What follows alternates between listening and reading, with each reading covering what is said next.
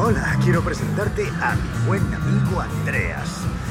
Es de los que no hablan mucho, pero dice más con sus ojos que con mil palabras. Vale, ¿y qué dicen sus ojos ahora? Yo invito, toma lo que quieras. Hola. Es... Bueno, Bueno, ¿has visto algún algoritmo de control de congestión? no, No. no. Bueno, esa debe ser la frase para ligar más rara de la historia. ¿Y a ti qué te interesa? ¿La cerveza? No, la medicina. Estudio, trabajo los fines de semana. Vale, sí, claro, biología celular. Bien, Bueno, ¿qué tomas? elige tú. Dame algo que te guste a ti. Vale.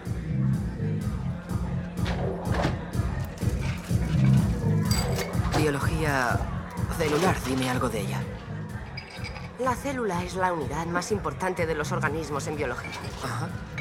Se recrea a sí misma, se regula a sí misma. Es como una pequeña fábrica que produce lo necesario para seguir funcionando y renueva las partes que deben ser reemplazadas. Pero el servicio que realiza es para sí misma. Y si es necesario, puede cambiar la producción en un instante. Todas las recetas necesarias para producir lo que la fábrica crea están como codificadas en el genoma de la célula. Y lo mejor de todo es que no necesita ningún soporte plano ni nada físico para que pueda realizar las funciones que sean necesarias para conseguir su objetivo. Todas las recetas necesarias para producir lo que la fábrica crea están como codificadas en el genoma de la célula. Y lo mejor de todo es que no necesita ningún soporte plano ni nada físico para que pueda realizar las funciones que sean necesarias para conseguir su objetivo.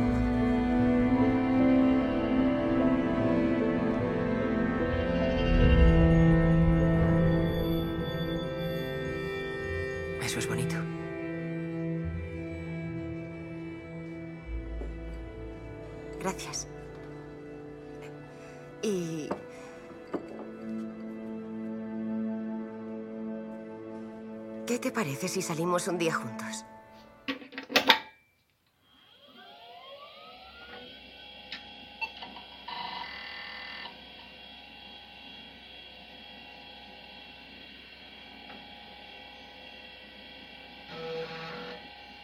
Bienvenidos y bienvenidas al MS2 Club.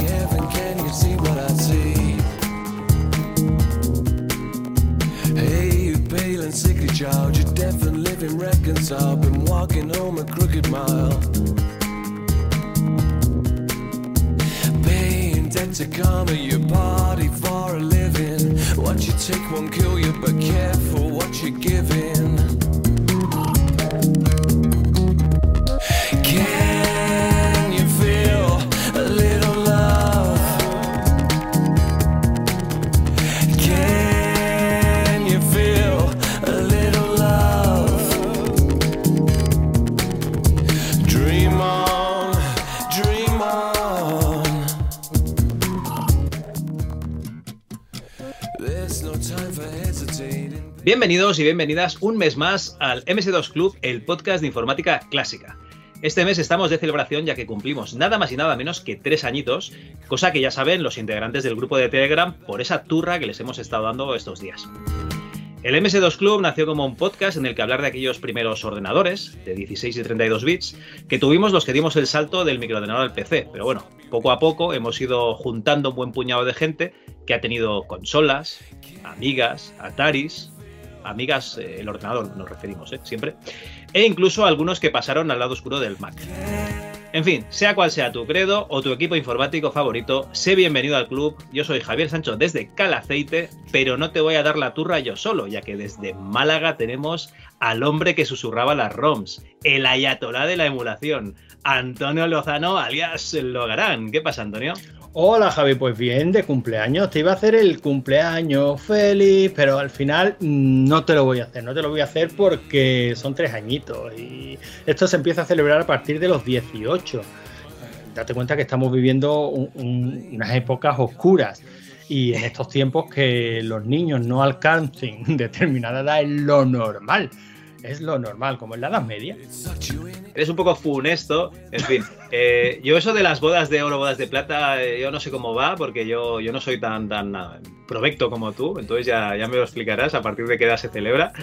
Pero bueno, la verdad es que sí, tres años es poco para un podcast que nos has dado tantas alegrías como este, pero es mucho para todos los proyectos que empezamos, hacemos tres capítulos y lo dejamos. Porque acuérdate que esto es un podcast de la Chus y nunca mejor dicho, porque hoy tenemos también, ¿lo oyes?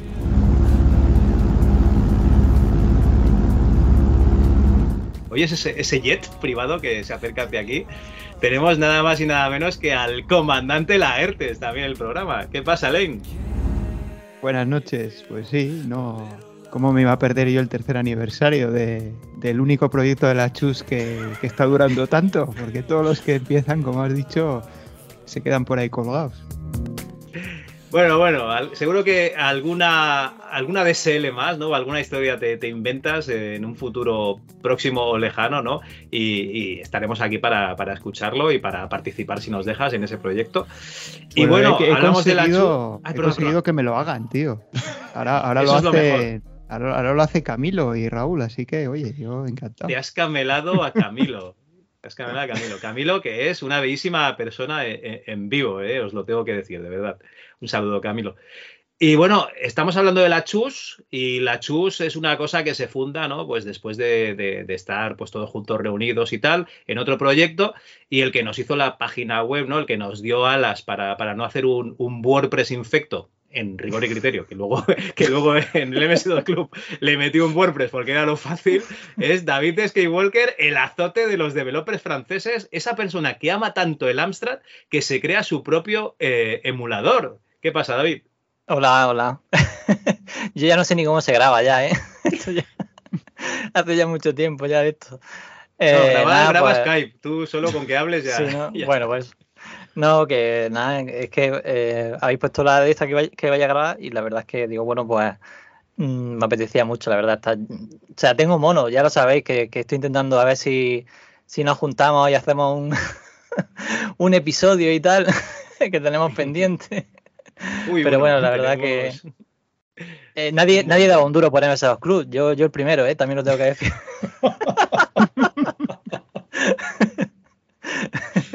Pero bueno, encantado de eh, estar eh, con no- vosotros. ¿eh? No te, no te- sinceridad- no te rías, Javi, que tú tampoco dabas un duro, que te tengo Yo- yo grabado en algún, en algún dosma diciendo, bueno, ya ves, el BS2 Club, que entrevistamos a dos, tres, y a quién más, y aquí, aquí, aquí no había nadie. La verdad es que salen no. developers de debajo de las piedras, sí, sí. No, es tan flipante. Yo disfruto un montón el programa, sobre todo con los floppies, que, que, Son una pasada. sí, son una pasada. Así que nada, encantado. Yo creo que es el primer MS2 Club que, que es algo así en plan programa, ¿no? Que no sea una cosilla suelta, me parece que sí, ¿no? Bueno, no sé si el de. Ah, no, no, no. Estuve en el del episodio de, mm, del FMV, ¿cómo se llama? En Fantasmagoria, ¿no? ¿Fue? Sí, Fantasmagoria. Es verdad, ese fue. Eso fue, ¿Pero eso fue un MS2 eso Club fue o un eso fue rigor- un rigor eso fue un criterio? rigor- Pues eso, eso, eso estoy pensando, digo, que a lo mejor no fue un, Eso un fue MS2 Club. el MS2 Club antes del MS2 Club. Antes. Es- del esa, MS2 es, Club. esa, esa es. Bueno, pues casi era el, el cero. bueno.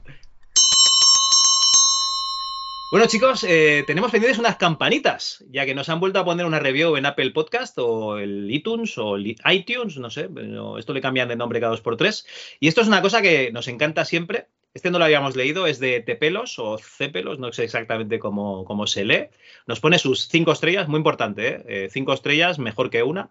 Y pone, esto es épico. No hay palabras para definir este fantástico podcast, eh, lo tiene todo, es divertido, ameno, siempre te deja con ganas del siguiente episodio o floppy, da igual porque siempre pasa el tiempo volando escuchándolo. Bueno, bueno, que me han dicho que no tanto, ¿eh?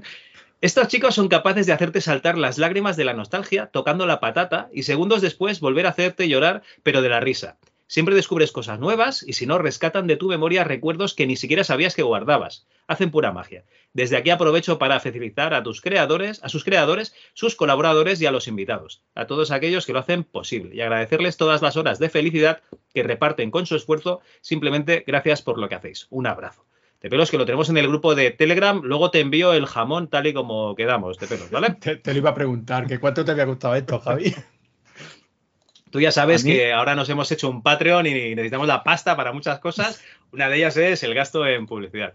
Que no, que es broma, que nos encanta que nos dejéis una review, porque la verdad es que, que siempre viste más, ¿no? Eh, cuando hablas con desarrolladores y buscan el podcast y al menos que vean que, que, coño, que, hay, que la gente le gusta. Yo no sé si de verdad se ha escuchado los podcasts, ¿eh? porque dice que descubres cosas nuevas. Yo no sé si en un podcast de MS2 vas a descubrir muchas cosas nuevas, la verdad. Oye, yo, yo Bueno. estoy aprendiendo, ¿eh? te lo digo en serio. Pero vamos, no porque las cosas sean nuevas, porque yo no las conocía. Supongo Ah, que a eso tu sí, pelo le pasará lo mismo que a mí. Que estamos Eh, yo- claro. Yo, yo creo, Alain, que esto, estos podcasts se los van a poner cuando ChatGPT, la versión 6, ya acepte audio, se lo van a poner para que vaya aprendiendo la historia del desarrollo español de los 90, porque de momento no tiene ni puta idea. Iba a poner la, la presentación que en ChatGPT, pero la verdad es que era un poco aburrida, así que mejor la, la escribimos nosotros. Y bueno, mí- chicos. mí, ahora que hablas de ChatGPT, es que eso de llamar IAs a eso, no sé, a mí me parece, yo cuando era niño y se hablaba de la IA y el futuro y tal, hostia, era, era otra cosa. No es una, no, no un algoritmo ahí que busca por todo Internet y, y- y te, y te da digerida la información, no sé. Esto yo es un por bebé, IA esto es un entre- bebé, entendía otra cosa. Espérate, espérate, que esto, esto va a ser el, sí, el está- Jarvis de, de Iron Man dentro de, de poquito. Sí, sí, no, está avanzando a pasos agigantados, eso sí. Hombre, la cantidad de versiones que han salido en un año, imagínate. Bueno, chicos, eh, si os parece bien, antes de empezar, vamos a hacer un pequeño repasito de lo que han sido estos tres añitos en el MS2 Club. Por un lado, hemos realizado 36 podcasts en los que hemos hablado de juegos, revistas, programas de televisión, concursos e incluso programas de gestión o de ofimática, porque somos una gente pues que somos masocas, básicamente. En fin, un montón de cositas eh, viejas, ¿no? aunque algunas no las conocíamos, como, como comentaba Antonio. Pero más que hablar nosotros, hemos podido traer invitados que nos han hablado de temas que dominaban al dedillo. Por un lado, los programas normales y por otro, los floppies, ¿no? Estos programas que, son un poquito diferentes, donde hemos entrevistado a toda esa gente que estuvo desarrollando juegos en nuestro país en los 90, la Dark Age of Publishers, como la llamaba Carlos Abril. Y bueno, chicos, no me quiero alargar más, eh, pero antes de empezar es de rigor y de gente con criterio dar las gracias a los oyentes, a los que nos dais feedback, a los que nos troleáis por los grupos de Telegram, a los que nos escucháis en la intimidad, en el curro o fregando los platos. Gracias a todos y a todas. Eh, aquí tenía yo la entrada del audio de la ERTES, pero la ERTES, como ya está aquí, eh, nada, un placer que, estéis, de, hecho, lo, los cuatro. La verdad es que, que sí. Y bueno, eh, aquí me quería apuntar yo una, unas eh, novedades del entorno, porque no somos los únicos que cumplimos añitos. Ya sabéis, esto de la pandemia eh, nos, hizo hacer este, esta cabecera, pero hay gente que empezó un poquito antes, ya que los compis de RM30, Retromanía 30, cumplen la nada desdeñable cifra de 4 más 1 añitos de, vida, ¿no? Y este mes que viene, pues van a sacar también su programita de esos 5 eh, programas eh, cinco años haciendo programas de, de, la revista Micromanía que ya hay que tener eh, valor ¿no? para, para, hacerlo, mes a mes y no fallar ningún mes, ¿eh? que eso cuesta muchísimo. Les quedan una, dos añitos, ¿no? Más o menos. Ahora, sí, sí, la cosa está... está ahí. Está la cosa, yo creo que o van a seguir con la tercera época o se van a ir a la primera. Yo la creo primera, que. La primera. Que, yo creo que se van a la primera. Si hacen una votación, que deberían de hacerlo, yo, yo voto por la primera, vamos. pero, pues, pero la, la, tercera época, la tercera época hasta, vamos, mm, hasta más o menos la época del Quake y tal, mm, la segunda época de Micromanía está guay, sigue estando bien. Es verdad que ya no era tan espectacular, sí, la tercera época, perdón, la tercera época, es verdad que ya no era tan espectacular la, la micromanía grande y tal, pero la mayoría de la gente sigue, eh, seguía allí y no sé, yo la, por ejemplo, esa micromanía del Quake, del Quake 1, el Quake 3 no, del Quake 1, eh, vamos, la tengo gastada de tanto ver los, los secretos porque de- degranaban todo el juego con todos los secretos y tal y sigue siendo, la sigo teniendo cerca. No sé, Ojo, yo, que- Bueno, la tercera época no fue nada rupturista, lo que tú estás diciendo. Eso es. O sea, fue una transición, cambió el formato, y, Formato, sí, sí. y poco más. O sea, seguía siendo muy del estilo de, de Micromanía, pero, pero yo qué sé, es que la primera mola más. a lo mejor, y además en, en esta a lo mejor Volvemos, volvemos a los 8 bits. y los CDs y probar los CDs si siguen funcionando. Bueno, pero están, muchos están, están conservados. Igualmente, David, eh, eh, juegos como Quake tenían miga, ¿eh? porque yo me tuve que ver un vídeo para pasármelo, porque la verdad es que eh, la última fase eh, no tenía ni idea lo que tenía que hacer. O sea que, que iban bien esas guías, iban bien. Sí, sí, sí. Bueno, el caso Bueno, es que a- Jesús y Andreu yo creo que nos van a seguir dando alegrías durante mucho tiempo, por lo menos mientras tengan ganas. Y como gente de palabra, por lo menos sabemos que la segunda época la van a terminar. Eso. 20 luego, ya, numeritos les quedan. 20 numeritos, ¿eh? luego ya que hagan lo que, lo que quieran, porque que es su vida, es su tiempo, pero bueno, eh, yo creo que la gente está por los 8 bits y por la primera temporada. Y además de RM30, eh, la gente de Pixel Perfect Podcast nos ha dado, un- bueno, nos ha regalado un programa espectacular. Yo creo que es el, último capítulo de Game 40. Yo no sé si lo habéis escuchado, pero es que han reunido al elenco original y no solo al elenco, sino que han reunido a los Pinipon, han reunido a mogollón de peña que se pasó por el programa y mm, nosotros montamos el programa, metemos las músicas, ahora estamos sin música, eh, los audios los vamos pinchando luego en postproducción, eh, pero es que esta gente se lo hace todo en tiempo real, o sea, están hablando contigo que te hacen instalarte 200 programas para grabar, pero es que además te están poniendo la música y te meten las cuñas y, vamos, que es espectacular, es una radiofórmula en, en directo. Así que si no lo habéis escuchado, especial de Game 40 en Pixel Perfect Podcast, que es una pasada, la verdad. Bueno. Y bueno, yo de noticias no tengo ninguna más. Además, este no es un podcast de, de noticias, pero bueno, eh, aquí podéis meter vuestro, vuestro spam, porque como comentaba Alain, ¿no? Han vuelto el, el ADLS, que está. Han sacado dos numeritos, ¿no? De momento, dos Han podcasts. sacado dos, sí, sí, han sacado dos ya. Y yo creo que están con el tercero, ¿eh? El de Sunset Riders, ¿no? Creo que andan con el de Sunset Riders, sí. Además los sacan en el orden que les da la gana, sin necesidad de que sea el que estamos jugando ahora. Libertad, haciendo, la alusión libertad. a un juego que se jugó hace semanas, para mí siempre es una sorpresa porque yo desde que, bueno, me, me tuve que salir de, de- del grupo porque eran demasiados grupos y puesto que no estaba jugando me, me daba envidia mala, hay que decirlo todo, ver ahí la gente posteando sus puntuaciones y a mí me pilló una sorpresa cada vez que sale un ADLS, digo, ay, qué guay, me pongo a escucharlo y digo, están hablando de hace 3-4 semanas. Pero son divertísimos, está, está muy chulo, la verdad es que sí. Se han ido a juntar mm, las dos cabezas más felices del grupo de Telegram de la Chus, por decirlo de una manera fina. Y la verdad es que están quedando unos programas muy, muy divertidos. La verdad es Bueno, y sí. tenemos también la, la novedad de, de Raúl, que se ha sacado ahí el otro, otro podcast también. El de La Academia, Academia la Academia Friki, Friki. Totalmente recomendable también. Muy bien. Es no lo una he cosa- escuchado. No me lo he escuchado todavía. Sí, sí, está, está muy bien. Es una cosa, yo pensaba que, que sería una cosa de Raúl y David. Y al final es, es Raúl solo. Y a David me parece que es el que edita, ¿no, Alain? Tú que estarás más enterado. Sí, David eh, no sale como tal en el podcast, pero creo que es el que hace la edición, sí. Eh, no sé hasta Y- qué punto, y- me imagino que le meterá las músicas y demás, cortará donde haya que cortar o no sé, sí. A mí me ha sorprendido mucho la, temática. sí. La la te- temática las, que las escoge, temáticas en Las general. temáticas, porque te hablan de, de locuras eh, muy, muy, muy locas, pero luego te cogen y te meten un programa de la PC Engine y otro del Amstrad PCW que coño, madre mía. O sea, es muy variado, muy variado. A mí, a mí me recuerda cuando Piedraíta, eh, este mago y humorista, decía que era el mayor especialista del mundo en temas que a nadie le importan una mierda, ¿no? Bueno, pues eso, eso parece la. Academia Friki. Yo cuando he visto el último, que no lo he escuchado todavía, el de Astra PCW, me lo tengo guardado para mañana, digo, pero vamos a ver, hay que tener unos huevos muy gordos para dedicarle una horita al Astra PCW. No porque la máquina no lo merezca y no porque seguramente tengáis cosas interesantísimas, vamos. Bueno, Eh, después de haber hecho de la saga de los Aznar también. Bueno, pero ahí había, ahí había nivelazo. eh, Yo creo que aclaramos si han que es la saga literaria, ¿eh? No Sí, sí, la sí, saga sí, de- presidente. Oye, la verdad es que se ha hecho un programa de, de- de un eh, procesador de textos, ¿no? Pues con qué nos van a sorprender más adelante. Está muy chulo, está muy chulo. Cualquier cosilla que haga Raúl, la verdad es que merece la pena escucharla y, y está muy bien. Muy bien. Hablando de Raúl, aquí lo tenemos. Hola, soy Raúl Pacman. Ya, ya creo que ya mucha gente me conoce de- del grupo de la Chus y bueno, de muchas cosas. Podcaster, de, de- de- de muchas cosas por ahí, variadas.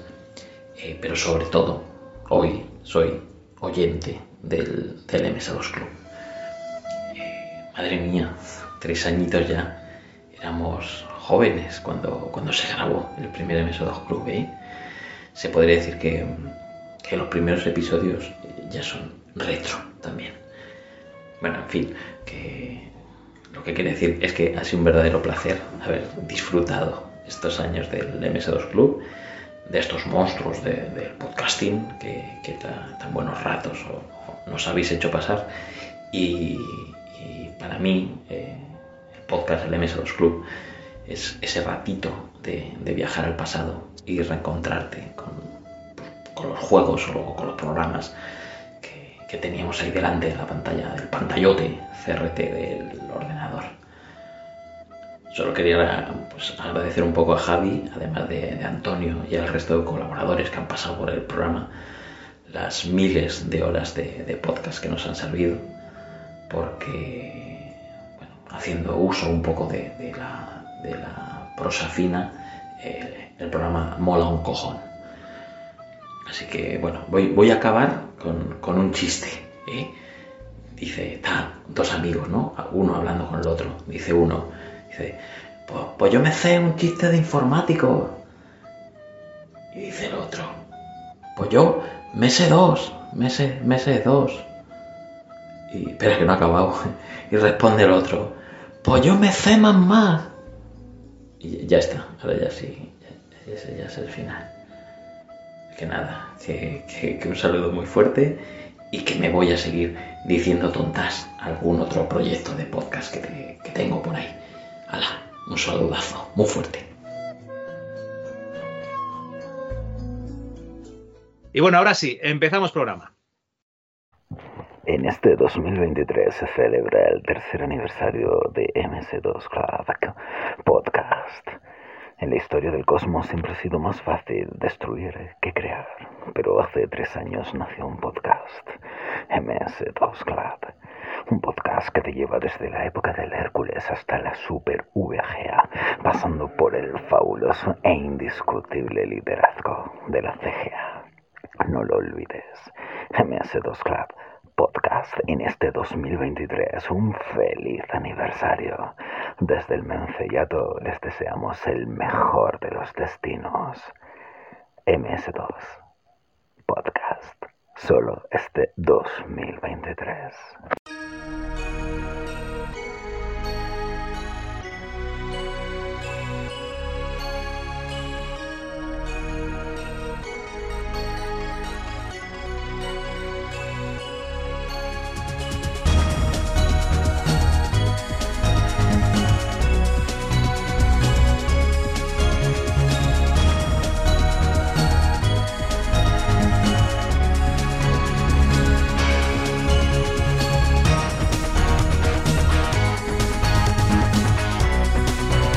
Pues bueno, Antonio, este mes parece que traes unas efemérides y aquí pone muy especiales, entonces yo he dejado de leer porque digo, yo prefiero que me sorprenda Antonio siempre con, con estas secciones que se, que se saca de la manga y que se fabrica él, que es el puto amo de, de las cosas que, que han pasado. De futuro, a lo mejor Antonio no es la persona a la que tienes que preguntar lo que pasará, pero de pasado, ni ChatGPT ni hostias, Antonio es tu persona. ¿Qué hay, Antonio? ¿Qué nos explicas? Pues mira, tú sabes que a mí me encantan las efemérides, Javi, y cualquier eh, excusa eh, para mí es un reto, ¿no? Digo, bueno, venga, vamos a hacer unas efemérides para celebrar el tercer aniversario del, del MS2 Club, así que te las he querido dedicar a ti, que al fin y al cabo es el que te estás currando eh, el MS2 Club. Y vamos a hacer unas efemérides, pues posiblemente las más recientes que hayamos hecho nunca, porque vamos a hacer las efemérides de hace tres años para demostrar todo lo que ha cambiado el mundo desde el 1 de abril del año 2020, que fue cuando se publicó el primer MS2 Club. Bueno, el sol salió a las 6.58 y se puso a las 19.40, hora GMT más uno, en España, una grande y libre, ya sabes. Las noticias que nos mantenían entretenidos mientras aplaudíamos en los balcones, insultábamos paseantes, mientras proclamábamos a los cuatro vientos que de esta íbamos a salir mejores bueno, que al menos los políticos mirarían por los servicios nacionales de salud, porque ya ningún partido se atrevería a, recortar presupuesto de la seguridad social, ya saben, ¿no? Hombre, por favor, nos hemos dado cuenta lo importante que es la, que es la sanidad pública. Ay, perdona, Javi, que es que me da la risa. Bueno, eh, y todavía, todavía tenemos españoles limpiándose el culo con los remanentes de la pandemia, los hijos de puta. Pero en fin, esas eran las noticias que nos entretenían. Bueno, te voy a coger unos cuantos titulares para que nos hagamos una idea de cómo iba la cosa. ¿no? Titular del 2 de abril, la cifra de contagios por coronavirus a nivel mundial llega a un millón. Titular del 15 de abril, el coronavirus llega a 2 millones de casos confirmados. Titular del 25 de abril, la cifra de contagiados por coronavirus en el mundo se eleva a 3 millones. Y bueno, esto era, eh, nos iban a matar los virus, eh, ahora nos va a matar la guerra, o las sillas, o los marcianos, o vete tú a saber que el caso es que el periodismo asusta viejas, venía pegando fuerte y sigue pegando fuerte. Se nos fue muchísima, muchísima, muchísima gente. No solo por el coronavirus, sino porque la gente se muere. Pero bueno, yo me voy a quedar con Juan Jiménez López, historietista argentino, conocido internacionalmente por su portada para el juego que rulen los petas de la empresa española Ibersoft. Es que la edad de oro fue mucha edad de oro. Ya te dije que estas efemérides estaban dedicadas a ti, Javi. Eh, bueno, ya hemos dicho que los titulares eran los de siempre pero la cabra, la cabra tira al monte y, la cabra soy yo. Así que mm, digo, bueno, como los titulares de los periódicos y la prensa escrita ya no tienen importancia, vamos a hacer una búsqueda en Google. Pero eso sí, vamos a ceñir el periodo de búsqueda pues al mes de abril de hace tres añitos, ¿no? Para que nos hagamos una idea, estos eran los resultados. He buscado podcast. ¿Por qué? Bueno, por lo que sea y, te encontrabas un montón de artículos en plan 10 de los mejores podcasts de humor para amenizar los días, 10 podcasts de autor para la cuarentena, 10 podcasts culturales para la cuarentena, los 12 mejores podcasts en español, podcasts de humor para reír durante la cuarentena, he entrado en todos y cada uno de los enlaces y ya que no sabes qué podcast no había en ninguna de esas listas, Javi. Pues sí, efectivamente, ninguno de los nuestros. Eh, pero bueno, te voy a decir una cosa, te voy a decir una cosa, ahora que está de moda ChatGPT, ¿no? Tú le puedes preguntar a ChatGPT, oye, eh, ¿de dónde me puedo descargar software pirata, no? Y tú te dicen, oye, que no, yo no puedo darte una lista de, de sitios donde bajarte software pirata. Entonces, haces un not, ¿no? Y le dices, oye, ¿y de dónde no me tengo que bajar software pirata? Y, dice, entonces te lo da. No, de aquí tampoco, de aquí tampoco. Esto es un poco lo mismo, ¿no? O sea, eh, aquí. ¿Tú crees que si hubiera, que si hubiera buscado cuáles no son los mejores podcasts hubiéramos salido nosotros? Hombre, estoy eh, convencido. No tengo pruebas, pero tampoco dudas. bueno, el caso es que por ahí sí ha aparecido en esas listas conceptos sentido. Y oye, pues me ha hecho muchísima ilusión, porque a esta gente, cuando eran apenas conocidos, los recomendamos nosotros, pero a full. En fin. Sí, sí, yo lo recuerdo. Es uno de esos podcasts que nos, han pasado por la, derecha. Sí, sí, sí, Pero bueno, hay que entender que la búsqueda era muy genérica, Javi, mucho. Así que busqué por podcast retro y, no, no nos conocen en Cristo, tampoco aparecemos. Pero bueno, como yo soy un tipo inseguro, necesito comprobar que algo queda de mi paso por el mundo. Yo que sé, que estamos dejando algún tipo de huella. Digo, bueno, voy a buscar MS2, sin más. Y este fue el primer resultado que apareció. MS2. ¿Qué es y para qué sirve? Bueno, estamos hablando de que todavía no estaba el MS2 Club. Todavía no se estaba emitiendo. Todavía, todavía no te habías pasado innumerables horas de grabación y edición, y ni habías enviado cientos de correos y mensajes acosando desarrolladores para conseguir una entrevista. Eh, ni habías conseguido que innumerables invitados te contaran del derecho y del revés todos los entresijos de unos años que parecían olvidados para siempre. Después de cacharrear lo indecible para conseguir que equipos que deberían estar en el punto limpio sigan en uso y de explicar cómo arreglarlos, pues después de esos tres años irrepetibles, Javi, esta mañana, esta misma mañana, he vuelto a buscar MS2 en Google. ¿Y sabes cuál ha sido el primer, el primer resultado? MS2. ¿Qué es y para qué sirve? Misión cumplida, Javi. Enhorabuena, tío. Es me has puesto la, la misma captura, exactamente la misma. No, no, esta de esta mañana. El de esta mañana ha sido la misma captura. Eh, bueno, sí, sí, es la misma captura, pero mm, que te ¿Qué, aseguro pero que ¿Qué pasa? ¿Que, que quieres que la lea o qué?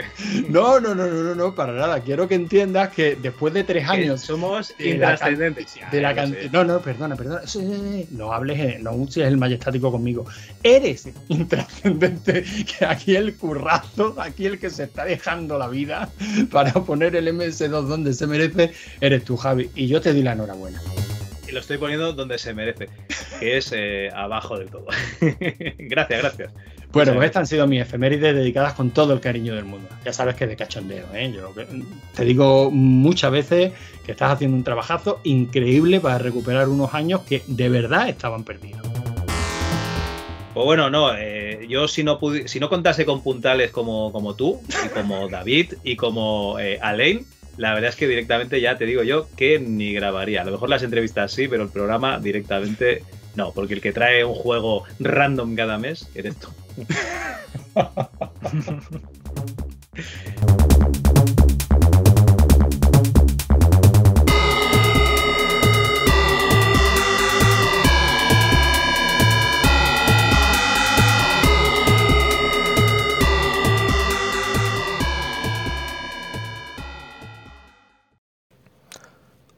Hola, muy buenas chicos, soy Lord Coco y quería aprovechar para felicitar al MS2 Club por su tercer aniversario, ya se nos hace mayorcito. Y también aprovechar para felicitaros a vosotros y daros las gracias por, por tantos ratos buenos que nos dais y el entretenimiento que tenemos. Eh, animaros a seguir así, a que tengamos MS2 Club para mucho tiempo y lo dicho, y muchas felicidades y un saludo para todos. Adiós.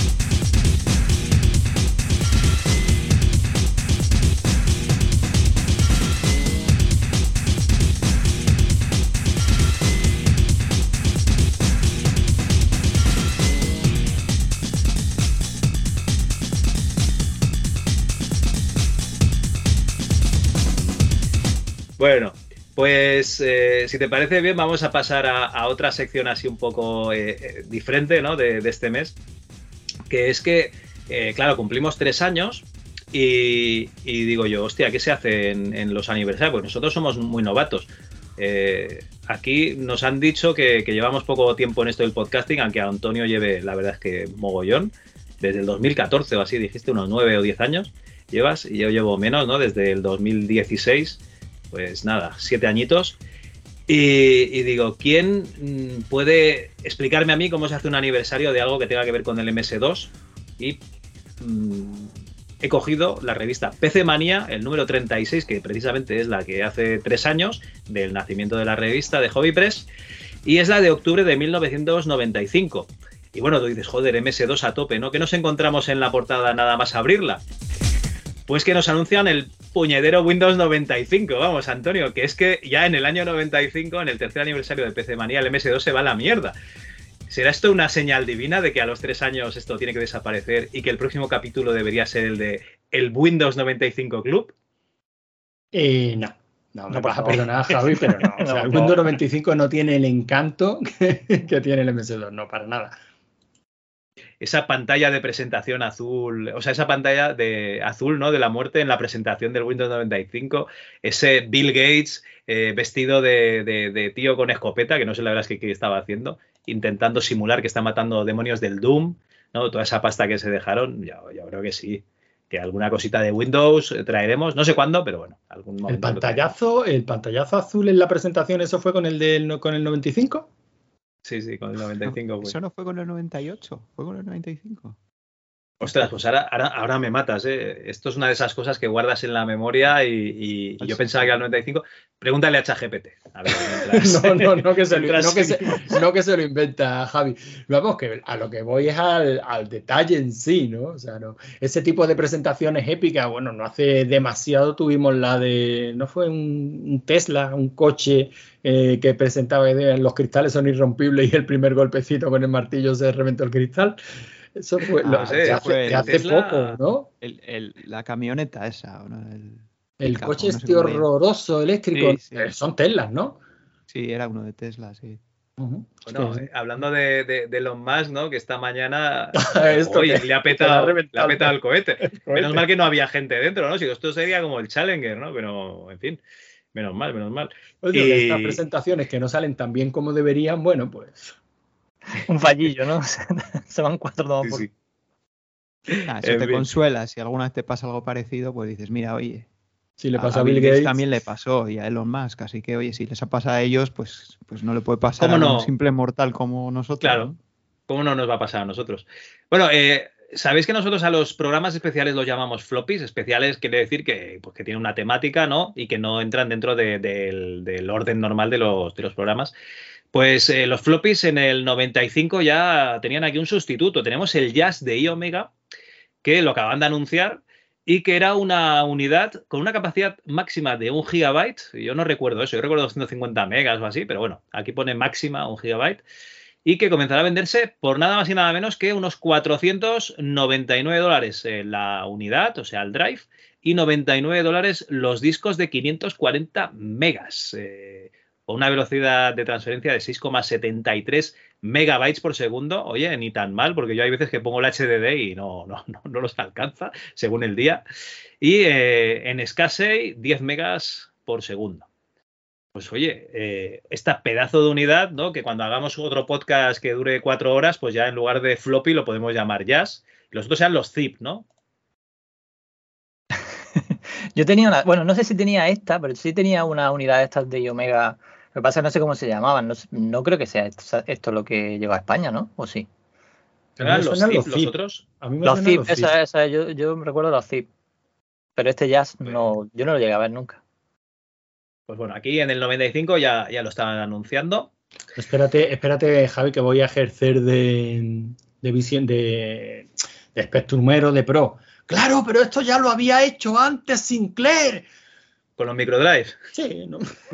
hay, que, hay que decirlo. Sinclair ya lo había hecho antes todo. Todo mal. Ah, bueno, claro, todo. el coche eléctrico ya lo había hecho. El claro coche eléctrico ya lo hizo. Bueno, bueno. Bueno, Eh, hizo el triciclo te- eléctrico. ¿no? El bueno, sí. Bueno, un triciclo en el que iba sentado. Ojo. Sí. No, claro, es verdad, normalmente los triciclos van sentados. Pero iba sentado eh, más ancho que en un triciclo, o sea, con las piernas por dentro. Eh, Si me dijeras sin sillín, pues bueno, pero No, con- perdón, perdón, con la cabina, o sea, que tenía media cabina. Tenía, porque no tenía, era descapotable, ¿no? Es descapotable, Bueno, sí, sí. De hecho, Descapotablero wifi es de- que no tenía. es que no tenía capota. o sea, no era descapotable, era descapotado. Eso es. Descapotado. vale, vale. Bueno, pero ese era el, el primer modelo. Luego ya hubiesen sacado modelos con capota por si llueve, porque en Inglaterra debe llover un poquito, ¿no? Paraguas. Bueno, de hecho había un accesorio que era una especie de chubasquero que se, se cosía a lo que era el filo del... Sí, sí, sí, es que estaba todo mal. Bueno, eso es lo que llevan los piragüistas, ¿no? No tienen así. Sí, del así sí, efectivamente, del estilo de, la, de los piragüistas. Es que ya me lo imagino, eh, que es lo más barato. Esto, esto, esto es lo que tenemos que poner. Ay, Sinclair, qué bueno eras. Bueno, aquí tenemos otro anuncio, el Security Toolkit for Network, que Panda Software presenta la nueva versión de su producto integrado de seguridad, Security Toolkit. Este kit lleva el antivirus Artemis Professional for Network, el programa de seguridad Buo Professional for Network y el generador de menús directo Security Tool- eh, Toolkit for Network, que le tuve que preguntar a Graham, el creador, qué, narices eso era del Buo. Resulta que es que tú metías un, un disco en un disquete y te lo encriptaba. Entonces tú, si no tenías la clave, no te podías llevar información de un ordenador. O sea que estaba bastante bien para esas empresas ¿no? que tenían información sensible y pues eso, que no, que no te llevases información que, que luego te pudieses aprovechar de ella. Como esas empresas que no puedes entrar con el móvil con la cámara por si acaso, ¿no? Pues una, una cosita así. se vendía esto con licencias comenzando por 29.000 pesetas para unidad y pudiendo hacer pedidos de hasta 5.000 licencias para entidades corporativas. ¡Qué de pasta! O sea, tú haces aquí multiplicaciones, ¿no? Empieza por 29.000 y puedes hacer pedidos de hasta 5.000 y, y a mí, vamos, me sale Pero el símbolo había- del había dólar. precio, ¿no? O Pero sea, ¿Por qué solo que- puedes hacer hasta 5.000? No lo, no lo entiendo. Pues si no quieres lo sé. la comprar verdad es que- 6.000 ya no te dicen, no, no, no, no, solo No, puedes no, comprar no, no. 5.000. La verdad es que no me lo había planteado, pero es verdad, es un li- que eso pone un límite superior a la cantidad que puedes comprar, es raro, ¿no? A lo mejor Pero- es que, que pueden red, estar trabajando ser. 5.000 en red, máximo. Claro, eso Mm. puede ser que a lo mejor permita 5.000 puestos. No sé. no sé. No sé qué Yo todavía tengo empresa, pesadillas eh. con algunas cosas de panda, de panda, o sea que. Bueno, bueno, sí, este panda. todavía no es Panda, este es el Artemis, por el momento. Ah, es verdad, es verdad. Eso todavía funcionaba. Bueno, aquí teníamos otra noticia. Nuevo proveedor de Internet. Intercom Servicios Telemáticos Avanzados SA ofrece desde el mes de julio conexión a la red Internet. Bueno, aquí te ponen los precios que hay y tal. Mensual, 20 horas de conexión cuesta 3.200 pesetas masiva. La hora adicional de conexión sale a 225 pesetas más el correspondiente IVA. Intercom permite FTP, Telnet, World Wide Web, Gopher, IRC, Archie, Wise y Mood. El mejor Yo claro, te ¿eh? lo iba a decir con diferencia, ¿verdad? Hostia, el Mood. El Mood yo, yo jugaba en terminales backs en la universidad y un día me echó el operador porque, porque me debió de pillar, claro. Eh, Yo estuve año en un, en 95. un mood con Samudio, que, que Sí. participaba también, estuvo allí, sí. Sí, sí, sí. pero eh, jugando, o, o era Sí, uno sí, que habían jugando, creado específico. No, no, no, no. eh, estaba que, que jugaba, que jugaba allí en el mismo mood. Vale, vale, vale. Bueno, pues eh, para que veáis ¿no? cómo cambia la cosa, yo internet la vi en casa de un colega que tenía un modem de aquellos de telefonillos, ¿os acordáis de que hacías clock? Y como el de juegos de guerra, vamos, que metías el, bueno, eh, donde hablabas tú, eh, la alcachofa, la metías ahí en el, en el modem y, eso es lo que hacía de el intercambio de sonidos ¿no? y de datos. Y, y lo vi la, por primera vez internet en casa de un colega que estaba jugando al Doom en Deathmatch con otro colega que estaba en su casa. Y yo flipaba. Yo la verdad es que con esto flipaba en colores. Yo ser por esta que época. fue lo primero que me bajé de internet. Con la medida del Un crimen. juego de rol. Ah, no, la manía del crimen, claro, No, claro. no, no, no, no, va, eh, va bien, el juego de rol va bien, pero ¿qué juego de rol? Eh, El Dungeon la Master. Calavez, Tiene que estar en CPC. En CPC, el Blood Witch. El Blood Muy, Witch. muy bien, el Blood Witch. Espera, espérate. Porque Espera llevaba años desesperado por, por probar el, el Blood Por Witch jugarlo. y que no lo veía. Claro, porque y era lo único que podía bajar porque, porque lo que me fui fue a una tienda de informática que tenían internet y me fui allí y dije, mira, ¿te importa si me conecto a un sitio que hay un FTP que yo me puedo bajar? Eh, eh, que era ftpnvg.org o algo así, si no me equivoco mal. Y, y- y me fui allí con mi disquillo chu, chu, chu, y puse el capricio y estuve, no sé, enfermo un mes jugando al Blood Witch porque no me daba para. En PC no sabía buscar las cosas. Yo solo sabía que estaba ese FTP de juegos de CPC y ahí fui. Ese fue mi primer contacto con internet. Bajarme el Blue Witch de, CPC. Bueno, pues ni ¿Te tan mal, el cuenta? Blood Witch estaba chulo. Sí, sí. ¿Te has Sí, dado sí, cuenta que los tres hemos dicho a la vez el Blood Witch? Porque Sí. tampoco hay de haber tantos juegos de rol para CPC. Bueno, estaban los de eh, los de SSI, Heroes of estos the Lands, ¿no? Dragonlance y, y Sí. tal, pero, pero bueno, eso, eso pues, bueno. de caminar hacia el lado. Eran de caminar hacia Sí. el lado. Bueno, yo lo recuerdo, lo recuerdo con cariño porque es que es lo que había. O sea, es que no había otra cosa que pareciera un juego de un juego de rol. Ya, pero yo va a ser el siguiente del, del Morrado, ¿no, David? No no. jodas. No. ¿No iba, no iba a ser el, el Dungeon Master? Ese va a ser, ese va a ser, sí. Ese Que por, que por cierto te dije, Javi, que estoy jugando, ¿no? Eh, evidentemente Sí, sí, sí. me lo bajé. Y cuando me lo bajo, me encuentro la versión de traducida al castellano, que hay que ponerlo en francés. ¿Te suena, David, de Skywalker? Sí, sí, me suena de algo, sí. Hostia, yo lo jugué en inglés. ¿Qué, qué le pasa a esa versión? No, es una versión traducida al castellano, pero para que salga la versión en castellano eh, está, está hecha, entiendo que sobreescribiendo los archivos de, de idioma de la versión francesa. Claro, porque este aquí tío necesita lleva pisando, pisando todo lo que tenga que ver con Francia desde que el mundo es mundo. Y claro, cuando dije, tienes que elegir la versión francesa para jugar a la española, digo, a mí yo aquí veo un patrón. Y luego, claro, vi que estaba bajada de Dantwin. Y digo, claro. Todo concuerda. Todo Digo, encaja. claro, ¿de quién iba a ser? Pues del mamón este.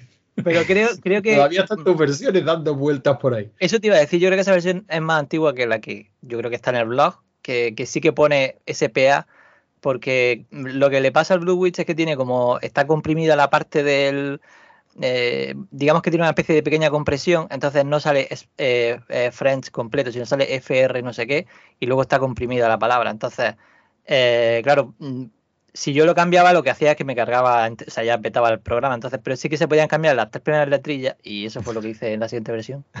Ah, vale, pues entonces no tengo la, no tengo la última. Pero bueno, igual. Solo Pero bueno, que, eso, tú, que pero estuve bueno, jugando una versión traducida por ti. sí. Entonces, eh, ¿podemos dar una exclusiva mundial de que va a salir otro en Mazmorrados hablando de Dungeon Master ya? Con Bueno, el ya, ya, la, ya la hemos dado. Eso te iba a decir. que ya- Muchas, muchas veces, pero aquí la confirma el creador.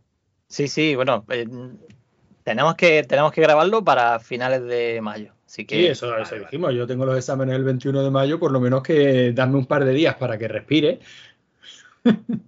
Sí, aquí lo que pasa es que, que, que Cal se la ha pasado, pero con la guía, que eso, pues vamos. a- Hombre. yo no, no voy para nadie de una colleja, digo, vaya a Barcelona de una colleja. No, no, no. A ver, ¿te No, cómo- yo- cómo, yo- te crees que me lo estoy pasando? yo? Antonio, Madre mía. Antonio me dijo que iba a coger el, la, la libretita y hacerse el mapa. No, pero Eh, eh, eh, era mi idea, hacerme el mapa con la libretita y jugando poco a poco, pero cuando, me di- cuando hablamos ya de fechas y además me apetece un montonazo grabar un enmamorrado, pues digo, no, pues, pues lo siento. David, Me, busco guía- otro para hacerlo con libreta. Claro, claro, claro. David, yo con guía igual me he tirado treinta y pico de horas jugando. O sea que sin Sí, sí. guía, esto es eh, el horror cósmico. La Y si te haces los mapas a mano ya no te digo nada, porque primero vas, primero te lo recorres haciéndote el mapa y luego Claro. ya echas la partida. Y luego buena. ya echa la partida, sí, sí, es así. Y luego Bueno, tiene un lo- lo spinner bueno en mitad tiene- del mapa, tiene un dash, una Claro. spinner en mitad del mapa que te jode todo Que el te mapa. jode el mapa, claro. sí, sí. Lo bueno que tiene es que eh, te deja guardar una partida, una. Eso sí, luego para recuperarla, al menos el que yo me bajé, tienes que salir del juego, volver a empezar y darle a, a resumir, ¿vale? A, a resume. Sí. En fin. Bueno, pero no, no está mal, te deja guardar, te deja guardar. Que a, a día de hoy, como ya no nos acordamos de guardar, que siempre está todo lleno de checkpoints, ¿no? Pues te- cuando te matan las momias el primer personaje, pues ya dices, hostia, aquí hay que guardar. Sí, sí. Bueno, otra noticia también relacionada con Internet es que la World Group de Galacticom. Ah, no, esto es la, la cosa de encima, debe ser. No sé. Me- no sé si. Ah, sí, no, no, es esto. World Group de Galacticom. ABC Analog ya tiene disponible el producto World Group de Galacticom, sí. Permite transformar cualquier BBS en un sistema completo online. Sus características son 8 millones de cuentas de usuarios, 10.000 clases de usuarios, se pueden generar etiquetas de correo desde las cuentas de usuarios, permite análisis estadísticos del uso de la línea, demografía, clase de actividad y uso de los módulos, acepta hasta 1.000 llaves individuales por usuario, 10.000 páginas de menú, 25 opciones por página, 256 variables de texto cada menú, software cliente compatible con Windows 3.1. Vamos, una, una maravilla. Funciona a partir de un 386 con 4 megas de RAM y permite un máximo de 256 usuarios simultáneos en un único ordenador. Claro, a mí me llama la atención esto porque eh, tenía aquí en, en, la agenda un SciShop de, de la época de BBS que me ha ignorado completamente. Un abrazo desde aquí. Y, y bueno, un tío, un tío que sabe lo que tiene que hacer con su vida, no como nosotros que estamos aquí perdiéndola. Pero lo que me llama la atención es eso, que las BBS siempre decían que bueno, que sí, que había gente conectada, pero que más o menos esto era, tú entrabas, dejabas tu mensaje, te bajabas tus ficheros o subías y, y, y luego ya llegaba otro y tal, y no coincidían. Pero aquí 256 usuarios simultáneos me ha llamado la atención, pero lo de 8 millones de cuentas de usuario me ha flipado directamente. Sí, las la BBS, no sé si han montado alguna, eh, Cal. ¿Han montado alguna BBS no. así, a, a menos por experimentar?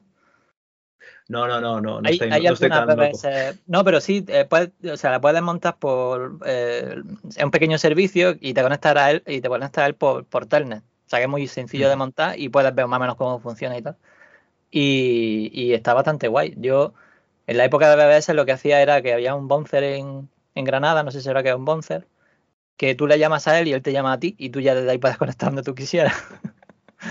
y entonces así no tenías que hacer llamadas cuando querías conectar con la BBS de Bilbao, que era una que estaba bastante chula. Pues bueno, pues no, ya tenías que llamar a Bilbao, ya te llamaba a ti la Y empresa. el, y el bouncer este, eh, ¿cómo lo hacía? O sea, ¿quién pagaba la llamada? Tú pagabas la llamada local, pero la pagada, la interprovincial que había antes, ¿cómo, ¿quién la pagaba esa? Eh, no, es que digamos que si alguien te pasaba un teléfono que era un bouncer, si alguien no te lo pasaba, pues tú le llamabas a él y él te llamaba a ti. Entonces, eh, mm, yo no tenía relación con la empresa, pero a mí me pasaron un teléfono y dice, con esto te puedes conectar donde quieras. Digo, "Uh, qué guay. Vale, oye, pues está, está sé bien, si ¿no? Siempre salía En la época una vez conectado a una BBS o un bouncer o alguna cosa de esa.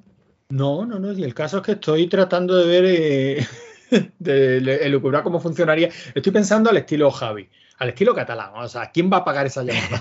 Claro, la pagaba la empresa, lo que pasa es que era un servicio de la empresa, si no Un servicio abusaba. de la empresa y que a ti te, Claro. te pasaban, digamos, el número externo para poder conectarte a la empresa y desde la empresa hacer la llamada, ¿no? Claro, no, lo que hacía es que la empresa te llamaba a ti y tú ya le- a través de ella podías llamar a, un, a otro teléfono. Sí, sí, que te aprovechabas de, de esa línea. Sí, pero siempre que no abusara, o sea, Sí, sí, claro. Que no sí, abusara, el- pues no había lo, lo típico que si es un teléfono que empezaba a correr como, como la pólvora, estaba Eso capado en cuestión Eso, de dos eso. días, evidentemente. Todas las Hostia, yo cosas me acuerdo- en la Sí, época. yo me acuerdo de. internet, os, acordáis del iconillo aquel de conexión? Ya, ya con internet, ¿eh? yo digo con la tarifa plana que tenías el teléfono de tu operador y entonces te conectabas en- y, y vamos, básicamente eran los, los parámetros de, de conexión, que tenías el teléfono, la contraseña, el usuario y tal. Y me acuerdo de, de que había páginas que en lugar de un virus lo que hacían es que te, te descargaban o te cambiaban esa conexión y te metían un, un 902. Y entonces, Sí. claro, cada vez que te conectabas te metían un palo y si no te dabas cuenta, pues, pues a lo mejor te llegaba la facturita y decías, ¿qué ha pasado aquí? Pues eh, yo conozco a un, a un familiar, ¿no? Que le pasó esto. No sé en qué tipo de páginas se metió, pero vamos, que le llegó una factura que le metieron una hostia, pero espectacular. Madre mía. Bueno, eh, si vamos avanzando, tenemos aquí en la página 10 nueva gama activa de IBM. Ya sabéis, cuando IBM aún era algo trascendental, no, como a día de hoy, que sigue siendo una empresa espectacular a nivel de informática, ¿no? Pero ya no es la que mueve todo el cotarro. Y nos presenta, pues eso, la, la gama activa basados en procesadores 486 Pentium. Las nuevas máquinas están dirigidas principalmente al mercado doméstico.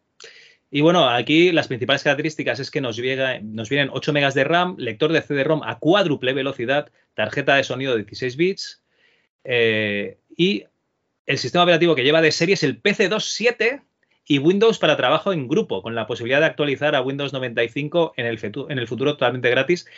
Que aquí está el rifirrafe, porque claro, el PC2 era de- de IBM, pero te están metiendo el Windows 3.1 y el Windows 95 porque los dos les estaba yendo un poco regular por aquel entonces. Eh, todo, todo tique, ¿vale? Todo y que yo lo quiero, lo quiero probar porque me he estado escuchando una serie de podcasts en inglés de hablando de los dos y dicen que, que lo que es el software de Windows 3.11 l- funciona mejor en OS 2 que, que en Windows 3.11 y también es compatible con, con DOS, o sea que habrá que probar este OS 2 a ver qué tal, que yo no lo probé en su día. Yo no sé si vosotros lo, lo llegasteis a probar, estas versiones o el Warp, ¿os suena? No, yo no llegué a probar. Yo nunca lo he probado. Bueno, era lo, típico, ¿no? De que, se dan cuenta de que tienen que hacer un sistema operativo que, aproveche las capacidades del ordenador, porque claro, el MS2 es un software de 16 bits que trabaja en modo real, ¿no? Las CPUs trabajan en modo protegido y con 32 bits y con mucha memoria, ¿no? Está la limitación aquí de los 640K y tal también. Y, IBM y Microsoft trabajan en OS 2, la versión 2 la va a hacer eh, IBM y la versión 3 la va a hacer eh, Microsoft. Y la versión 2 eh, acaba siendo un OS 2, la- las últimas versiones de OS 2 Warp. Y la versión 3 esta de Microsoft, pues acaba siendo el Windows NT. Vamos, que eh, Windows NT, Windows 2000, Windows XP, vamos, suena, ¿no? Vamos, que y Microsoft siempre haciendo de las suyas. Un abrazo, Bill Gates. Bill Gates, muy joven, que lo tenemos aquí también en la página 10, que está presentando su Windows 95. Ya que el 5 de septiembre presenta en Madrid eh, este Windows 95, al cual comentaron la, gente de Game 40 que, asistieron, algunos de ellos, a, la gala de presentación. ¿no? Pues pusieron ahí eh, pues el Start Me Up de los Rolling Stones, ¿no? Y, bueno, pues que se han gastado un montón de pasta en, promocionarlo y, la verdad es que fue todo un acontecimiento. Yo recuerdo de esa época que, a mí me encantaba eh, teclear los comandos, iba súper rápido, ¿no? incluso con el edit, ¿no? Para editar pues cualquier, cualquier comando y tal, y que me reía de esa gente pues que tenía que usar el ratón para todo. Y, esa era mi visión de futuro también, Antonio. Yo digo, ¿esto, esto para qué? ¿No? Si yo con, con el teclado lo, lo, sé hacer todo, pues el, futuro es eh, facilitar pues, las cosas para que todo el mundo, ¿no? evitar esa barrera de entrada y que surjan cosas como Windows. Iba a decir como Linux, pero no, como Windows o como Mac OS ¿no? y estos tipos de sistemas. La ERTE es que... perdón, perdón. Eh, no, no, no. Yo solo iba a comentar eso que dices del teclado. Yo me acuerdo que en el trabajo eh, ahora tenemos SAP, ¿no? Como casi todo el mundo. SAP gráfico con ratón, como dices tú. Pero hace años teníamos un programa que no sé si lo conoceréis que se llamaba BAN, B-A-N, que era modo texto completamente y la gente que lo dominaba, te puedo decir que iba bastante mucho más rápido que ahora con ratón con SAP. O sea, se pasaban de un menú a otro, de una pantalla a otra con una velocidad que no veías, pero se habían pasado cinco o seis pantallas en un segundo y eso no lo haces ahora con el ratón y con el SAP. ¿eh? Pero eso, por, muy, moderno que sea, y estoy hablándote de hace 20 años, o sea, con ordenadores mucho menos potentes que ahora y todo mucho menos potente. Y la velocidad que tenía esa gente que llevaba trabajando con el sistema años y años, no la tienes ahora. O sea que eso, para escala, pues sí, es más fácil con el ratón y tal, pero, pero esa velocidad no la tienes. Eso me pasó cuando estaba de administrativo en, en una cooperativa eh, no, de gerente en otra, sino el paso anterior, que estuve de administrativo dos años en una cooperativa, teníamos un software de gestión eh, que, no tenía interfaz eh, pues, con ratón, o sea, era todo, todo texto. Y yo iba folladísimo, haciendo albaranes, haciendo facturas, pues todas sus mierdas y tal. Y a la que nos lo cambiaron, ya no podías tener esos accesos de, teclado. Los, o sea, los cursores y tal ya no servían prácticamente para, para todo. Eh, muchos eh, accesos directos se perdieron y, yo pues renegué muchísimo para que luego pues al final pues te acostumbras y ves que hay opciones que ya no tienes que memorizar. Yo creo que es una facilidad de, si no te acuerdas dónde está algo, pues hacerlo. Pero desde luego, si sabes hacer algo, eso es como David Skywalker. A David tú le pones el oído de Beholder y él solo con el, con el teclado, él ya te llega, te, te, hace los mapas enteros. En cambio, le pones ahí con el ratón y ya se pierde, pero con el teclado, ¿a qué sí, David? Pues la verdad es que yo, por ejemplo, sí que era de, de teclado los juegos, así que de hecho yo nunca, el único juego que jugaba con joystick era al, Shinobi, porque no tenía otra, pero vamos que yo jugaba todo en Coop. de hecho, esto es muy común a todos los sectores, ¿eh? lo, que estáis, lo que estáis hablando. O sea, evidentemente la interfaz gráfica para qué ha servido. Y luego ya, y el ratón todavía. Pero en el momento que han llegado las pantallas táctiles, está claro, la interfaz gráfica le sirve para que todo el mundo pueda acceder a todo. Más lento, más rápido, pero, pero el que de verdad sabe trabajar en algo, en lo que sea, se utiliza el teclado. O sea, es así. O sea, tú te intenta, ponte a intentar seguir cualquier curso medio serio de cualquier aplicación y lo primero que te dicen es apréndete los atajos de teclado. Además, no es memoria, es memoria muscular cuando lo has, lo has usado una, durante un determinado tiempo, mm, tú le preguntas a cualquiera que esté acostumbrado a utilizar Blender, eh, mira cuál es el atajo de teclado para no sé qué, y le pasa como al tío que sabe escribir a máquina unas pulsaciones decentes por, por minuto. Mira el teclado y dice, ah, pues no lo sé, coño, que lo acabas de hacer, sí, lo acabo de hacer, pero no sé qué, cuáles son las teclas que he pulsado, ni en el orden en el que las que he pulsado, no lo he hecho yo, lo han hecho mis dedos, y tienen una, y tienen una velocidad brutal, pero te digo un Blender, te digo cualquier programa de CAD, cualquier programa de eh, administrativo, bueno, programadores. IntelliJ, claro. Mis alumnos en IntelliJ se saben los atajos de teclado mucho mejor que yo, porque están cansados de hacer prácticas y les salen solos, sí, sí.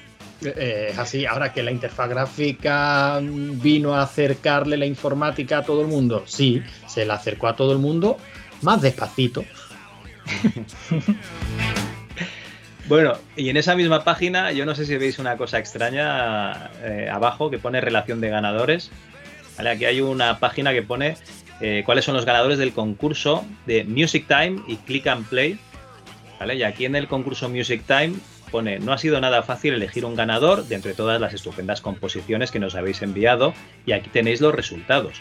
Primer premio, diseñador musical, teclado Casio CTK 750 y 10 exclusivos CDs exclusivos. Son muy exclusivos porque son exclusivos y luego también son exclusivos con las 10 canciones ganadoras de este concurso. A ver, os suena esta personita, ¿no? Que hay aquí debajo. no quiere sonar así. Tenemos a Xavi San Martín, a tu paisano Alain de San Sebastián.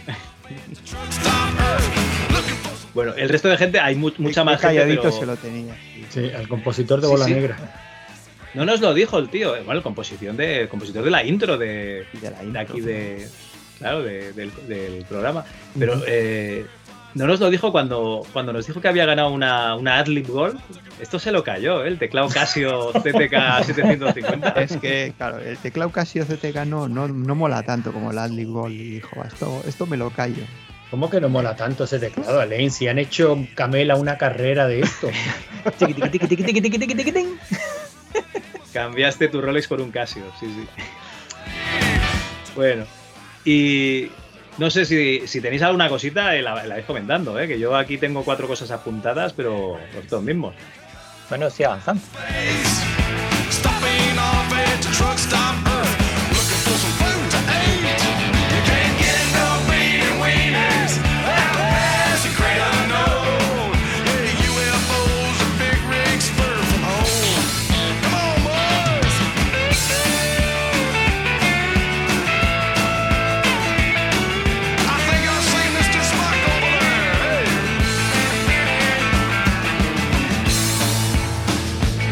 Hola compañeros del MS2 Club.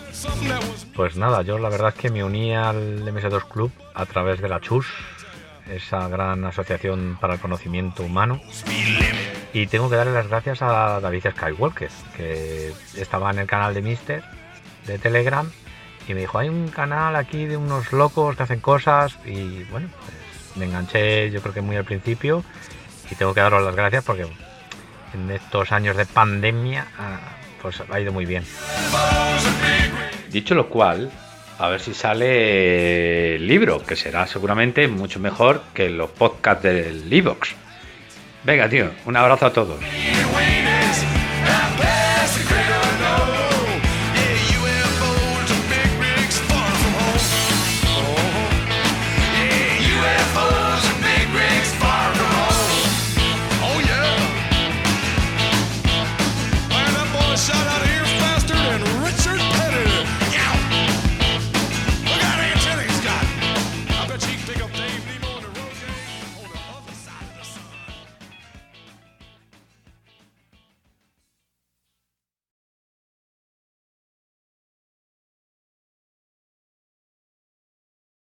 Hasta aquí llega Retromanía 30, episodio 60, quinto aniversario. Y como siempre, esperamos mejorar, pero nos conformamos con no empeorar. Nos vemos el mes que viene en el lejano junio de 1993. Hostia, qué tarde se nos ha hecho Jesús. Como siempre, tío. Venga, hablamos otro día. Buena nit. Eh, Jesús, que se nos pasaba. MS2 Club, tío. Hace tres años y hay que enviar una felicitación, ya se nos pasaba otra vez. Tres- Ahora, tío, las horas que son, hay que, hay que felicitar a esta gente ya, pero llevan, llevan tres años, ¿en serio? Sí, no son cinco y es un solo sistema. ¿Cómo estiran el chicle, eh, tío? O sea, están tocando un puto sistema, tío, llevan ya tres años, qué pasada. Solo por eso habría que felicitarlos, tío. Has quedado con Cal y lo ganan, que hay que hacerlo. Yo he intentado evitar ahí a Cal, pues de todas las maneras. Ya pasé de ir a la RU porque iba él. Ahora llega a Explora Commodore y también va él y tampoco puedo ir a Explora Commodore por no encontrármelo. Hostia. Ya, no, sí, me vas a contar, tío. Soy igual que tú. Es que el tío lo encerramos ahí en la mazmorra y el tío consigue seguir grabando ahí su MS2 Club desde la mazmorra. Madre mía, qué cansino el colega, tío. Pues aunque sea por lo garán, ¿no? Habrá que, que hacer el numerito, ¿no? Que nos encanta, que todo el rollete y nada más tocando M- MS2. MS2, madre mía, que eso no, no se usa desde, yo qué sé, tío. Me dices el amiga, que sigue a tope, ¿no? A día de hoy, pero MS2, ¿quién, quién toca MS2? Es que ni, ni me acuerdo de eso. Pero bueno, yo qué sé, tío. Vamos a matarlo rápido. Bueno, pues dale, tío. Algo rápido, así pomposo y ya está. Venga, voy. Felicidades MS2 Club por estos tres añazos dedicados al sistema Rey, el PC y al MS2. Cal, cuántas ganas tengo de encontrarme contigo en persona y de coincidir en algún evento. Y hostia, una lástima que no podamos, ¿eh? Pero mira que tenemos ganas. Increíble. Lo primero, eh, felicidades a mi podcast eh, retro y ya no retro favorito que toca el sistema Rey por encima de otros subsistemas como MSX, Amstrad, eh, Amiga, que es- nadie se acuerda ya de eso, y MS2, incluso yo creo que hay oficinas que siguen trabajando con, con MS2, eso es por algo, y esta gente pues lo supo leer hace ya tres años, y oye, mi sincera eh, felicitación tiene que ser a través de un audio porque no hay manera de coincidir y mira que hacemos lo imposible eh, por vernos con Cal y darle ese abrazo que se merece. Pues lo, dicho, chicos, desde atrás, eh, nosotros vamos a rebufo, por supuesto, desde atrás os enviamos un saludo, una felicitación y nada, a seguir disfrutando con MS2 Club, ¿no, Andreu? Sí, tanto. No, y ahora un poco más en serio, no solo con el podcast principal, con ese MS2 Club, sino también con esos floppies. Geniales. Hablando en serio, el resto hacemos chorri podcast de entretenimiento que se tira a la basura. Claro. Pero ojito, que esos floppies de aquí unos años van a ser un testimonio de, cosas que se están perdiendo en la memoria. Eh, Andreu, ya está, ya está bien, tampoco, tampoco nos pasemos, se lo merecen, pero tampoco, tampoco les comamos programa, porque yo les quiero escuchar a ellos, no a ti y a mí, eh, Andreu, yo que sigan con el programa, y lo dicho, muchas felicidades, muchas gracias por todo este currazo que, que os pegáis, y ni se os ocurra dejarlo, ¿eh? Que, que si no vamos a visitar a casa, o sea que, oye, felicidades y esperamos veros en, en persona, ojalá alguna vez, y, y daros ese abrazo que, que os merecéis. Un saludo. Bueno, ha, ha colado, ¿qué? Yo qué sé, ¿no? Tampoco es. Yo creo que se nos ha visto un poco el plumero, ¿eh? Hemos sido demasiado efusivos, ¿no? Eso no se lo cree nadie, pero bueno, yo qué sé, tío. eh, yo qué sé. Yo ahora sí, Andreu, me, me voy a sobar, tío, que, que yo curro mañana y estoy aquí perdiendo sueño por, por estos dos, tío. Si me dices por nuestros podcasts, dices, oye, es lo que hay. Pero por esta gente, venga, hombre. La próxima vez no te comprometas, tío, que, El año que viene le enviamos el mismo. Córtalo en dos. Sí, total, es lo mismo. Si están siempre haciendo lo mismo, tío. MS2, MS2 y MS2. Lo cortas y el año que viene ya está hecho. Eh, Nanu, eh, me voy a dormir, tío. Estoy reventado, ¿vale? Venga, buenas noches. De buena nit.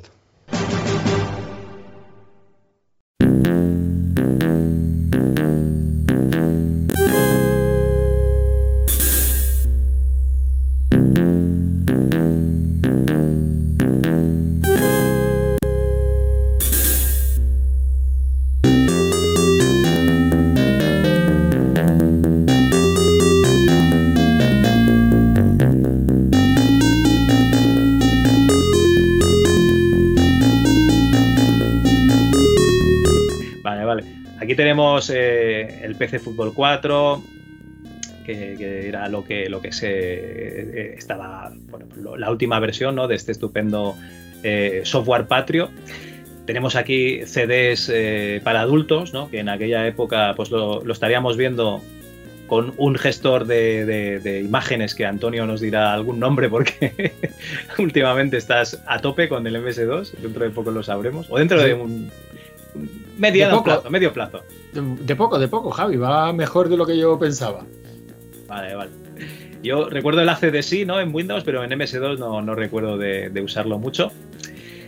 Y bueno, aquí tenemos eh, las cartas al director en el- la página 16 y hay una cosa que pone pixel a pixel, que esto era un concurso que había, y pone eh, la carta de, del David Ramos Corchado, dice, le remito la presente carta para saber qué ha sucedido con unas pantallas que mandé para el concurso pixel a pixel.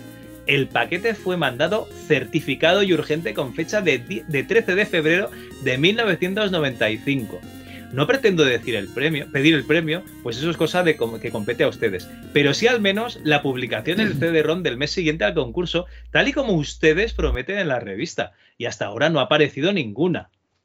Este señor está, bueno, este señor, este chico, David Ramos, está muy enfadado porque no le han publicado las, las imágenes. Yo no sé vosotros, yo en algún concurso de estos envié, bueno, no os lo perdáis. Eh, dos brutal, seis. ¿eh? Sí, no, no, luego, luego, espera, espérate, espérate. Eh, concurso de, de- típico de revista, no recuerdo si fue la PC Manía, probablemente. Eh, yo tenía un ordenador con pantalla monocromo de escala de grises y claro, hago un dibujito con un programa pirata, por supuesto, de la época y empiezo a colorearlo y a, a mí, para mí estaba de puta madre coloreado. Tú buscabas colores que contrastaron, ¿verdad? Claro, claro, pues este más oscuro aquí y tal. Total, que luego lo paso a un disquete, me voy a casa de, de un colega, lo cargo en el mismo programa, porque recordad que todos los eh, programas no usaban BMP, JPG y GIF, sino que cada uno tenía su formato y no sería si sería PCX, no me acuerdo cuál, era. Y digo, pero qué puta basura es esto. O sea, era peor que el CGA, que los pantallazos de CGA que le gustan a John Shepard, era, era el horror. Era el color que vino del espacio. Así que lo estuve en su casa, pues a lo mejor dos horas retocándolo y dejándolo otra vez bien. Lo metí en un floppy, lo metí en un sobre, lo envié a la revista. No os lo perdáis, junto con el programa pirata, si no sabían abrirlo. Eh, y por supuesto, nunca se publicó en ningún sitio ni me dijeron nada. Eh, en fin, esto fue mi experiencia, que yo me lo tomé, pues creo que deportivamente bien, y no envié ninguna carta, pero a, a este chico, a David Ramos, sí que le van a contestar. Oye, David, ya que estás, lee tú, va. ¿Yo? Claro, Bueno. claro. Lo que ha sucedido es que tus imágenes no han sido premiadas. En las bases del concurso permanente de diseño e ilustración pixel a pixel especifica que una selección de los trabajos recibidos será incluida en el CD-ROM que acompaña a la revista. Fíjate bien en la frase que dice una selección, entre comillas. Pero esto es lo Probablemente a ti y tus pantallas te parecerán fantásticas. Pero el jurado no las ha seleccionado por lo que sea. Por lo que sea, le añado yo. Eh, eso no quiere decir que fueran malas. ¿sí? No, que va. Hombre, ha suavizado un poquillo antes de cagarse encima del chiquillo. Eh, eso no quiere decir que fueran malas. Eh, sino, que sino que debes seguir esforzándote un poco más. Tal vez en el próximo envío consiga no solo aparecer en el CD, sino que ser uno de los premiados. Ánimo, después de, después de vapulearlo. El palo y la zanahoria, ¿no? Sí, sí. Bueno, oye, eh, la verdad es que aquí pues le, le dicen eh, suavemente haber estudiado. Yo lo, yo lo que voy, Javier, que tú estás haciendo entrevistas de mierda en vez de buscar a David Ramos Conchado y decirle y, y localizarlo y decirle, vamos a ver, David, ¿cómo ¿Dónde acabó tu vida después de esto? Queremos Oye, ver la igual es imagen". ilustrador ahora, tío, imagínate. Imagina. Se picó, ¿eh? Que Se dijo, cabrones, ahora me voy a poner a practicar de verdad y... Ahora ves en su LinkedIn, ¿no? Eh, trabaja en Naughty Dog y tú dices, hostia, pues sí, la verdad es que empecé manía, Bueno, no tenían ni puta idea. o, o igual fue el motivo de que luego triunfase, claro, claro. Claro, a lo mejor. Claro, hay que achuchar un poquito a la gente. Yo lo estoy buscando en internet por si acaso. Muy, muy bien.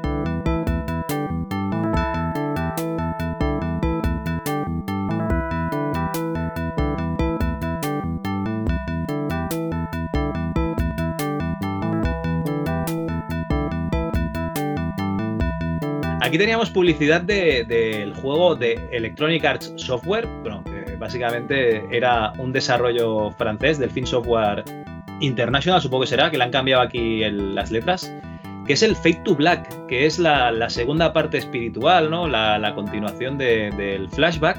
Y la verdad es que este juego nunca lo jugué.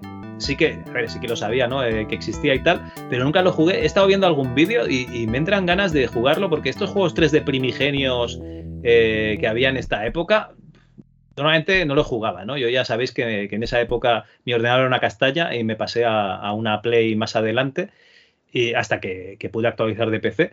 Entonces es uno de esos juegos que, que me hace gracia. Yo no sé si vosotros le, le habéis dado. No.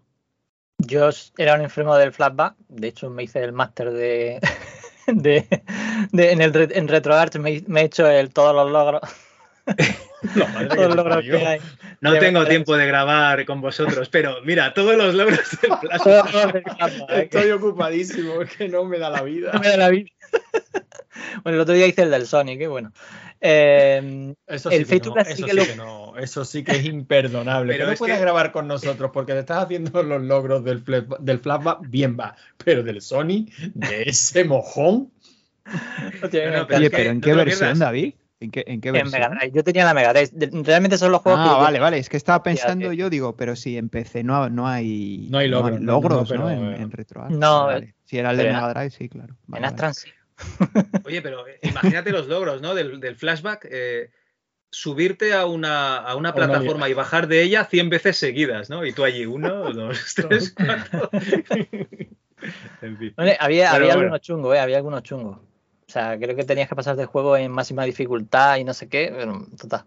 Estuvo guay. Eso no es para mí, eso es para la gente. ¿Pero te lo has pasado en modo hardcore o Sí, sí, sí, claro. Pero claro, no hay otro modo. en modo hardcore, ¿no? Sí, bueno, Es se puede yo- jugar con, con save, save state de esos, ah, grabando de este, pero no, yo.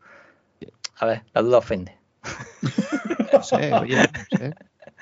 Y No, no, no, coño, pasan el Dungeon Master con guía y tal, pues no sé. Oye, yo Pero esto es, eh, pero esto es esta gentuza que tenemos delante, o sea, la gente de bien que estamos al otro lado. Oye, que yo me lo he pasado con una guía clásica editada en el 90 o 90 y poco, ¿eh? O sea, que, que- que ya era ¿Es menos, antigua. es menos- es menos guía o qué? Claro, No, no, Que no, no, no me pilla lo los guía. últimos la DLC, guía. ¿no? Y es que no quiero hablar mucho del Dungeon Master porque, porque hay, que, hay que reservarse. Sí, sí, hay que reservarse. Entonces, eh, bueno, ya, ya, ya lo tocaremos. ya lo Total, yo este lo, lo probé de un CD Mix eh, y claro, había dos problemas. Lo primero, que mm, te perdías la, la intro y demás y no te, creo que no tenía ni música. o sea, no, creo, no tenía música, no tenía intro, solo podía jugar un poco. Total, jugué un poco, no me entraba de nada y lo quité. También supongo que no iría muy bien de frame en aquella época, así que recuerdo poco de, de- de este. Pasa que a mí me gustaba Eso era la mucho. putada. Eso era la el- putada, el igual que los CD de- Rips. Que, que te Claro. quitaban los vídeos introductorios y la música y tal, y al final te quedaba un juego pues que le faltaban partes. Es como ver una peli screener, ¿sabes? Ha- Había una cosa muy chula, que no sé si lo hiciste ya alguna vez, que era, eh, te cogías del CD de PC Manía, que muchas veces venían todas, venía la, o sea, venía el fichero de las intros completas, entonces cogía, cogía el ficherillo de, la PC Manía, se lo copiaba al juego y ya tenías todas las intros. Eso, por ejemplo, lo hice yo en el, en el Theme Park, que venía, hubo una demo del, del, del Theme Park eh, o del hospital, bueno, no me acuerdo. Y cogía, ah, ah, sí, porque además tenía los audios en, en inglés, que la verdad que estaban muy chulos, pero bueno, total, le podías poner el audio en castellano, cambiárselo, poner la intro y tal. No sé si alguna vez hiciste eso, pero No, yo lo máximo escuchar la- las bandas sonoras de, de, de eso, de, lo- de los CDs que te venían de demos y tal, como el Alone in the Dark. No, eso no te iba a decir, que Alone in the el Dark no 2 o el vino 3. uno, Sí, no vino vino- uno con el fue- CD audio. Pero Y no no la fue el primero, sonora en CD de audio, sí. Bueno, en CD mixto, pero con. en Con las pistas de audio. ¿verdad? Sí, Sí, sí, sí, sí. Sí, sí. Y yo Y además- ese, ese lo usé. Ese lo usé, verdad. Sí.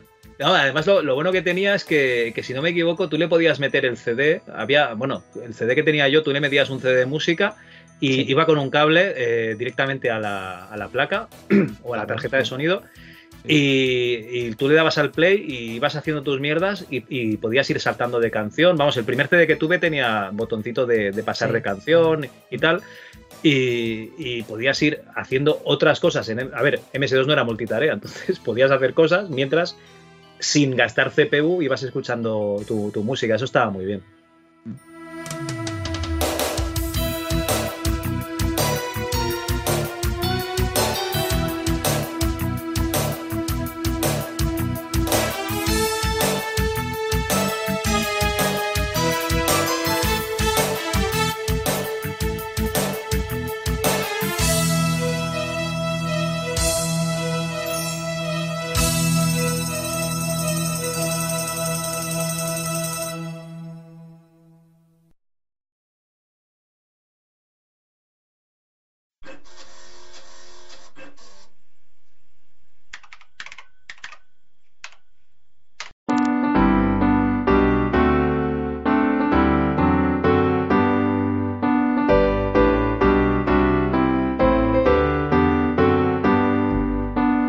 Queridos amigos de MS2 Club, desde museodelainformática.com queremos desearos muchas felicidades por estos tres años de arduo trabajo.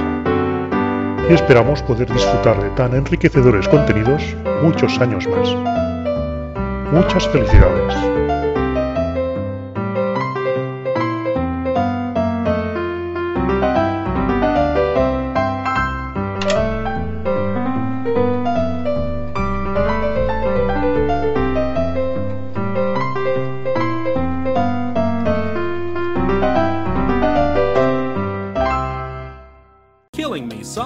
Windows. I tried to run my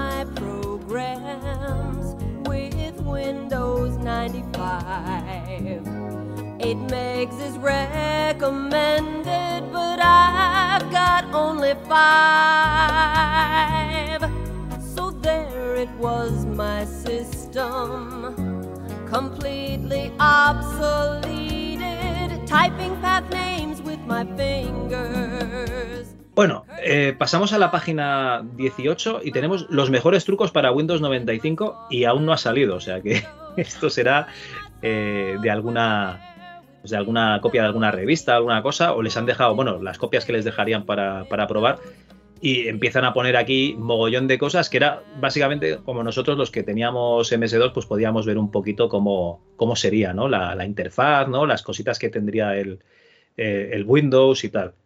Entonces pues era una primera toma de contacto. Pero has y visto luego el, el último Dime. apartado de ese artículo. Si algo falla. si algo falla, ya- o sea, ya, ya se preveía aquí que esto no, no iba a ir muy bien, ¿no? O con- dale, dale. No, no, dice, si algo falla, control al suprimir. Y pone aquí, cuando truco. Windows 95 se queda colgado, que ocurre algunas veces, o sea, ya, sí. ya te avisan, o sea, está, está muy bien. Te- Ya te van abriendo, te van poniendo eh, En en situación. canción, ¿no? De, de- de- de lo que De lo te que vas te a encontrar. Sí, sí, sí. Está muy bien. Oye, porque en Linux cuando falla algo, ¿qué teclas se, se enfrentan? Pues la En, combinación Win- de en Linux no es- falla nunca nada. Los Yo no sé por qué había- todavía me acuerdo yo de una que era control, al, mayúscula, no sé qué. No, no, no, co- Controlar F1 y te va a la Control consola. F1 para ir a la consola. No, no, no, no, pa- no digo para cambiarte a otro terminal y reiniciar desde ahí. Digo que hay una, una combinación de teclas Ah, control complicada. No, tampoco, borrar. no, no, que son más teclas, leche. Que es una serie de combinaciones de teclas que cada una tiene su instrucción y una, digamos, que eh, termina de escribir los archivos en. Pues ni idea. Ah, para acabar, para cerrar bien el. el Sí, ordenador, cuando se decir. te cuelga completamente, que no responde absolutamente a nada, ni siquiera a los cambios de. A los Pero eso cambios no de pasa en Linux. otra- acabas de oír a Lane, que no, eso no los pasa en Linux, cojones, pues. claro que pasa. No pasa Pues nunca. hay, pues hay una combinación de teclas que yo con Ubuntu aprendí a utilizarla bastante, que lo que hace es precisamente eso, ir cerrando servicios uno detrás de otro hasta luego al final hacer un... Pero no me acuerdo cuál era. La buscaré y os la diré, pero no me acuerdo cuál era. Sí, sí. Me no está tocando. nunca, tío. Yo Me está tocando lidiar con, con UML porque tengo una asignatura de, de- de UML, ya sabéis, yo cuando estudiaba en la carrera el UML era el futuro y parece ser que, que sigue siendo sigue siendo, sí. Sí, sí, la eterna promesa. Total, que hay tanto software de UML, ya sabéis, ¿no? El UML por aquí es, es un rumor, UML por allá. Total, que me recomendaron el Umbrello, pero el Umbrello solo está en, en Linux. Y el otro día estaba, tenía que hacer cuatro mierdas y digo, voy a abrir el Umbrello para hacer de esto. Total, que no me lo dejaba instalar, el Ubuntu se me bloqueó, ya sabéis, el Barley blog este de los cojones es el fallo típico de Ubuntu, que está haciendo sus actualizaciones en segundo plano y tal, y te lo bloquea. Y, bueno, por lo que sea, eh, tuve que estar 20 minutos para hacer una cosa que me costaría dos. Es lo- lo- lo típico de, de- de De Linux. Que cuando, cuando va, va bien, es pero cuando tienes que hacer algo nuevo, automáticas, Eso te iba a decir, las- o sea, las manuales y- eso. y- Y, y no lo tú nunca, no, no, pero si Linux funciona súper bien si no haces nada con él, Javi. es verdad, si lo tienes en una caja, Si no lo, actualizas, El cajón, si no, en si el no lo cajón. actualizas va súper bien, si no quieres jugar va súper bien. Si no- o sea, Si no si quieres tú no lo tocas, puedes tener encendido un equipo con Linux años, ¿qué digo años? Siglos. Pero eso sí, no lo toques. Ay. Bueno, tenemos aquí una de esas ferias raras que, que nos anunciaban, que era la SIGGRAPH 95 de Los Ángeles. Y aquí tenemos, pues, eh, eso, eh, imágenes generadas por ordenador, pues como este niño parece que cabalgando o persiguiendo a un perro eh, hecho por un diseñador daltónico y eh, efectos especiales de Casper y tal. Vamos a ver, que digas tú eso, Javi, hecho con un tío que tiene un monitor. Oye, una, una cosa. Monocromo. Una cosa, es Sophie Mage, que es lo que usábamos en Candor para hacer las películas, por cierto. Así, así salía David. Claro, bueno, pero se ponía Pero cariño. no era la versión del 95, ¿no? No, hombre, no, no. no las- De hecho, ya Yo empezaron con, con 3D Studio y luego pasaron a Sophie Mage. Vale, Os imagino ahí con el, con el Pentium 1 ¿no? renderizando. Bueno, no sé si veis alguna imagen que os llame la atención. La verdad es que estas imágenes, por un lado, a mí me fastidiaba que te llenaban la revista con este tipo de artículos, pero por otro lado es verdad que si no las veías aquí, este tipo de imágenes generadas por ordenador, pues no tenías eh, oportunidad de verlas, no como a día de hoy, que básicamente todo está hecho por ordenador y de vez en cuando meten algo real, ¿no? Es un poquito al, al revés. Yo todavía tengo. Uy, tírale. No, Iba a decir que en la página 31 ahí arriba a la derecha hay una foto que yo creo que ahí están haciendo un CD de esos que anunciaban en, en las páginas anteriores para adultos, ¿no? Y una- un torso, ¿no? Hay un torso femenino. verdad. Sí, sí. No, yo iba, yo iba a comentar que tenía. eh, lo único que tuve 3D de MS2 fue el 3D Studio 4, que eran 20 y pico discos, y que todavía conservo. Lo que pasa es que la mayoría. mm, o sea, ya en la época, algunas, algunas partes del disco no funcionaban, pero como eran ficheros de demo, ¿no? De objetos y tal que tuvieras de prueba y tal, pues daba un poco igual. Y no sé si hiciste vosotros alguna vez alguna. eh, la típica. no creo que venía un objeto de una de un avión y había una ciudad o no sé qué, o, o yo hice una ciudad, no lo sé si llegué a hacerlo en la época y no sé, la típica cenilla que hacías de animación por... ¿Llegaste a hacer algo así o no? ¿En, en FLV? No, Sí, yo bueno, me puse a me- hacer un modelo y, y vi que se colgó el ordenador renderizando y ya lo dejé. Perdona, Antonio. No, no, yo creo que lo comenté en un MS2 Club. A mí me dio muy fuerte por toda la movida esta, los tiempos del Morphin, los tiempos de. Ah, qué guay. Lo que pasa es que, claro, yo utilizaba pues el POV, que creo que lo mencionan precisamente en esta revista, el POV, el Polirai y algunas cositas así. Intenté instalar una vez un 3D Studio, no sé qué versión sería, un montonazo de discos, pero Sí. aquello se arrastraba en el 4, en el 486 y decidí dejar muchas noches, pues eso, eh, el ordenador renderizando para que a la mañana siguiente eh, darte cuenta que te habías olvidado de poner la cámara o, de, o, o la cámara estaba apuntando al suelo y te había renderizado pues una pantalla negra mm, preciosa, eso sí. Pues yo creo que tú bueno, tenías sí. otra versión más moderna, porque la mía, yo tenía un 486 y, y, bueno, sí tardaba mucho en renderizar, pero, pero salía algo. yo recordaba que salía algo. Pero no era Windows ni nada, era MS2, o sea, era una Sí, ventana sí. de MS2. No, no, no, sí, sí, era una ventana de MS2, lo que pasa es que tú sabes que el Polirai, o, bueno, El no si ya era- o el ya- eso tenía un pequeño lenguaje de, de script, o sea, tú tenías que programar, o sea, si tú querías hacer una esfera, pues el comando era esfera, eh, lo- las tres coordenadas espaciales, el tamaño, luego, o sea, que era a base de script todo. Claro, yo, yo todo eso en la PC me lo leía, pero no entendía nada. O sea, yo no sé qué, ya tuve las imágenes, yo flipaba, yo ponía los discos, cargaba, ponía cuatro cosas, pero pero, no era- era capaz de hacer nada. Era, vamos, era terrible. Luego tú ves con el Autodesk Animator, sí.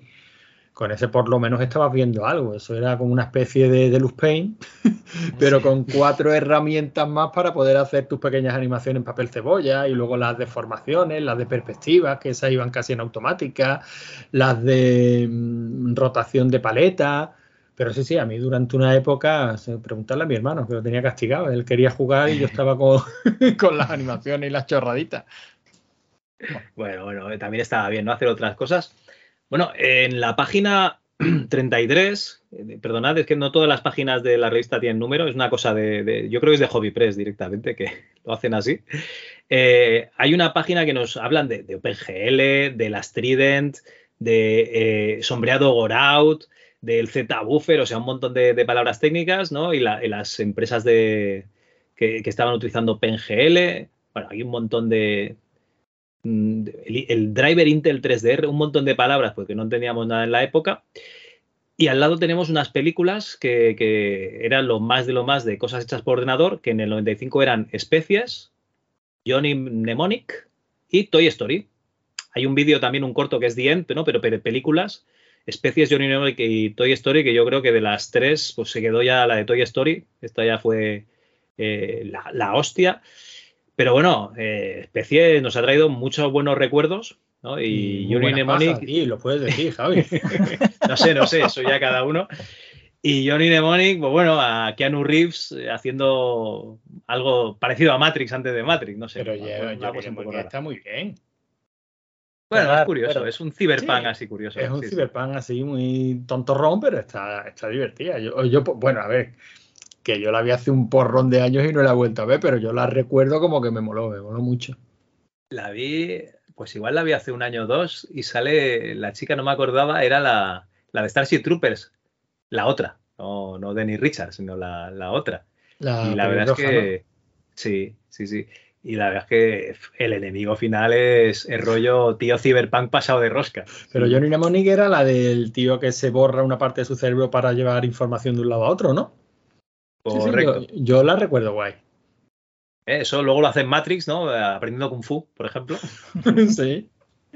Y quiero que os fijéis en esta página, en la 33, ¿vale? Eh, porque este tipo de fotos de fondo que lo que hacen es que dificultan la lectura del artículo. la mierda. Sí, sí, sí. Esto, esto es lo que. Esto era mi aspiración cuando yo hacía fanzines con el 486 y Windows 95, allá por el Creía que no se podía 97.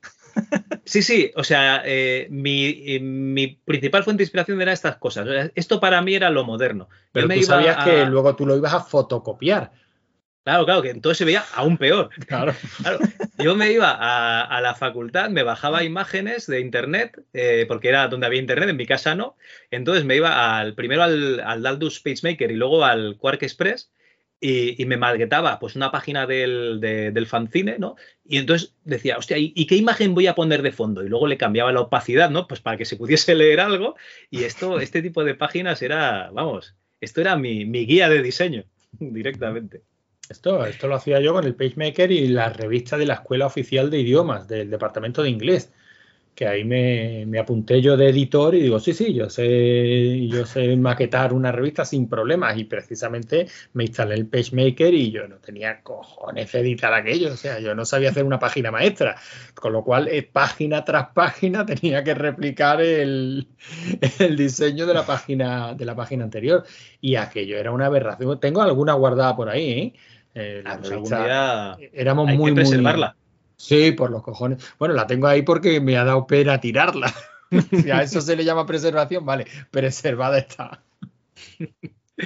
Bueno, eh, tenemos aquí una de esas empresas que se fue un poquito a la, a la mierda. Corel CD Office Companion, ¿no? Aquí que sería una, una Office eh, ofimática, una Office, un paquete ofimático, perdón, de, de Corel, ¿no? Que yo este no, no lo usé, no sé si vosotros lo le disteis. El Draw. El Corel Sí. Draw sí lo usé. Bueno, El haberlo Corel Draw, tenido sí, instalado, sí, sí. ¿no? Pero como la soy completa, no. No. Aquí nos anunciaban eh, un, Cor- un upgrade de kit. Si es que todo Sí, suena sí, antiguo ahí. todo suena viejo. Eh, no te, o sea, déjate de rollos que el fax, cuando yo llegué a la empresa, a la cooperativa de Mazaleón, esto fue en el 2006. Allí usaban el fax para recibir los precios y los kilos de venta de los mercados. Entonces tú llegabas por la mañana y si tenías suerte te encontrabas los faxes con, con las ventas que se habían hecho de la fruta que tú habías enviado. Y esto lo fui cambiando paulatinamente al correo electrónico y al WhatsApp, mucho tiempo después el WhatsApp, por supuesto, pero costaba mogollón, o sea, eh, ir cambiando. Era una tecnología que, que estaba sentada en, esos, en estos sectores. Lo llamaban el JSON. JSON del pasado, sí. JSON.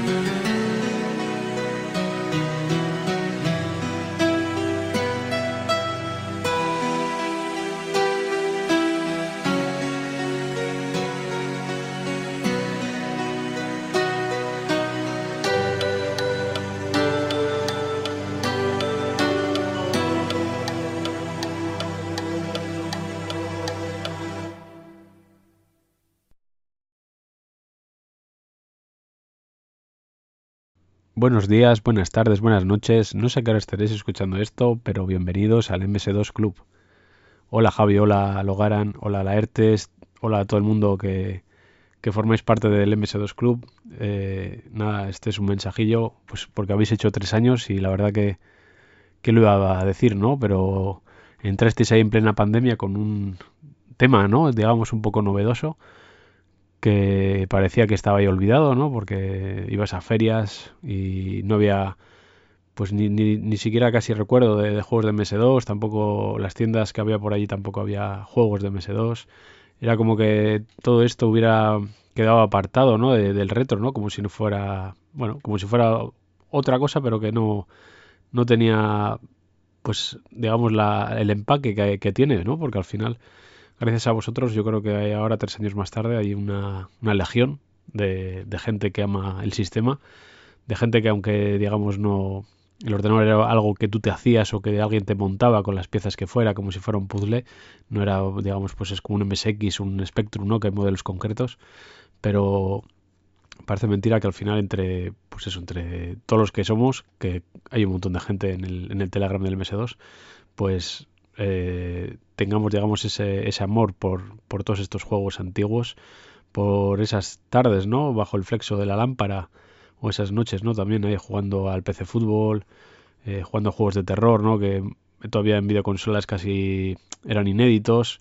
Eh, esos primeros juegos 3D, ¿no? Como Alone in the Dark, que funcionaban en un 286 normalito, ¿no? Que por, en esa época, en el año 92 todavía, pues en consola no había algo tan, tan, tan, digamos, tan impresionante.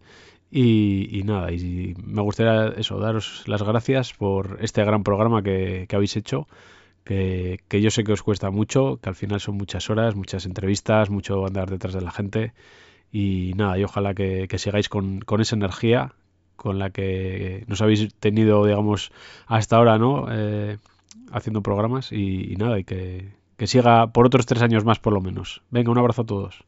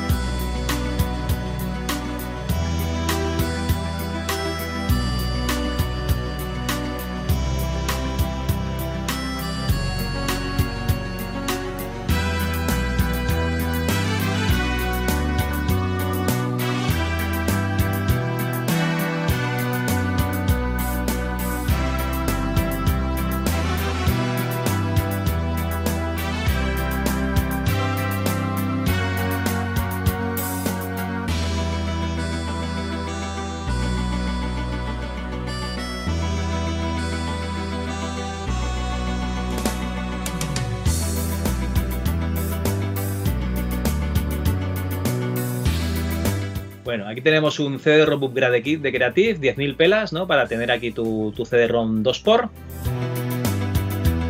Y no sé, eh, si veis alguna cosita así que os llame la atención, aquí tenéis el búho. Mira, le, le, es, es, verdad, le, le, envió un WhatsApp, a, hay un WhatsApp, un mensaje a, a, Graham para que nos explicase qué narices era eso del búho y luego unas páginas después sale aquí el, el búho directamente ¿no? explicado.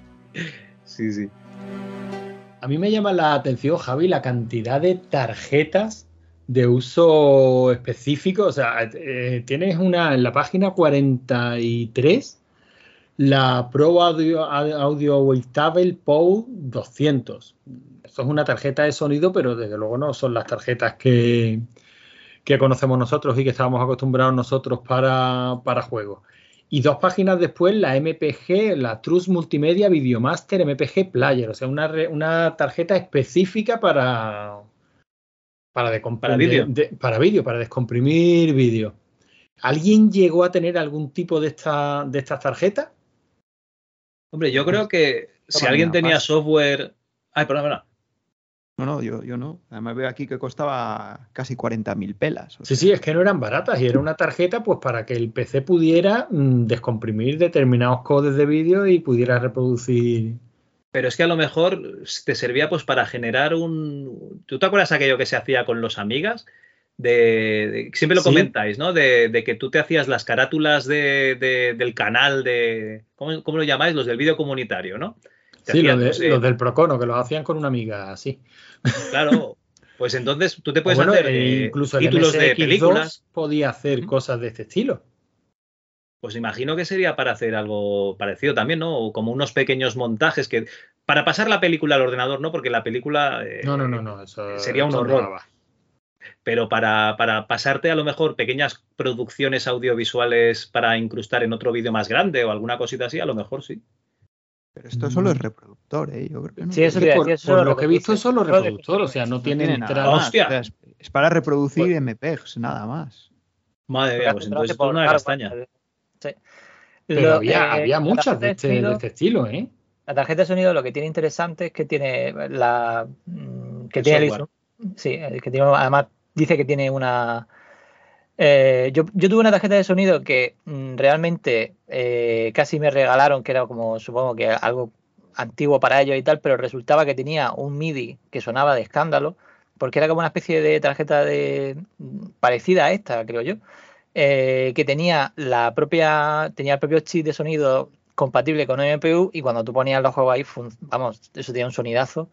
Pero claro, mm, como ya era la época de Windows 95 y todo eso, ya eso no se usaba, pues supongo que por eso la, eh, me la regalaron, pero a mí me fue genial. Yo como era un enfermo del MIDI, Sí, es que en esa época del CD-ROM había que llenar lo- los CD-ROMs y todo, todo lo que eran las composiciones MIDI fueron paulatinamente de- desapareciendo. Bueno, también era más fácil, ¿no? Supongo que, que pasar las músicas, ¿no? Y justificabas un poquito el, el espacio ese del CD-ROM que en la mayoría de las veces estaba vacío. Bueno, aquí hay software de Brotherboon, que no es el Prince of Persia, que es software educativo. Sabéis, esta página siempre nos la saltaríamos en la época.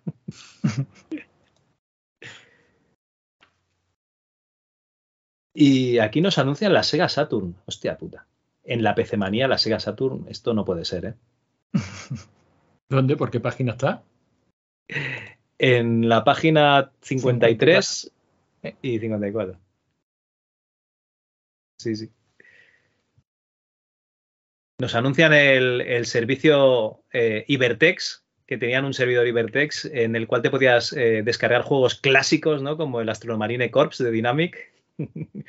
Gracias al Hobby Link que venía incluido en los disquetes de la, de la revista. Esto me daba rabia porque yo no tenía internet y parte del disquete, eh, en la época en la que yo no tenía todavía el 486, no tenía CD-ROM, parte del disquete era una mierda para mí porque no podía aprovechar nada. en fin. Yo, no, pero dice que eh, tiene chico, coste, ¿eh? No es gratis. Pone que vale 80 pesetas. Eh, ¿El minuto o, o cómo va No esto? sé, disponible a través de HobbyLink en la sección Clásicos Dynamics, coste de la transferencia del juego, 80 pesetas desde cualquier punto de España. Ah, mira. Pero eso Pues es a lo una mejor estima, era- o sea, es un coste fijo por... Supongo que será la llamada, ¿no? Lo que, te- lo que tarda en descargarlo, pero no lo sé. Sería así, Como eso era una seguramente lo tenían BBS. calculado. Ni idea, ¿eh? Yo es que nunca me conecté a, a No, yo tampoco. Bueno, aquí nos hablan en Virusmanía de, de un virus de sector de arranque que es el anticemos. La sección Click and Play. Bueno, no sé, chicos, si veis alguna cosita que, os interese, si no, tampoco hace falta hacer un repaso general ¿eh? de, la, de la revista. Bueno, es que al fin y al cabo, mira, me llama mucho la atención eh, todo el artículo que hacen de vida artificial, que básicamente esto es algo parecido a lo que hemos estado hablando, ¿no, David? De generación de imagen por ordenador. Esto tiene que ser algún tipo de programa de generación de fractales y, y dicen vida por ordenador porque salen unas figuritas así, rollo orgánico, ¿no? Sí, mm, recuerdo además una PC manía, que no sé si fue esta en concreto, que hacían una especie de lo de la hormiguita. Yo creo que no, este no fue el primero de los que hicieron, no sé si este fue el primero de los que hicieron o luego hubo alguno más, porque recuerdo eh, que hicieron un, un programita de las hormigas que iban cogiendo la comida y tal, no sé qué, porque lo ejecuté. No sé en qué Pero- PC manía será. Pero eso sí era algún tipo de simulación. Es que aquí, claro, Sí, yo sí, al sí. principio, Esto esto no, aquí pone vida artificial, pero esto no tiene nada que ver con vida artificial. Además, O sea, de hecho, hay cosas aquí de pop. Esto es generación de fractales. de- Bueno, me parecen a mí a, a- a través de hecho hay un fractales. fractal ahí. Sí, sí. Y simplemente salen unas figuritas así muy curiosas con colores horribles de estos que dibujaría Javi en su monocromo. Yo tenía una Hércules, ¿eh, Javi? Eh. Saben, saben lo que es sufrir, ¿no? No, no, Sí, ojo. entre yo- monitor no- verde no del CPC y la Hércules en el 486, pues imagínate. Pues demasiado bien ha Pues salido. bien ha, bien ha Pues, salido. No, no, pero no era monocromo como el tuyo, tío, que lo mío era eh, escala de grises, o sea, lo mío era blanco y negro, blanco y negro, vamos a llamarlo así. O sea, no era que tenía o blanco o negro, sino que era tonos de 256 maravillosos tonos de gris. Ah, vale, o sea que lo que tenía era que el monitor era gris. O sea que tu monitor Era en gris, blanco y negro. Sí. Sí, sí. Lo que pasa es que en la publicidad ponían monocromo, pero no era, ya no era un monocromo de aquellos eh, Vale, vale. fósforo. De Pues hecho, sí, además lo entonces, recuerdo que debía ser de 10 o 12 pulgadas, porque los monitores en aquella época eran súper pequeños. Hostia, aquí tenemos una publicidad de Frameware, pero en lugar de sacar los títulos shareware así chulos, ¿no? Como el Wolfenstein 3D y tal, el Neobook profesional, el NeoPaint y el NeoShow Pro Bueno, para todo. hacerte tus presentaciones. Todo es nuevo, no está mal. Ni idea. Y aquí tenéis claro- un concurso de PC Fútbol 4 que, oye, esto, 10 preguntas de Michael Robinson, esto lo podemos guardar para un concurso ¿eh? del programa. Pues ya estaría, ¿no? Y A mí esto me gustaba era el otro, la verdad. No sé si. Yo a mí me gustaba el PC Fútbol, el anterior a este. El que era que se veían Tres. pequeñitos como los como los Lemmings, no sé, eran muy chiquitines. Ese fue el PC Fútbol que a mí me moló. Este ya era demasiado para mí. Yo ya. El cambio grande, grande, grande de- era a partir del 5, ¿no? El Sí. Pro Manager, el 5, no sé si entra en este. No, en el 4 está el Pro Manager que lo pone aquí, un poco después. Y en el 5 era que ya usaban las DirectX, ya, ya era Mm. Windows. Bueno, que hubo versión Windows, vamos. Lo que yo flipo con esta revista es que, claro, era la el medio de información que, que teníamos. Pero es que no se queda corto. O sea, que estamos hablando de 150 y tantas páginas, ¿no? De, de revista. Vale, que sí, que eran 900 pelas o 1000 pelas. Pero, joder, es que tú tenías revista para un mes entero, ¿eh?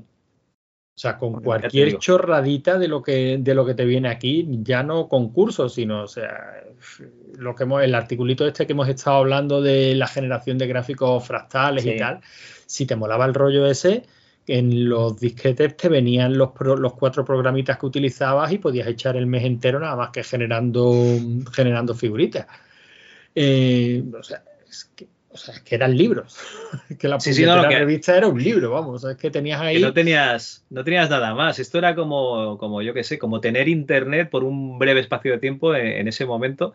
Pues tú pillabas este CD, que te venía además con, con demos, con animaciones y imágenes que había hecho la peña, ¿no? Con, con su, con música. Y era como, durante un breve periodo de tiempo, estar conectado a, a- a internet. Y luego ya, pues ya veías que se te había acabado todo lo que tenías ahí. y a esperar a- y al mes siguiente. Claro, Bueno. Creo que venía hasta el PC Mus en este CD. Eso te iba a decir, que estaba el PC Move, ya para qué quieres más. O sea, ya.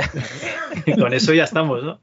A ver, que hay un- que a la gente se quedaba corto, que uno de los comentarios, una de las cartas a, a la revista, eh, el tío decía que tenían que venir más cosas en el CD, que por qué no venían el, que, que por qué no venían todos los juegos Shareware, que por qué no venía música de Nirvana, que le, contesta- que le contestaban diciendo, mira, a lo mejor te has confundido de revista, ¿no?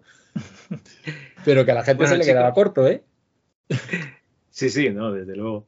Eh, más que nada porque esto valía una pasta, ¿no? Y, y- y venía una vez al mes. Oye, chicos, hay una, hay aquí el pixel a pixel, ¿no? El concurso. Y hay una, dos, tres, cuatro, cinco imágenes generadas por ordenador y adivinad quién no sale su imagen en esta página. Hay que a, lo mejor, a lo mejor, aunque a él le guste mucho, no era tan buena. Ni siquiera, ni siquiera le han publicado la carta, pero, pero no ni Tengo-. Tengo aquí el nombre, David Ramos. A ver, David Ramos. No, está Silverio López, Paco Asensio, Alejandro Conte, Juan Carlos Piña, Luis Ángel de Vázquez. Lo siento, David Ramos este mes. No ha sido Tampoco. tu Oye, por cierto, hay unos niveles de Doom y Heretic que no sé si vosotros en la época eh, jugasteis a Doom eh, con cable null modem, alguna cosa de esa. ¿Hiciste alguna vez de llevar el ordenador a otro No, a otra en casa o algo la- así? En la facultad, en la... Yo jugué en la facultad también. Claro. Pero no cogisteis vuestro ordenador, llevasteis la No, casa de un no, colega, no. lo conectasteis los dos con un cable nulo de eso. No. ¿Qué va? No. Pues, pues nosotros con, con esto y un par de y un par de discos de PC Manía, vamos, pasamos un fin de semana que no dormimos, básicamente. Pues también le dice un tío en el, eh, en el consultorio, a mí es que de esta revista lo que más gracia me hace son los consultorio. consultorios. También le dice un tío que lo- los mods que ponen de Doom que no tienen chicha, que, que no son tan buenos. Y la respuesta de PC Manía es buenísima. Dice, ya hemos publicado editores de mods, haz uno bueno tú y mándanoslo. Pues tiene razón, la, verdad es es que que tiene razón. Sí, sí, sí, sí. Otra, pues es verdad que en los, en los, eh, yo cogía muchos mods de, de las publicaciones de música que, que salían en PC Manía. Que mm, no sé si alguna vez usasteis vosotros el Fast Tracker o alguno de esos. No sé si lo Sí. llegasteis a usar alguna vez. Lo llegué a arrancar, pero yo no sabía qué hacer con eso, David. Yo veía una barrita que iba de izquierda a derecha y parecía que donde yo pinchara un cuadrito aquello sonaba, pero a, a más no llegué. Para mí lo que me pasaba que fue que. Ah, sí, pues. con- Arte. Laertes, ¿no has dicho tú que sí que habías usado el Fast Tracker? Sí, pero yo lo, yo lo usaba para escuchar los mods que venían en la revista, no para Ah, hacer vale, yo mods. Como, como player, Vale, vale. tú lo usabas como player. Yo lo que que lo pasa ponía, que- no, estaba, era muy chulo porque lo ponías y veías ahí todas las pistas eh, sonando y Sí. tal, y de joder, qué guapo. Pero ya de ahí aprender a usarlo ya no, no, no di el paso. Y tenía aquel que eh, podía jugar al, al nible, a este de, de- de la que se iba comiendo los, los cachitos y se iba haciendo más grande. ¿Tenía ese? No, no me suena. ¿eh? Es que ese era ¿Un el sumo. que se podía jugar al nivel? Claro, o sea, tenía la perfección. Estabas escuchando un musicazo mientras que te echaba un, de este, un gusanillo de esos que se iba haciendo más grande. Mientras jugaba al mejor juego de la historia, ¿no? Efectivamente. Después de la abadía del crimen. ¿Tú sabes cómo sería impresionante la abadía del crimen? Que Abso No. fuera comiendo cocos y creciéndole la cola. Hostia, Pues yo una cosa- recuerdo del Sí. Winamp de, de ponerme la música y darle al reproductor aquel oculto de las llamas y al, ¿cómo se llama? El Windows Media Player, que si metías un CD, un CD de música también, tenía como una especie de reproductor que salían como llamas azules. No sé si lo recordáis. Joder, eso no me acuerdo. Y me quedaba tonto ahí mirando la, la pantalla. Las llamitas azules, ¿no? Tú dices la- la- las visualizaciones que tenía para la música, los Sí, ecualizadores. tenía todo. visualizaciones. Y y- sí, conforme sí. la música hacía tal, te hacía como unas llamitas con el ritmo de la música. ¿Algo así? Sí, no, no recuerdo si, si se movía con el ritmo, pero bueno, que sí que iba haciendo sus cosillas. Yo- igual sí, igual era con, el, con los graves o algo, sí, sí, algo hacía. Pues Sí, una sí, cosa pero- chula que tenían los, los mods es que eh, tú puedes coger los samples que han usado esa canción para tus canciones. Entonces, cada, cada revista de PC Manía estaba muy chula porque en cada revista, cuando alguna canción tenía algún sample que me gustaba, cogía, pum, entraba en la canción, en la parte de, instrumentos, cogía el instrumento, pum, te lo guardabas como guapo, como lo que fuera, voz o lo que sea, y, ya lo podías usar en, tu, en tus canciones. Yo el tracker lo usé, y esto te va a gustar, Cal, porque en una entrevista que le hicieron a. mm, ¿Cómo se llaman los del Man Mix? Que Jordi. Tony Pérez, José María Gasteiz. Eso, a. Castel le, le entrevistaron y, y le preguntaron cómo hacían ciertos efectos y tal, las repeticiones, estas de pop, pop, pop, pop, y cosas así. Y decían que ellos usaban un tracker y tal, y ya a mí se me quedó la palabra de tracker y ya con eso. y la primera vez que empecé manía, eh, pusieron un tracker, pues empecé a bichearlo y por eso y por ahí empecé. Hice hasta un pequeño megamix muy, muy cutre, pero bueno, algo El hice. gran- tu gran mega hit Penca salió con uno de uno de estos trackers, David. Que va, que va, Penca salió de otro. Ese, ese que estamos esperando todavía David. escuchar en algún momento. David, ¿sabes que el otro día me metí a leer comentarios de rigor y criterio Sí. y este mismo año alguien ha puesto penca por si acaso? Claro, Ah, pues, sí, el yo comentario no sé era cuánto- penca por si acaso. Perdona, yo sigo contando, eran 20. 20 Yo qué? sigo- eran 20 pencas. Si conseguimos 20 pencas de comentarios, eh, tú tienes que publicar el gran. eh, ¿Pero tú qué quieres? ¿Que me, que me arresten o algo? Mira, no estaría mal, David. Yo todo sea por la risa. Madre mía. Y si tú ten en cuenta que eso lo hacíamos con. Era un barreño para hacer de, de, de, de- de grave, de pom pom pom. eh, una guitarra que tenía tres cuerdas, un piano Casio que tenía que, teclas que estaban que ganó rotas. Xavi San Martín. Sí. Y, y luego, como todo no se podía escuchar a la vez, teníamos una mesa de mezclas por donde metíamos el piano, que era el único que se escuchaba bien, y todo lo demás era con un altavoz, que uno de ellos se puede hacer de micro, es decir, cualquier altavoz tú puedes hacer que uno de ellos sea micro, porque cuando tú hablas al altavoz, pues vibra la membrana y funciona como micro. Entonces, uno estaba en plan ambiente, pero que era un altavoz que usábamos en plan ambiente, y el otro era el, el- el teclado que era el único que se escuchaba bien. O sea que es horrible. Y encima sale mm, mi perrillo Jackie, que el pobretico se- que por supuesto sale ladrando. Y bueno, total, la vida. Pues eso, cada- más, más me cuentas, más ganas tengo de escucharlo. Yo, yo no veo ningún problema. Ninguna yo- pega, yo al ¿no? revés. Claro, claro, esto es una maravilla. Bueno, para el quinto aniversario lo, lo vemos. Venga, está, es que yo no me olvido, ¿eh? O sea, está, está grabado. Muy bien.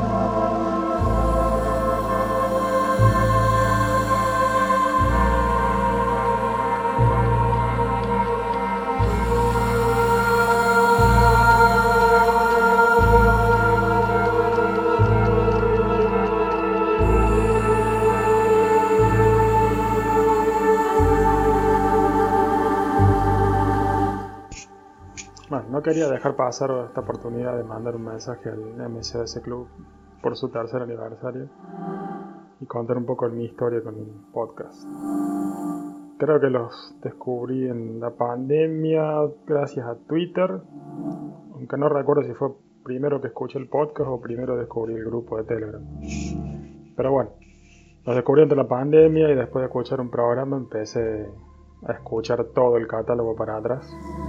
Desde el episodio 1 ese con el juego de las pollitas que siempre dice Logarán, hasta pasando por Crónicas Lozanas y todos los, los otros restos de programas y entrevistas geniales que hace Javi.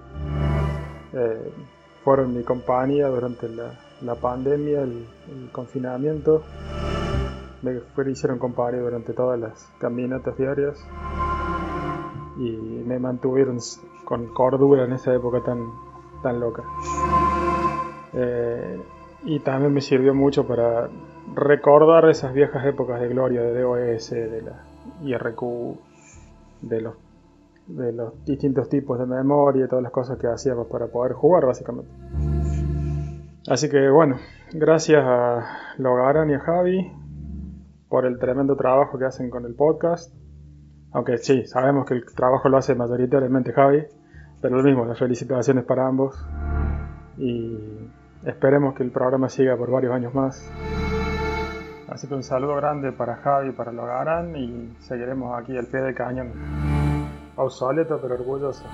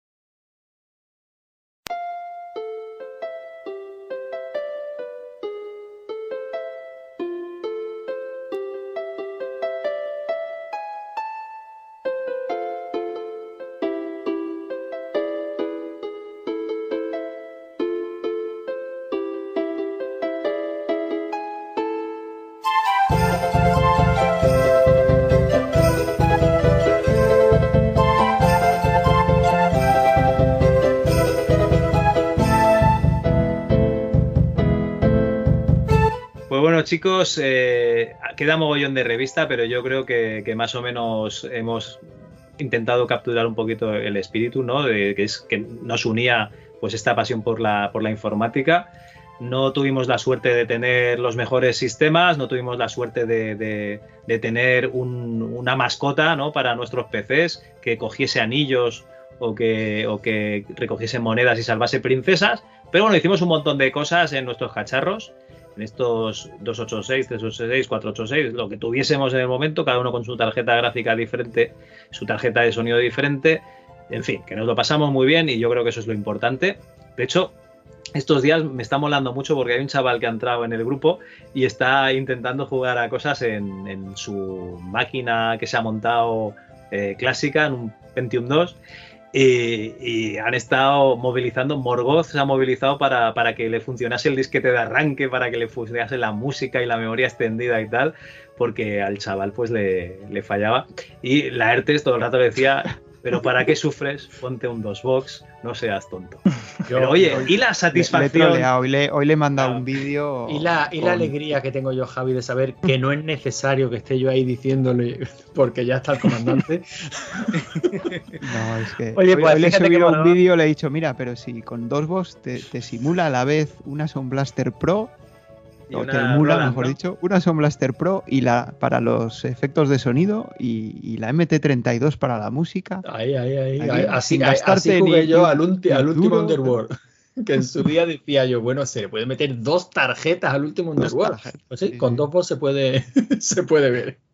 Dos tarjetas con dos boss y Munt, joder, y, y sin ningún problema, sin buscar en Wallapop una, una Roland MT32 que, que vete a A saber 200 no es lo que te quieren cobrar por ella. En fin, Lo he mirado esta tarde, 180 había una y 350 otra. Yo tengo aquí una Eh, Roland delante, por cierto. ya está el chulo. Vamos, se nota aquí los ¿Es para que ricos. se lo lleven preso o no es para que se lo lleven preso? también te voy a decir una cosa, Len, que eh, nosotros teníamos dos juegos en uno, porque un juego era conseguir que funcionase. Claro, claro. Y si funcionaba bien, ya la hostia. Y el otro juego ya era jugar, que de hecho a lo mejor te pasabas más tiempo configurándolo todo para que fuese que luego jugando. Que luego lo ha dicho el tío, dice, sí, sí, he estado dos días para que el Dune 2 tenga música y voces y ahora he echado una partida y, y voy a jugar otra cosa. Es que he estado viendo Tantes también en dos box y es que el Dune tiene un problema, el Dune 2, que es que no deja dos tarjetas de sonido. Y si lo pones con, si lo pones con Roland, no tienes voces. Y si pones voces, no tienes Roland. Está, está más, más limitado el, el Dune 2. Lo único malo que tiene ahora mismo intentar jugar con ciertos juegos es que muchos juegos lo han parcheado precisamente para que funcionen en Dropbox. Entonces, Mm. yo me he encontrado también, que no sé si le habrá pasado también acá o no sé si alguno Te más una, si te bajas una, iba a decir una ROM, pero no son ROM, te bajas el software y no funciona bien. Sí. De hecho, por ejemplo, el Carmen Sandiego, que estuve intentando ponerlo para jugar con, con mi hijo y que lo viera y tal y no sé qué, y resulta que no puedo poner sonido y ratón a la vez. Pues no sé por qué peta, pero yo recuerdo en la época haber jugado sin problema con ratón y, y Pero tú sonido. llevas, llevas tiempo Ojo. vuelta a esto, ¿no, David? Pues a mí me Sí, suena sí, que, sí, yo lo pregunté hace tiempo, sí, pero y no que estás tratando de conseguir un bueno algo parecido a lo que a lo que empezaste con Astra, ¿no? ¿Cómo llevas el proyecto ese? ¿Pero de qué? ¿Del, del ordenador o de...? No, tú en Amstrad querías conseguir un ROM set que fuera eh, lo más original y lo más limpio posible, quitándole mods, quitándole modificaciones, quitándole historias. Metiéndole y los el- estabas el revisando uno, y los estabas revisando uno por uno, si no recuerdo mal. Sí, gracias, gracias a Morgaos que también me ayudó y, y a, mm, a Macarro también, que me echó una mano. Ahí donde lo ves, también se pegó una penza, una panza de, de revisar ROM. ¿Pero eso lo Y- terminaste o qué? Sí, sí, está hecho y publicado además. O sea, está eh, subido en archivo, se llama eh, mm, eh, CPC Client DB y pues esa es una especie de no intro. O sea, nuestra idea era hacer un no intro de juegos de CPC, porque el problema que hay es que, claro, casi todos los juegos están o parcheados o, Sí, o- o tienen una intro que te tienes que saltar dando un botón. Y la idea era hacer que con el, que con el CPC mm, pues, pudieras poner un juego y jugar. Entonces, el- lo primero para eso necesitaba tener, por ejemplo, la máxima cantidad de, de ROM limpias de juegos. Y una vez la tuviéramos catalogada, digamos, la mejor, la mejor versión de cada juego, pues ya era, mm, hicimos una base de datos que nos ayuda también a gente de RetroArch, que, que digamos, pues es, es como eso, como un no intro de, de CPC y, y eso, lo bueno que es que, además, fíjate, nos está ayudando el único francés bueno que debe de haber en la faz de la que es el muchacho de, CPC Power, que, que se llama Bruno y el tío es un crack. Y recuerdo que le, le enviamos, la verdad, mm, voy a ser sincero, eh, le, le envié mm, parches que habíamos hecho porque me puse en directo a hacer algunos parches y tal, a, a parchear algunos juegos y tal, sobre todo por enseñarlo, porque More es muy fan de todo el mundo, toda la escena del- crack y todo ese tipo de cosas. Y cuando empecé a hacer los parches, dice, bueno, pues grábame mientras que lo vas haciendo. Y ya por la siguiente fue, pues, pues vamos a ponerlo en Twitch. Y nos pusimos a hacerlo en Twitch. Y entonces algunos de esos se los envié sin mucha esperanza, la verdad. Suponía que iba a decir alguna bordería, alguna cosa de. Porque ciertamente lo que yo estaba haciendo. francés. No, porque lo que yo estaba haciendo realmente no. Eh, yo lo que intentaba era, pues mira, si en la época un cracker se había currado una desprotección de un juego que, era difícil de hacer y que requería, imagínate, en la época para dumpear un juego de eso lo que tenías que montar. Eh, hoy día pues, simplemente le das el emulador, coges la parte de la RAM, la vuelcas y ya tienes el binario que tiene en memoria, ¿no? Eh, entonces es más fácil. Pero en aquella época, entonces yo lo que he intentado era que si tengo que tocar un crack, lo toco lo mínimo posible para saltarme la intro. Es decir, me busco cuál es el salto. Por ejemplo, muchas veces el, el juego tiene un. eh, ¿Quieres vida infinita? Sí, no, ¿no? Y cuando le das sí, no, pues ya salta, digamos, la carga, ¿no? Y hacer parche. Pues yo lo que hago es busco esa parte donde, donde va a mirar qué tecla has pulsado y veo a ver qué salto ha dado, ¿no? Que salto en el código, pues, es, es código máquina, ¿no? Pero bueno, más o menos se ve. Y pues veo cuando, bueno, aquí compara si si es una N, si es una N mayúscula o una N minúscula, ¿vale? Pues, ¿y dónde se va? A esta zona de memoria. Pues lo que hago es que antes de que llegue a esperar la tecla, pues yo ya salto a esa parte. Entonces, realmente el crack sigue estando la firma del cracker y muchas veces si mira en el código se ve, por ejemplo, el pues, cracker no sé qué, no sé cuánto, que mm, la tengo muy grande, lo que sea, ¿no? Aquí, aquí, David, voy a poner el corte de Matrix de yo solo veo rubias, morenas. No, pues- Porque eh, tú, pones, tú pones el emulador y vuelcas a memoria y nosotros ponemos el emulador y seríamos como monos con, con platillos ahí. Sí, yo, tac, tac, que no yo estaba hacer. callado y dice, "Pero se ve, no se ve. Sí, claro, Claro, se ve, claro. claro, se- lo, lo ves tú, los cojones. Nada, nada, ahí, eh, realmente no es complicado, ¿eh? Si lo vierais, ya os digo, de hecho subí, eh, eh, creo que se llaman cursos de craqueo veraniego o algo así le llamé, en YouTube están subidos y lo explico de forma que muy no tiene sencilla cómo se hace. ¿eh, Javi? Eh, lo, lo explico ¿Cómo, muy cómo? sencillo de cómo el se no, el que no tiene tiempo. De tiempo. Yo lo que no sé es cómo no te llaman a facultades y a, Pero- y a pero- eventos, eventos retro. Porque, vamos, eh, Tú chico, fíjate en un ra- bueno, Avento Retro, Si no fuese por la chus, yo, David- mundillo por mor de unas Claro, grapas claro. o yo qué sé.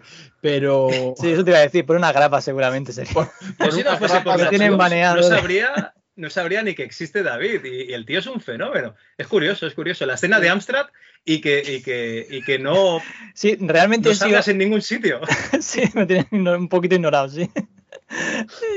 Es el único emulador que hay de 8 bits con logros y evidentemente mm, si no me han escupido la cara es porque no me tienen cerca, si no me hubieran escupido. Lo harán, tío, es que o sea- nos rodeamos de lo mejor. de lo mejor, de lo más granado, sí. A ver, yo evidentemente yo hago las cosas porque a mí me gustan, porque a mí me apetece y que quiera valorar que la valore y que no, pues que le, que le zuzan bastante, así que no... o sea que no tengo ningún problema. No, a mí, yo la verdad es que disfruté mogollón haciendo el tema de los logros. Tenía mucha. Yo ya en su época hice unos logros para la vida del crimen y la verdad, pues. Quiero que todo el mundo disfrute de esos logros, que no se queden ahí solo conmigo. El, el logro es poder es jugarlo ya, ¿no? Ya te digo, disfrutar la abadía del crimen ya es un logro. Yo, la Abadía del Crimen es uno de esos juegos que tendría en la estantería para tenerlo en la estantería. Y nunca se me ocurriría cogerlo y cargarlo. Pues todavía no me he creo hecho el ¿eh? de, de logros, o sea, no me he hecho el, todos los logros de la vida del crimen, pero me lo tengo que poner a hacer. Yo Este creo que te- os he contado la anécdota, ¿no? De cuando yo conocí la abadía del crimen. Yo creo Un que amigo, un amigo del colegio, en la EGB, que tenía un Astra precisamente, pues salir del colegio, llegar a su casa y vamos a jugar al Amstrad y yo bicheando entre los juegos que tenía digo, ah, carga este que escucha hablar de y dice, no sé, no, que es un coñazo, que tarda mucho en cargar y luego es para nada. Era la abadía del crimen. A ver, tenías que tener una, una mente refinada, ¿no? Porque, claro, eh, la gente que tenía un Amstrad, pues a lo mejor quería disparar y hacer cosas de esas. Cosas de cambio, Amstrad, Claro, claro, la Abadía del Crimen, pues era un juego para tomárselo con calma. Era un, un slow game, ¿no? Un slow game de la época. Yo ya lo he contado una vez, yo la, que me- la primera vez que lo vi, yo no entendí nada y ahí se quedó la cinta muerta de risa. Hasta que no vino un amigo y me, la- y me explicó el juego, yo no. Y, y también con la solución, o sea, vino, me explicó el juego con la solución y empezamos a jugar y ya sí flipé con el juego, pero, pero tú de primera tú veías eso y te llaman la bad, mm, sígueme, sígueme, sígueme, eh, pues hasta luego. Pum, sin novio. David, David, que todo bien. esto, que todo esto lo hacemos para trolearte. Ya lo sé, Que ya lo todo sé. esto lo hacemos para trolearte. Igual que el Dungeon Master, yo siempre te digo, el layout de Beholder es mejor. Luego ya, ya hablaremos ¿eh? en mazmorra, ya, Ya lo hablaremos, ya hablaremos.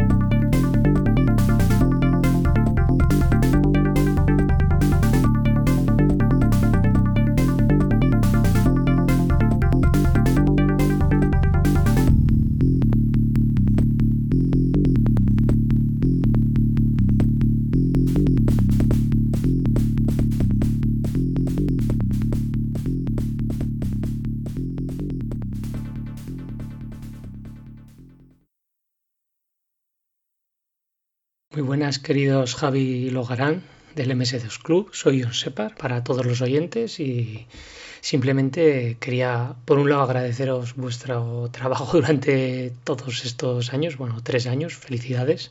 Y, y lo segundo es deciros que yo os empecé a escuchar cuando llevaríais, yo creo que era el programa 13, me quiere sonar, ¿eh? o sea, lleváis un poquito más de un año y Lleváis acompañándome en mis viajes durante dos años, muchas horas, muchísimas horas de entretenimiento, de diversión y de aprender hasta cosas y simplemente quería agradeceroslo. Así que, que espero que sean otros tantos y que yo los oiga. ¿Vale? Venga, un abrazo a todos.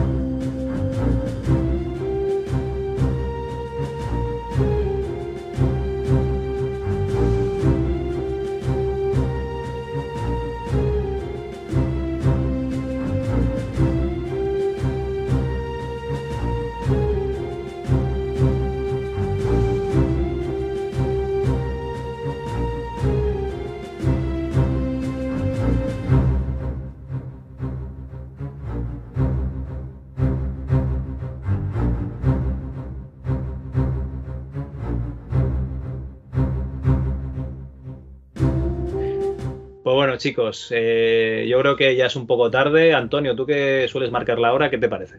Hombre, mm, tú mandas, hoy mandas tú porque es tu cumpleaños, Javi. Yo estoy aquí callado porque, porque soy una persona prudente. Yo a mí me habéis dejado con la ganas de hablar del Flight Simulator 5, pero bueno. Ah, no, no, no, oye. Pero, no, no, no, no, si- si lleva Javi un rato No, no. diciendo que saquéis el tema que queráis de la revista, leche. Perdona, es que además, eh, Flight Simulator 5 y tenemos aquí a la ERTES, o sea... Eso te iba a decir. Claro, claro. Venga, adelante, andaban, cuando quieras. Ahora se calla. No, pero ¿va va a hablar ERTE o no? No, yo no iba a hablar nada, pero. Ah, no. yo, yo creo que la, la ERTES te va, te va a dar la réplica porque Antonio y yo, como puedes entender, sea, eh, no hemos arrancado el Flight Simulator 5 nunca. En la vida. ¿No? Ni, No, pen- ni joder. pensamos. Oye, pues, pues, o sea, yo fue el primer simulador que, que toqué así de entendiendo lo que hacía.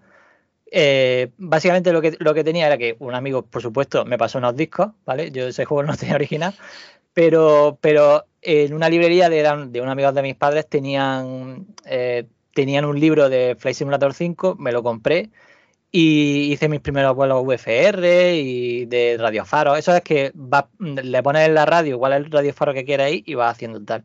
Y ese Espera, además un segundo, cosa. espera un segundo. O sea, te pasaron el juego pirata, pero te compraste un libro. Sí, claro, Vale, porque- vale. Claro, no, no, perdón. No, no, es por entenderlo, Debe, por ser lo habitual, Javi, porque el comandante lo ha visto normal, ha dicho, claro, eso es así. De toda la vida de Dios, no, No, hemos está, comprado yo- un juego ya- original en nuestra puta vida y se nos va la pasta en libros. Era para Claro, mira. salir de dudas. Vale, vale. Mira, lo tengo aquí delante, ¿eh? porque es que este libro lo conservo además porque mm, fue lo primero que hice de, de, mm, de simuladores, porque en la época solo jugué en el CPC uno que era el Fighter Bomber o algo así, de, de 8 bits. Bomber Fighter. Se lo jugué yo. pero no sabía hacer nada y claro, de pronto el Flight Simulator yo, claro, no entendí nada, pero, pero cuando me compré el libro y tal y empecé a, a bichear, que el libro te, te explica hasta cómo se hacen las rutas transoceánicas, no sé qué, el libro está increíble porque es un libro además que te explica muy bien la aviónica y te vale para cualquier simulador, porque claro, esto es universal. Y claro, como este simulador no tenía ni GPS ni nada de eso, pues todo lo tenías que hacer como se hacía un poco en, aquella época, ¿no? Usando radiofaros, que básicamente son como radios que tienes dispersados por el mundo que te van diciendo las rutas que puedes coger y tal. Y había una sección muy chula de este libro que era dar la vuelta al mundo en 80 días. No sé si era 80 días o 80... Espérate, voy a mirarlo a ver. 80 días es mucho, me parece, para ir en avión, ¿no? Sin según qué avión. Según qué avión. Era un Bueno, depende del avión, claro. En 80 horas, vale, en 80 horas. Ah, 80 días, 80 horas, 80 meses, ¿qué más da? O- eh, era con el Learjet. Iba desde San Francisco, Honolulu, eh, París, Londres, eh, Goose Bay. O sea, lo guay es que ibas pasando por un montón de escenarios y tal. Claro, no todos tenían, eh, no estaban todos tan detallados como San Francisco ni nada de eso. Había veces que llegaba a sitios un poco chungos. Pero yo fue el primer simulador de estos que podía dar la vuelta al mundo y lo podía hacer y tal. Yo me tiré meses haciendo eh, las rutas, luego unos, unos amigos, eh, porque esto ya fue en la época donde ya había RC, me pasaron cartas de navegación, yo me las imprimía, tal, o sea, flipé. Con el Flight Simulator 5 aluciné muchísimo. Eso me pasó un poco con el F-19 Steel Fighter, no al nivel, ¿no? De, porque al final había enemigos y tal, pero me pasó porque me vino el, juego original que me lo dejó un colega que tenía la guía esa que ponías encima del teclado, venía con los mapas de las misiones. Entonces, claro, todo lo que tú no veías en el juego, porque el juego eh, gráficamente pues era pobre, no nos vamos a engañar. Eh, pero te lo imaginabas mejor porque tenías en el mapa, ¿no? Pues veías, pues estoy aquí, en esta zona, esto es un desierto, lo que sea, y, y luego pues te imaginabas un poco los enemigos mirando lo que venía en el manual y tal. O sea, un poquito la experiencia era lo que te daba, lo que había fuera del juego, ¿no? Porque dentro del juego era un poco primitivo. En este Flight Simulator 5 pues sería mejor, supongo. Claro, Sí. lo del libro. Claro, es que el, el- el libro, realmente el libro eh, te daba, o sea, te daba cosas que supongo que no sé cómo vendría el manual original del 5.1, yo entiendo que no era tan detallado, supongo que te vendrían cosas de las teclas y tal y ese tipo de cosas, pero este libro, la verdad que como iniciación a, la aviónica y ese tipo de cosas, un libro de Anaya que no parece que sea de Anaya, o sea. Y, y no, es muy bueno, ya os digo que yo, el Flight Simulator 5, el Strike Eagle 2 y el Eurofighter 2000 fueron mis simuladores de, de vuelo preferidos. Yo, Y esa, esa aguantada sin mano a Naya, a ti venía que, David, por algo que no nos hayas contado. No, contra el- Anaya no- no publica recordáis- libros de Amstrad. ¿No recordáis los libros esos de MS2 que eran eh, horribles de cómo usar MS2 y tal, que no, que no tenía ni un duro? Eran pequeñitos así y tal, no sé, mi padre tenía unos de esos que eran directamente para... Bueno, Bueno, ha publicado libros de diferentes calidades. Yo creo que Anaya publica muchísimos. ya lo sé, libros gordos, libros estrechos. Bueno, y el Flight Simulator, Simulator 5 eh, es de esos simuladores que a fecha de hoy todavía se pueden jugar, la ERTE. Hombre, eh, sí, sí, se puede, se puede, pero. Hombre, a ver, tócate los cojones. Joder, Poder No, se a puede ver, jugar a.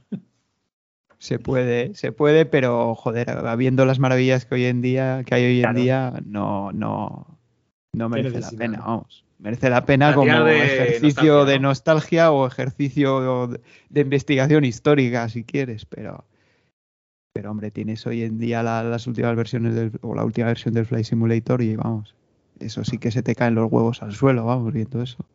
Sí.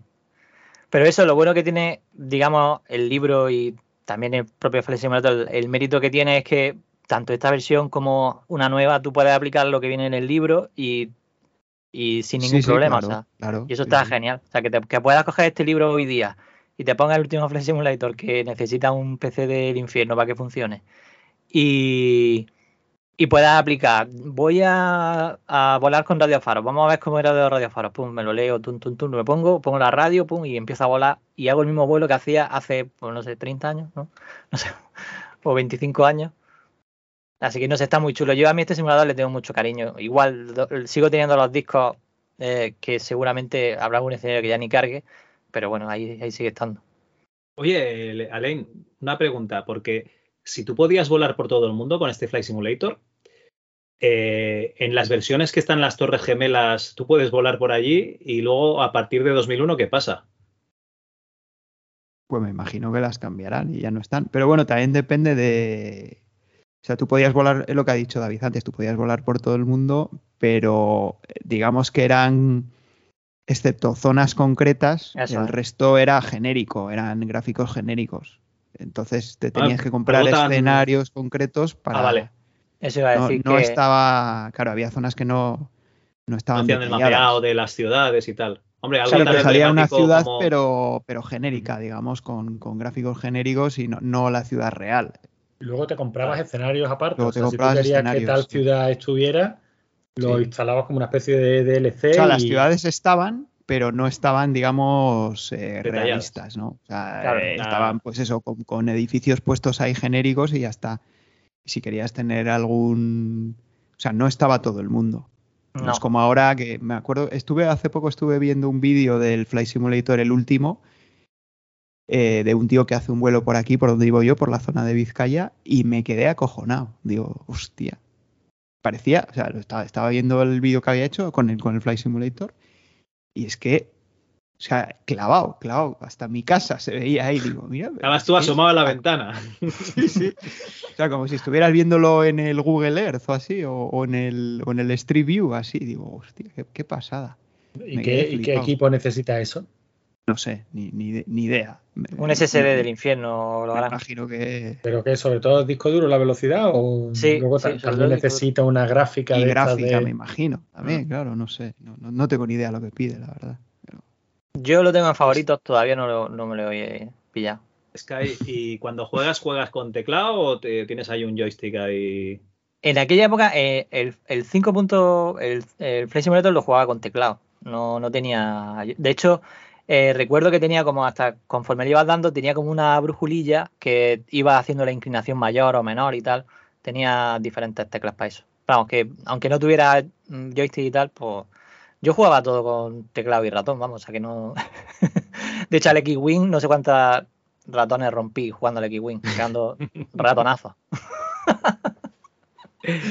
Hostia, una, una cosa que me he acordado cuando comentabais lo del ratón y del paso al, al Windows y tal, y es que el Indiana Jones y la última cruzada ese lo jugué con teclado, y lo recuerdo perfectamente que el cursor yo lo movía con teclado, el ratón no lo usaba. No sé si porque no lo cargaba en aquella época, porque era un pipiolo, o directamente porque pasaba y jugaba directamente todo con teclado, la aventura gráfica. Joder. No, pues tú ves, yo eso no lo he hecho nunca. Una Ya aventura gráfica con teclado nunca. Yo solo sobre el Flight Simulator decir también que había mucha gente que hacía escenarios eh, gratuitos y los subía y podías bajarte luego a escenario y tenía el escenario de Madrid y a lo mejor estaba la Puerta del Sol y tenía... Pero yo creo que eso ya fue en el, en el 98 donde yo ya hacía ese tipo de cosas. En, el, en, el- en este solo tenía, digamos, tenías como X sitios donde podías volar que no sé si tampoco eran muchos más de, de lo que te viene en este libro de, dar, de hacer esos sitios porque nunca he ido a otros lados, siempre he hecho la ruta Sí, que te viene aquí y tal. Claro, porque ¿La además conseguiste tengo- hacer? Sí, ¿Sacaste sí. El, el logro? Sí. Sí, sí, sí. Bueno, el logro, ya ves tú. no, pero estaba muy guay porque me iba preparando los de eso, me hacía la, la ruta y tal. Yo, eh, yo flipaba yo solo ya. no sé, yo me divertía un montón con este con el Flight. Es que era una oportunidad muy chula de, de hablar de él. Bueno, y mientras tanto, pues Antonio estaba en el jacuzzi, y, eh, ya sabéis, disfrutando de las cosas del molar. No creo yo que Bueno, en esta época. Chicos, yo creo que hemos dado un buen repasito, hemos sacado aquí un programita de dos horas, ¿no? Ya, ya va siendo tarde. Eh, nada, muchísimas gracias a los que estáis escuchando, ¿no? Porque realmente los que, sobre todo los que nos dais feedback, los que nos dais, no nos dais feedback, pues sa- sabemos que estáis ahí, eh, pero bueno, los que nos dais feedback nos dais la, la vida, ¿no? Eh, sobre todo, si os dais feedback un poco positivo, ¿no? Porque, claro, si dais un feedback como que la abadía del crimen es una mierda, pues este tipo de gente no la queremos cerca, ¿eh, David? Bueno, nada, lo dicho, muchísimas gracias a todos por, por estar ahí. Eh, recordad, hemos estrenado un Patreon pues, para ayudarnos a pagar los gastos del servidor. Eh, si llegamos a. Es el futuro. si llegamos a suficiente pasta, pues igual montamos una quedada en la que nos vayamos todos a Málaga, porque en Málaga estará en Retropixel Antonio Lozano, ¿no? Pues hombre, me tengo que pasar un ratito, o me habré pasado un ratito cuando la gente esté escuchando este. Ya te habrás pasado un ratito. sí, Cuando la gente esté escuchando este programa, yo espero pasar por allí y saludar a la, a la gente, a los mismos de siempre, a los que van quedando. Javi, ya tenemos una edad, ya sabes. Muy bien, muy bien. Eh, yo estaré por retro, iba a decir retroparla, no, eh, Explora Commodore en Barcelona, eh, que ya me han dicho Jesús y Andreu de RM30 que no van a estar, no sé si lo hacen a aposta, que cada vez que voy ellos no están, pero bueno, oye, ahí los que, los que quieran pasarse, pues allí ahí podemos echar una charradita. Y bueno, yo no sé si hay alguna feria retro por allí cerca a la que vas a ir, Alen. Bueno, está la Retro Euskal, que supongo que harán este año también, ahí en. Incluida en la Euskal, Party, que nos dejan ahí, bueno, nos de- digo, nos dejan, yo no hago nada, vamos, que les dejan al compañero Sergio allí un, un huequillo y allí montan sus, su historia. Ahí estuvimos el año pasado con, con unos cuantos compañeros. Oye, Cal, tienes que hacer un programa de la Euskal, que eso, eso es- tiene que ser gloria. Pero un programa de la historia de la Euskal. Bueno, no sé, traerte a la gente de la Euskal, porque mm, yo, la mejor partida en la que he estado, y eso que sí he organizado parte de la organización de, de- de la campus, fue la Euskal, que, que fuimos dos años y, y, pues, yo, me, yo es que mm, me enamoré de la Euskal, me encantó, brutal, Yo tengo unos colegas que, que iban, fueron a la, a la de Valencia y fueron a la de a la Euskal también y, y les molaba mucho el rollo. Lo que pasa es que como yo estaba con la novia ya no estaba para esas cosas en, en esa época y, y luego ya pues la, la vida, ¿no? Se te va llevando por delante y ya no. no Joder, las pero- noches, las noches que ponían las Demozen, que era la, la noche esa que ponían las demos ahí a tu pantalla, la música a tu trapo, es que eso era brutal. Es que yo flipé. Yo el primer año que estuvimos allí, aluciné. Y además fue con mi mujer, fue con Nuria, el primer año que fuimos, y, y ella, la campus más o menos le gustó por las cosas que había que ver en Valencia, pero la Euskal le gustó tanto como a mí, y volvió, y volvimos al año siguiente. Bueno, entonces está clarísimo quién tiene que hacer ese programa, David. sí, a Nuria le va a traer sí. No, no, coño, tú. Ah, vale, no. luego, te sí. paso, luego te paso el contacto de dos demosceners que iban a la Euskal y al organizador y lo, y lo montas, ¿vale? Muy bien, pero te vienes tú, porque yo no presento. Qué cabrón. Bueno, David, eh, y tú por allí seguramente tienes alguna cosita o te puedes estirar a ver aquí al, al compi, al malagueño. Claro, lamentablemente, yo no sé por qué razón, o sea, yo esto todavía no lo comprendo, habrá semanas y habrá momentos para poner la, la retro, la retro Málaga, retropixel. esta, la retro pixel, pero coincide con, con una jornada, bueno, con una de estas de juegos de mesa que van a hacer en Granada, que sacamos la entrada antes de que anunciaran la retro pixel. Y, y claro, tenemos las entradas para el sábado y ya no hay, ya, ya no hay, no- además que mm, Total, que no se puede cambiar. Entonces, intentaré, no sé si podré pasarme el domingo si, si nos deja un poco la vida, pero yo creo que va a ser un poco difícil estar allí. Pero bueno, voy a quedar con las ganas de, de, de pasarme por allí y sobre todo de echarme un vortex de eso. ¿Cómo se llama eso que daba vuelta del Commodore 64? ¿Lo ¿Te acuerdas del nombre del juego?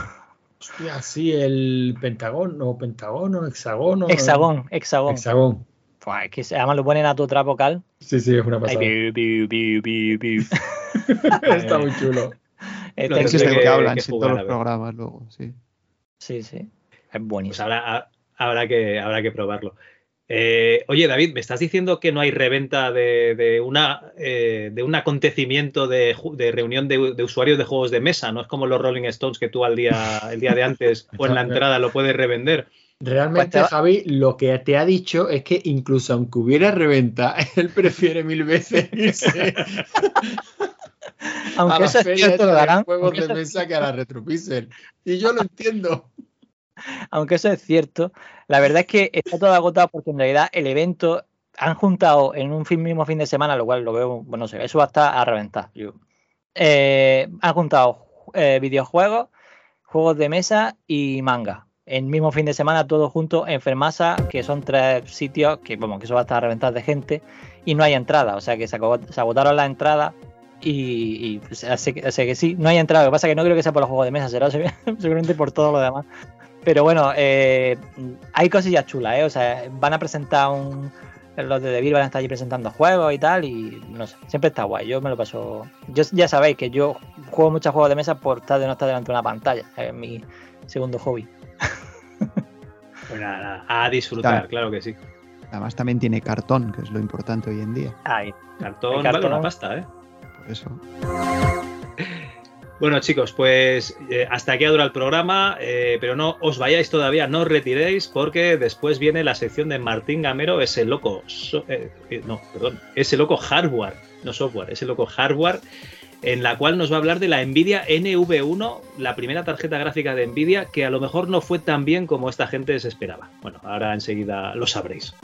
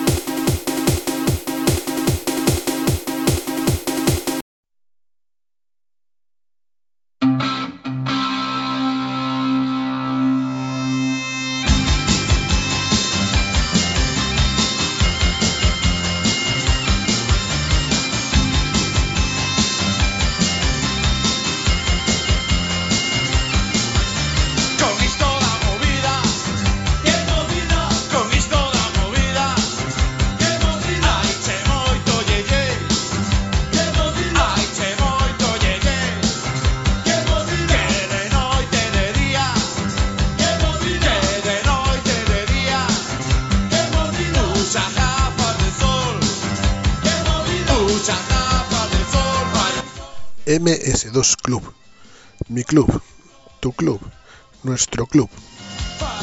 ¿Quién no recuerda ese Fate of Atlantis, ese Civilization, ese F-15 Strike Eagle, ese Wing Commander, esa abadía del crimen? ¿Y quién nos trae de vuelta todo esto? El MS2 Club, con entrevistas, chascarrillos, chapas de Logarán, calistenia, juegos de golf. Y luego lo que se liga. Una vez estás dentro no paras. Estás más tiempo en el jacuzzi que David Hasselhoff con los rulos. Pues nada más, chavales. Enhorabuena por estos tres años y que sean muchos más. Gracias por todo el trabajo. Hasta luego.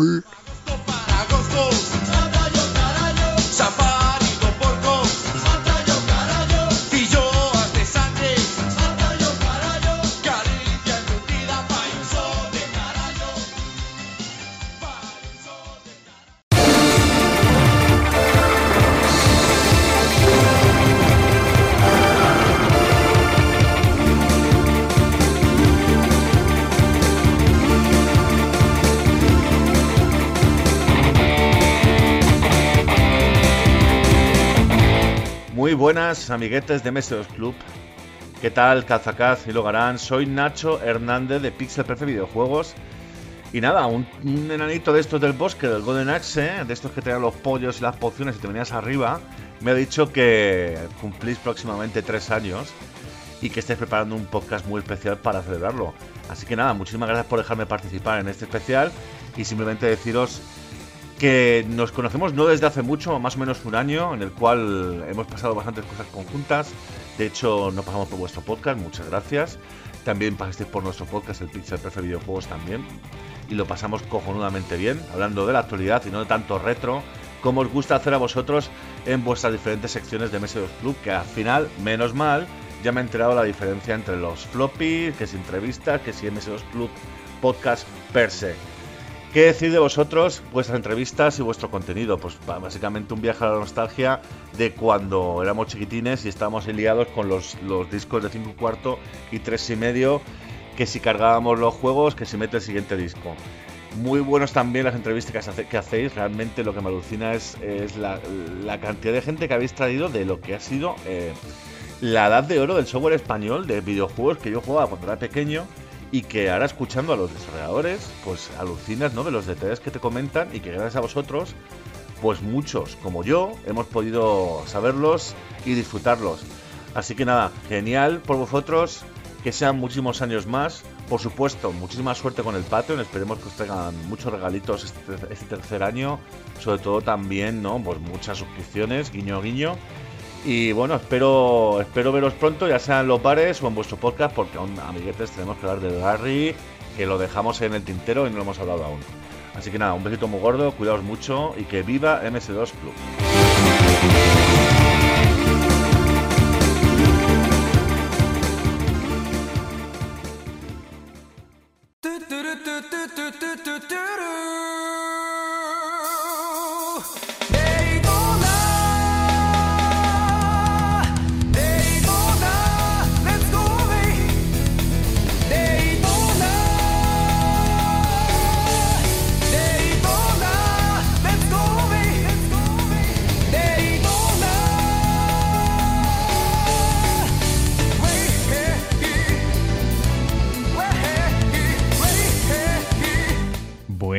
¿Qué tal?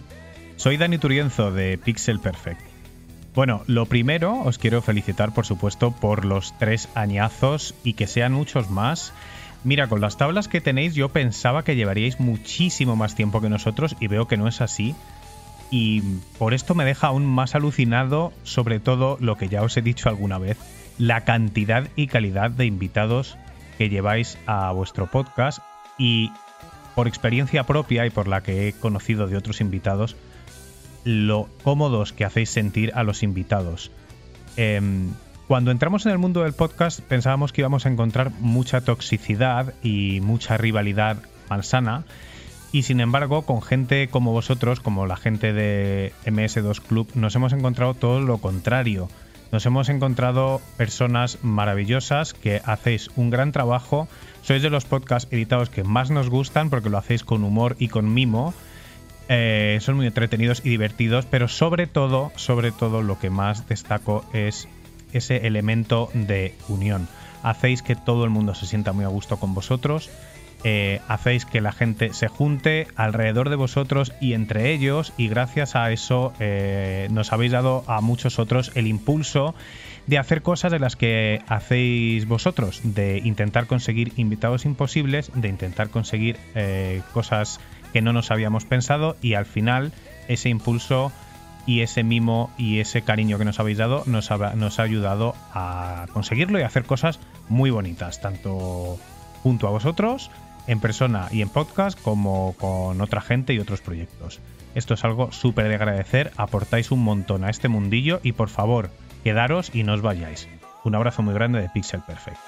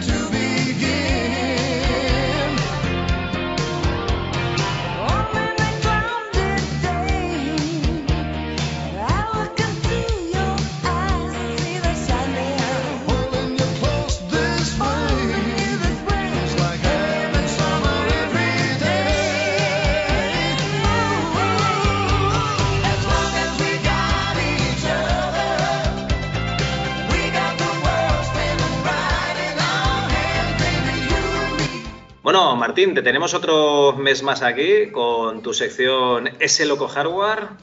Y el mes pasado nos estuviste hablando de las instrucciones MMX de Intel, pero yo creo que has cambiado, ¿no? Este mes traes otra cosita diferente. Así es, eh, este, este mes vamos a cumplir la amenaza que tuvimos, la de que, que vamos a hablar de, de la tarjeta Nvidia NV1 y vamos a hablar de uno de un hardware eh, puede ser que sea malo, pero más bien es que estaba en el momento inadecuado, en el peor momento posible. Así que bueno, cuando quieras empezamos. Nada, adelante. O sea, yo no tengo ni idea de lo que me vas a hablar, porque sí que me has pasado una documentación, pero yo, para mí, esto es como si fuese Klingon, o sea que tú, adelante. Pues a ver, eh, hace mucho, muchos años, en 1995, eh, eh, una empresa mm, em- empieza a lanzar su primera gráfica. La empresa sería Nvidia. Eh, al contrario de lo que la gente se cree, Nvidia realmente no llega a ser tan poderosa más o menos hasta el 2000-2001. Eh, antes tiene una pequeña, un resurgimiento, lo que siempre se dice el Rise, ¿no? El, el Rise, el Rise. Mientras que el primer, el, el- el primer producto que tuvo fue muy malo. Fue muy malo, muy malo, muy malo. Se llama NV1. Tan malo es que, que yo sepa, ni siquiera apenas hay referencias en internet de él. O sea, de eso es de lo que estamos hablando. Madre mía. Bueno, la cuestión es que eh, cuando, cuando una empresa a mediados, del, a mediados de, lo- de los 90 y también a finales, pero bueno, lo dejaremos aquí, quería coger y quería hacer un chip, lo primero que hacía era uno de dos, o comprar una, eh, un- una empresa, una fundidora, o sea, una empresa para que te haga el chip, o compraba acciones, o se llevaba bien con el jefe, algo. ¿Por qué? Porque había muy pocas para el gran pro- eh, para, para el gran número de productos que había. Con lo cual sabías que si no te llevabas bien con alguien, eh, tu producto pues se quedaba ahí muerto de risa. ¿Qué es lo que pasa? Que estamos hablando de un mercado que 3-6 meses era prácticamente una vida. Con lo cual, pues Nvidia se coge y se alía con SGS Thomson. Que como supongo que no lo conocerá gran parte de, de nuestra, de, de nuestra audiencia, se llama ST Microelectronic, que si tienen mi segundo libro de gráficas, fueron los responsables de la empresa Kiro y el segundo fabricante mundial en DVDs durante años. ¿Tu segundo libro es el del legado de las olvidadas? Así es. en el que hablo Ah, de vale, Matros, este, Vale, este lo tengo. Matros Videologic y alguno más. Oye, eh, yo tuve la suerte de poder coger el libro en, en Retroparla, ¿no? Pero para esa gente que no, no acude a ferias retro, tus libros, eh, coméntanos un poquito, ¿no? Cómo los puede adquirir. Hacemos un poquito de un paréntesis de spam aquí en medio. Pues eh, os digo, eh, la forma más rápida es directamente en mi página web, quentienelestudios.com, en tienda. Se elige si, si se quiere el ebook, la versión física o ambas. O si lo que quiere es solamente el físico y se quiere ahorrar algún eurillo, puede ir di- di- directamente a Wallapop o a Vinted, hace una búsqueda, busca 3D FX Legacy o busca los títulos y le sale. Mm, Más o menos mm, es un euro o algo así más barato en estas dos plataformas, más que otra cosa porque el porte a ellos les sale bastante más barato. Y si me lo quiere comprar a mí, pues, pues nada. En ambos casos, y lo digo porque, porque ya me ha pasado con, al- eh, con, algún, con algún comprador, eh, si quiere que, lo, que se lo mande firmado, me lo tiene que avisar antes. Si me lo envía cuando ya está dejado el paquete en correo, siento mucho, pero no puedo hacer nada. Vale, vale. Pues mira, ya tenemos do- dos métodos. Quentienelestudios.com, ¿no? Y si no, en, mientras estáis buscando cositas de segunda mano, en Vinted o en Wallapop, pues ahí buscáis eh, El legado de las olvidadas, por ejemplo, que sería el libro donde sale este NV1, ¿no? Y, lo encontráis. Pues nada, volviendo al tema, la tarjeta se vende en 1995 y se vende con dos denominaciones y con dos placas. Las denominaciones en NV1, que es la misma, y después también eh, en STG 2000. Y aquí, nos tenemos que parar en dos cosas. La NV1 es eh, el nombre que utiliza Nvidia, que utiliza memoria VRAM, que es más rápida, con doble puerto de hecho, y luego también tiene eh, un, un RAM DAC superior. SG, SGS utiliza STG 2000, que de hecho esta nomenclatura también la llegaré a utilizar después en, en otras tarjetas. Aún así, el modelo 1000 yo no lo he encontrado. Estuve hablando con, con alguien, con alguien de la empresa y me dijo que él, que nunca lo había visto, no se sabe si es porque Es como un ponía do- prototipo, a lo mejor. no, yo voto más bien porque como estaba en el 95, dijeron, ¿qué nombre le ponemos? 2000. ¿Por qué? Porque estamos a punto del 2000 y mola. Es el futuro, ¿no? Es el futuro. Claro, claro. Y en el siguiente, oye, entonces, dime. pregunta, ¿eh? O sea, tenemos Nvidia con NV1, SGS con STG 2000, y eso es porque los dos fabricaban eh, la misma tarjeta gráfica, pero cada uno hacía su versión. Así es. Mm, De todas formas, esto, esto solamente pasa al principio, en el lanzamiento. A los pocos años, perdón, a los pocos meses, veremos modelos ya eh, mezclados. Lo cual es raro porque se supone, eh, se supone que había incompatibilidad con la memoria. Incluso después ya cuando veremos la, capacidad de ella, se supone que estaba limitado, pero a la hora de la verdad tenemos modelos de todo tipo. Es un poco raro, yo creo que, que fue básicamente que en la fabricación pues se quedaron sin una placa y tiraron de lo que tiraron. Como veremos en más, eh, bueno, prácticamente en casi todas las tarjetas que veamos, al principio tú tienes un modelo, pero luego si te sobra memoria de tal tipo, pues oye, eh, que necesito hacer mil tarjetas, oiga, pues ponle esto y ya está. Pero si es mejor, dice, bueno, mira, como es mejor, no se puede quejar el tío. De hecho, precisamente por cosas así, podemos ver algunas tarjetas que tienen muchísimo eh, overclock. Bueno, al menos antes, ahora no, porque ahora mm, básicamente es todo lo mismo. Pero eh, en esa época, oye, mm, necesito enviar tal, venga, pues coge estos chips que son mejores, los capas y los vendes. Al fin y al cabo, el- el- las fechas son muy importantes en toda esta industria. Bueno, pues nada, eh, tenemos aquí Nvidia, ¿no? Dando sus primeros pinitos. ¿Qué más nos puedes contar? Pues eh, mm, de cada una de estas dos placas, eh, perdón, mm, de cada uno de estos dos chips, mejor dicho, eh, hay dos placas, 01 y 02, y luego hay referencias a una tercera llamada Sega. Yo estaba intentando buscar informaciones o fotos y no la he encontrado. Pero por lo que yo tengo entendido, la tercera denominación Sega sería cualquiera de las otras dos, pero con el logo. También os digo una cosa, estamos hablando de, de una tarjeta que hoy por hoy se vende a 1.000-1.500 euros. Joder, tú solo traes aquí piezas que no se puede comprar gente normal, tío. Eh, aquí, aquí venimos, vamos a ver, hay que traer cosas tan válidas y tan molonas como el programa. Con lo cual aquí, por menos de 1.000 euros, yo creo que nos tenemos que mover. Hostia, sin compromiso, ¿no? Sin compromiso. Esto, eh, eh, la verdad es que mm, sería la sección de los nuevos ricos de, la informática clásica, ¿no? Hombre, a mí, a mí la verdad es que me hace mucha gracia cuando veo, por ejemplo, esta, eh, el precio sola, que tenéis que tener cuidado si la compráis sola, porque a lo mejor necesitáis, como después veremos, algún adaptador o algo, con lo cual te, tenéis cuidado, pero los modelos con caja, mm, vamos, yo por 900 euros, yo lo veo incluso regalado. O sea, o sea, el nivel que está llegando el coleccionismo de cosas así, porque es que encima, eh, bueno, mira, mm, la ATI Fury Max, que esa, esa también la, la podríamos traer después. Esa, por ejemplo, es una tarjeta que solo vale para mostrarla. Pero es que, es que esta, es que, o sea, es que no puedes correr casi nada. O sea, esto es básicamente tenerlo, como yo digo, en el vídeo del YouTube ¿eh? y ponerlo de fondo. Porque es que no vale para nada. ¿Qué es lo que pasa? Que, hombre, eh, es una parte de la historia. Es una parte de la historia que Nvidia ha trabajado mucho por hacerse, eh, por, porque, porque se olvidara. Lo cual yo creo que es un error, porque más allá de que te guste Nvidia o no, a ver, es tu primera tarjeta, es tu primer intento. Todos somos. eh, el, el- el refrán que tenemos aquí es que todos somos manolete cuando pasa el toro, ¿no? O sea, todos somos Arturo muy- pasado, sí, todos somos malamente. Ey, eso.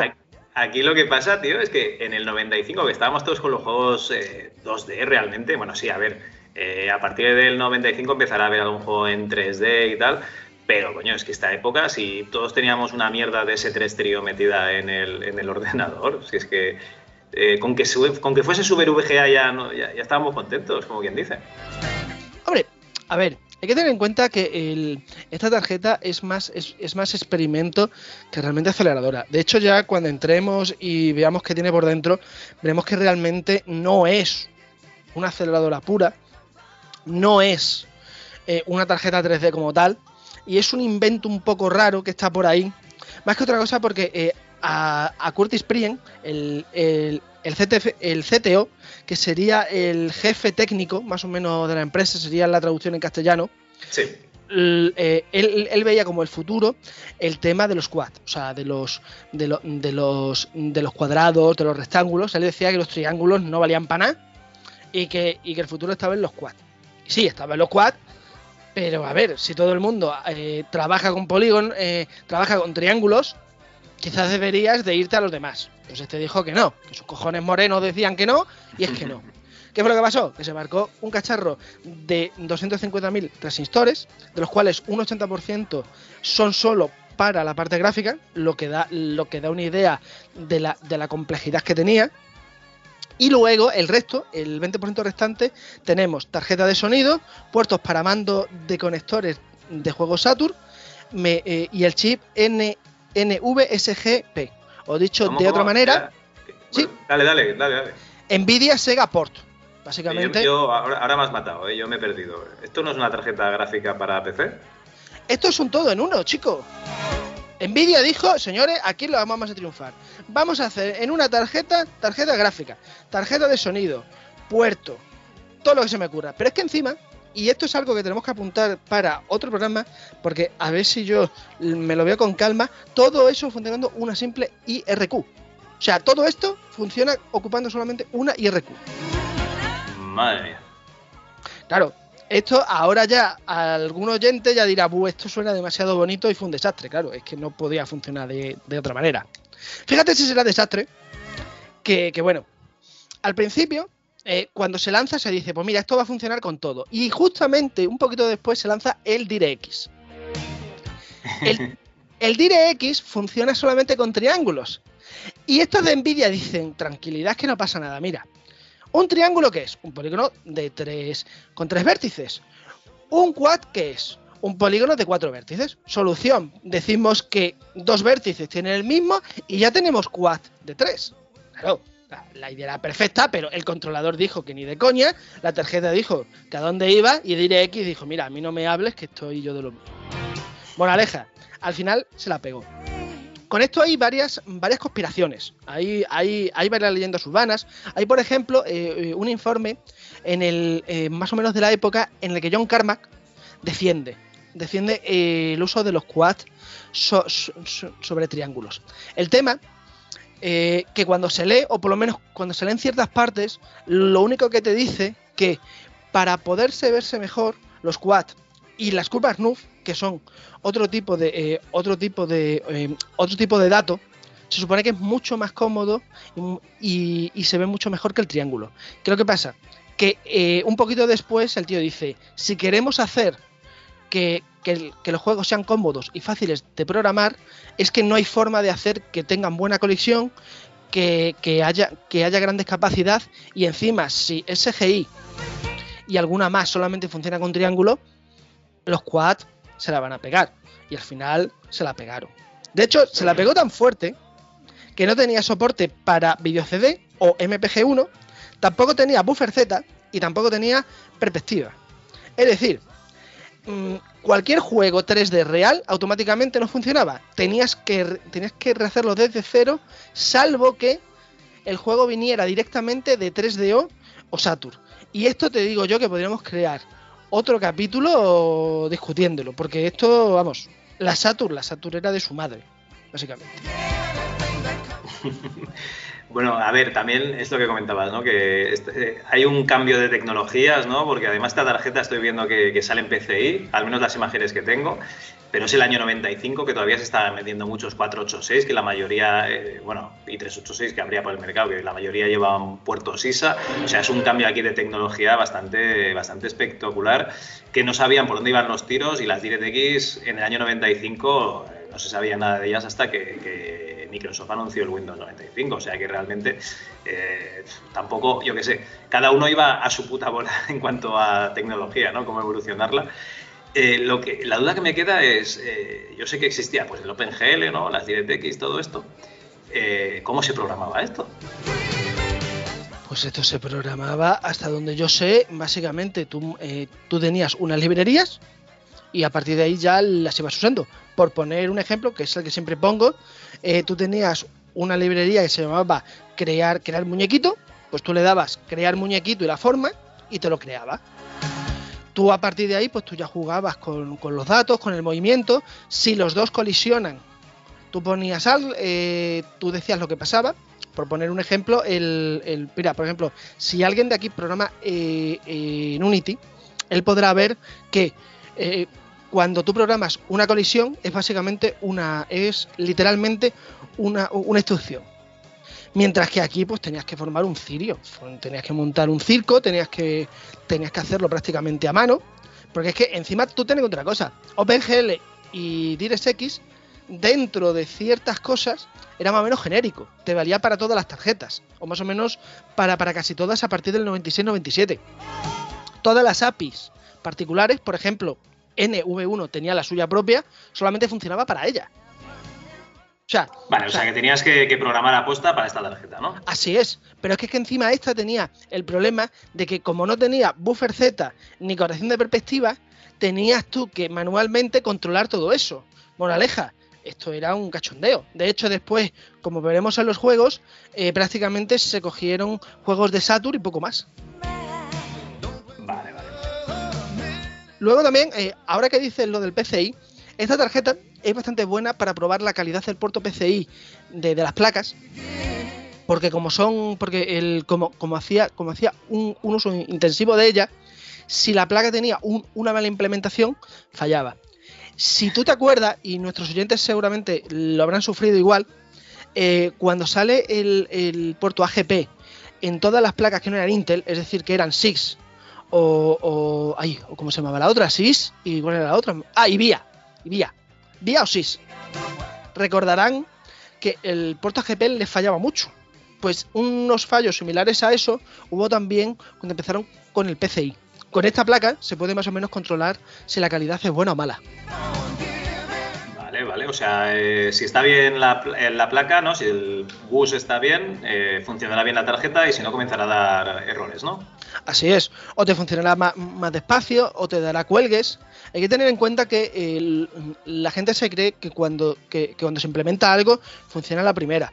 El paso que hubo entre el ISA y el PCI fue un paso bastante doloroso. La ventaja que hubo, que bueno, como no fue un paso excesivamente complicado y un paso excesivamente que todos querían, pues más o menos se hizo bien. Aún así, hay chipset y chipset. Eh, eh, es lo mismo que pasó con el puerto AGP.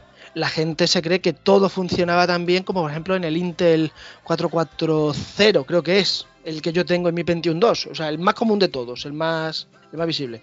Pero por ejemplo, tú, tú te ibas a 6, tú le ponías tú forzabas AGP 2 por y te salía un pantallazo azul y, y adiós muy buena. Y ya te podías poner, ya le podías instalar y ya podías cantar la Mari Morena, que aquello decía que no, y es que no. Bueno, bueno. Yo, si te digo la verdad, no, no recuerdo eh, el paso por el AGP. O sea, yo pasé de, de- de PCI, ¿no? que tenía una Riva TNT2, a alguna otra tarjeta que no recuerdo cuál es. O sea, si abro el cajón, a lo mejor está ahí o a lo mejor no. Porque antes los ordenadores, cuando los dabas, le metías una tarjeta vieja y punto, ¿no? Porque es lo que hacías con los PCs, se los dabas a tus sobrinos o a quien fuese. Y, y se iban con alguna tarjetilla, pues con la peor que tenías. Entonces, mm, esa, esa época del AGP ya, ya queda muy oscura. Es curioso, ¿no? Como recuerdas lo, lo- lo primero y recuerdas lo último, pero lo de en medio queda un poco difuso. Claro, yo, yo lo recuerdo porque cuando, bueno, cuando sufrí las TNT2 primeras, yo tuve muchos problemas y tuve que probarlo. Y al final, escribiendo el, el libro de 3DFX, descubrí que era porque las vías tenían problemas con eso. ¿Qué es lo que pasa? Que claro, que es como todo, ahora todos somos muy listos, pero es lo que hay, ¿no? Claro, ahora tenemos todo ChatGPT y antes no. Bueno, volviendo al tema, eh, solamente nos queda eh, por decir la memoria. La memoria oficialmente eh, fue un mega o dos, ampliables a 2 o a, o- o a 4 respectivamente. Pero la verdad, Un poquito flojo, ¿no? Un mega.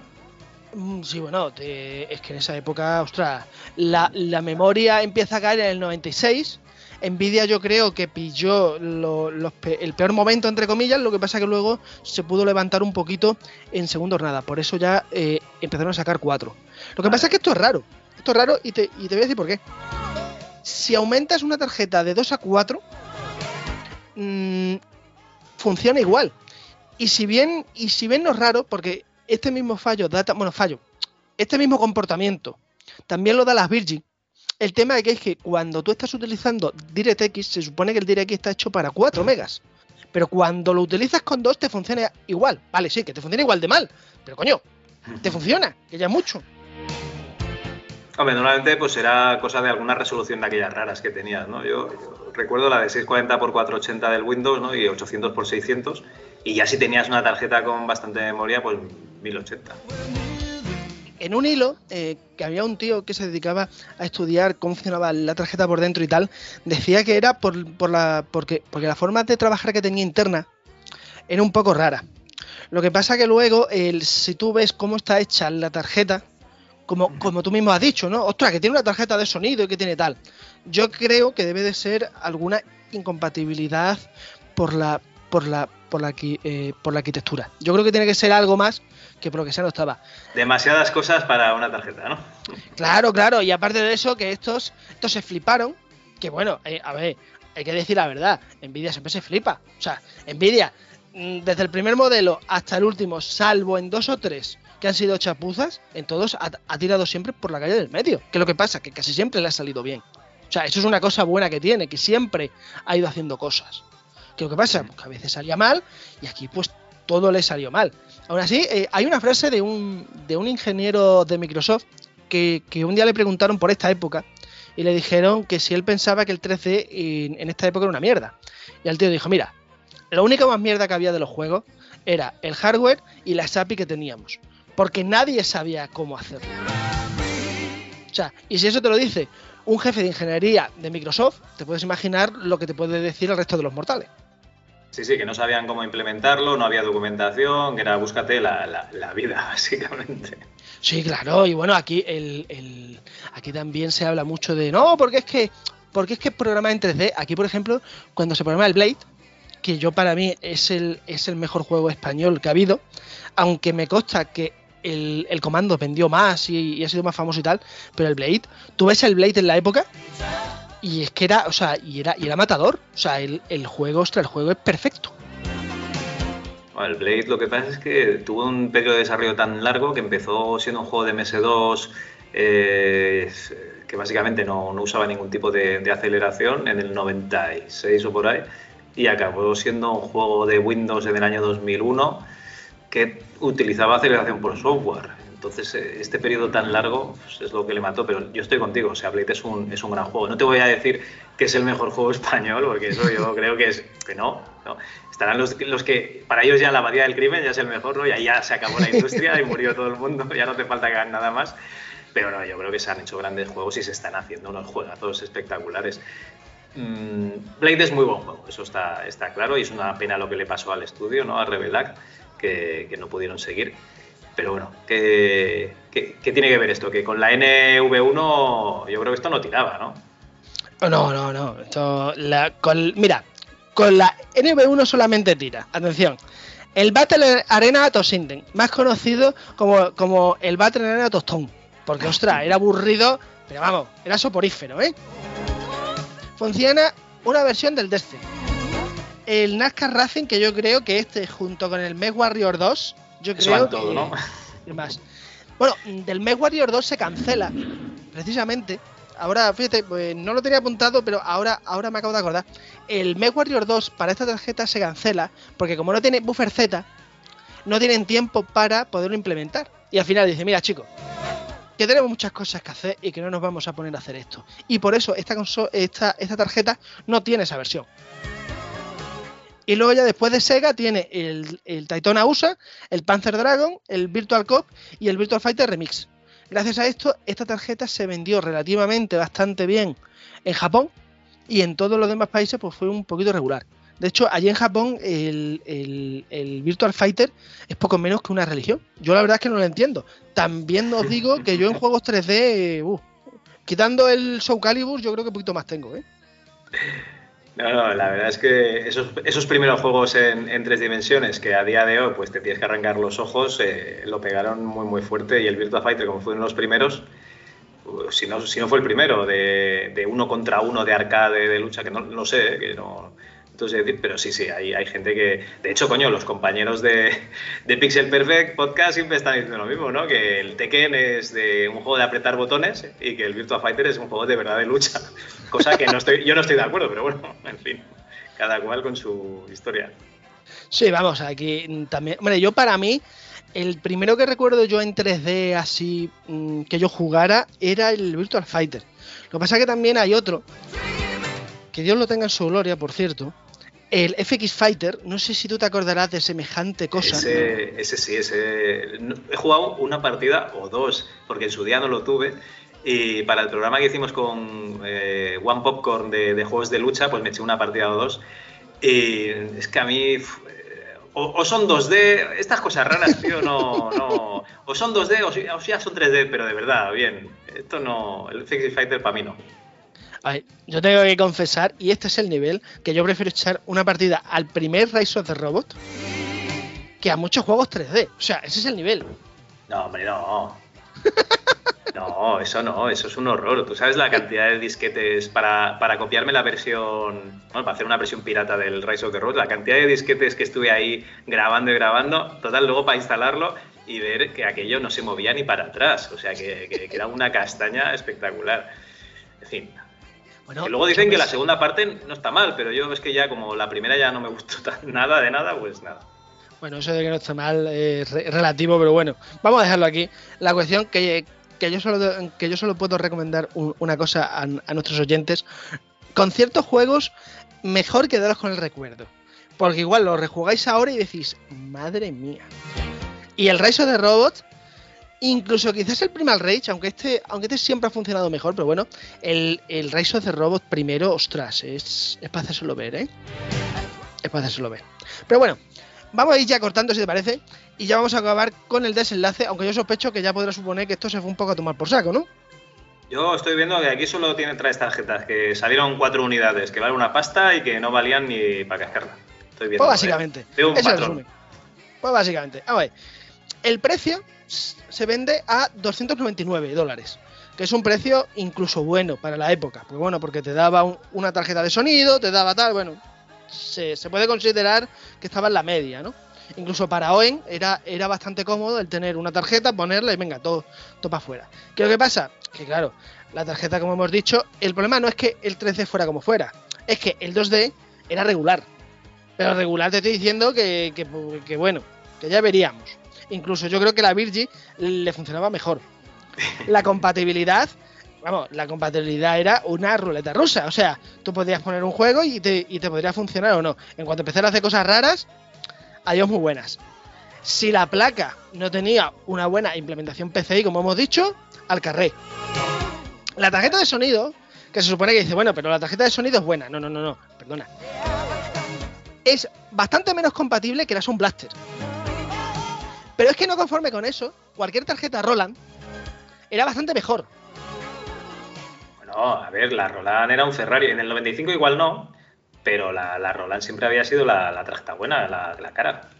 Eh, y si- yo tengo entendido que la Roland, eh, yo, no- yo no voy a decir que sea mejor o peor porque no lo sé. Lo que sí sé que en compatibilidad estaba por detrás de la Sound Blaster. ¿Es incorrecto? No, el tema es que, no, no, en compatibilidad es que directamente los juegos ya se dejaron de hacer para, para Roland porque era más que nada un reproductor MIDI. Entonces todo lo que sería música mm, digital y tal, pues ya no. Roland pues siguió sacando otros productos, ¿no? Pero, pero el que se estableció fue Sound Blaster, era más barato, eh, tenía las prestaciones estas de sacar audio digital, aparte de, de reproductor MIDI, FM y tal. Entonces, eh, sí, los juegos se hacían básicamente para, para Sound Blaster. Incluso la Adlib se fue a cascarla. Por eso se quedó la Sound Blaster. Pero Roland no digas que era la tarjeta mala, que eh, en principio es la buena. O sea, tú busca precio de una tarjeta Sound Blaster y de una Roland a día de hoy, tío. O sea, eh, es- están intocables. Bueno, están como esas tarjetas gráficas que tú nos traes, más o menos, así están. A precio De oro, NB1, ¿no? Vamos a a poner un nuevo, un- una nueva medida aquí en MS2 Club. ¿Cuántos NB1 ne- necesitas para comprarte una Roland, no? Ey, ey, ahí a tope. Bueno, como siguiendo con las desgracias, la tarjeta tenía eh, puertos para juegos, hemos dicho, pero no tenía el GamePort. El GamePort es el puerto que tenía la tarjeta de sonido para el mando, el que había de todo. Había mandos desde 1000 pesetas de la época hasta mandos de 20.000, 25.000 pesetas. ¿Qué era lo que pasaba? Que claro, que, que tenías que comprarte el de Sega Saturn. La cuestión es que es que los de Sega Saturn eran caros y a mucha gente no le gustaba. Moraleja, al final tampoco para jugar, porque tú decías, mira, para jugar a cuatro juegos, juego con el, con el teclado y ya veremos. Con todo esto, en, en resumen también le pasó l- el mal que le pasaba a la 3DO y sobre todo a la Saturn, que se vendió como una aceleradora 3D y más bien es una tarjeta 2.5. O sea, no. O sea, le pasa un poquito como le pasa a la Saturn, que cuando ves todo el catálogo, sí, ves juegos 3D, ves algunos que están bien, pero que en general no ves que la, que la arquitectura estu- estuviera hecha para tal. Más o menos aquí pasa lo mismo con Nvidia, que aquí quisieron tirar por la calle del medio y al final pues se les quedó se les quedó un poco rana se les quedó un, buen producto en general eh, esta tarjeta es la más potente de la época en general el problema es que cuando salió la primera Voodoo eh, resultó ser tres veces más, más lenta. Con lo cual pues la pobre pues se la pegó y nada. Se, se fue al se fue al basurero de la historia no literalmente porque además fue Nvidia fue la primera que estuvo. Y luego no quiero acabar sin un comentario que de hecho creo que nombro en el libro de las olvidadas pre- precisamente, que es que eh, cuando estaba hablando con alguien de Number 9, eh, le dije, bueno, ¿y tú qué opinabas de Nvidia en el año 96-97? Y dice, "Pua, eso iba a ser una mierda, iba a petar. y claro, te ríes, ¿no? Y dice, bueno, pues será uno, ¿no? Que... El tema que después hablando con otros dos ingenieros de otras empresas me dijeron lo mismo. Me dijeron, Nvidia, todos dábamos por hecho que a finales del noven- a, a principios del 90, bueno, a finales del 96, principios del 97, la empresa iba a cerrar. No sabemos cómo se mantuvo en el 97, desarrolló la Riva 128 y pudo venderlo muy bien. Y gracias a eso empezó a trabajar en cada en, en modelos cada seis meses y gracias a eso está donde está ahora. O sea que la moraleja de todo esto, que si un día fallas, no te preocupes, intenta trabajar, que al final, si todo va bien, deberías de conseguir eh, algo importante, como de hecho ha hecho Nvidia. Porque aquí Nvidia nos podemos reír mucho de ella por esa tarjeta, pero eh, ahora mismo, si mañana cerrar Nvidia, pasado nos quedábamos sin prácticamente sin gráficas, porque es un monopolio de facto. Sí, sí, sí, la verdad es que hay muchos fabricantes, ¿no? Pero al final llevan esos chipsets Nvidia y da igual a quién se lo compres. Que se le girarían los ojos, ¿no? Y se verían el símbolo del dólar directamente. Sí, bueno, yo el yo desde aquí hago un llamamiento a que, a que, a que lo dejen en los comentarios si alguien ha comprado la última tarjeta de Intel. Porque la última tarjeta de, de Intel, eso iba a ser la, la, la pera limonera, o sea, el segundo advenimiento, las segundas Américas, y vete a saber qué más. Pero vamos, se lanzaron, en tres meses hubo un par de ladridos y ya no se vuelve a saber nada. Ah, yo estoy esperando que bajen de precio para actualizar a las RTX. De momento estoy, estoy servido con lo que tengo. Bueno, yo te diría bajar de precio, pero es que, pero es que me parece un robo, básicamente. Pero por 700 euros estaba la 4070, que por desgracia es un precio bastante bueno, vista la- las metidas que, no, que, nos han, que nos han metido, nunca mejor dicho. Y luego, aparte de eso, también que no, que es que no, o sea, a ver, han hecho cuatro unidades. Pues bueno, mm, yo no sé si, eh, si tú lo sabes, pero yo colecciono gamas altas. ¿Ah, la sí? última gama alta que tengo es la 6990, la, de AMD de hace un- unos pocos de años, y luego la 680, la 690, creo que es la última.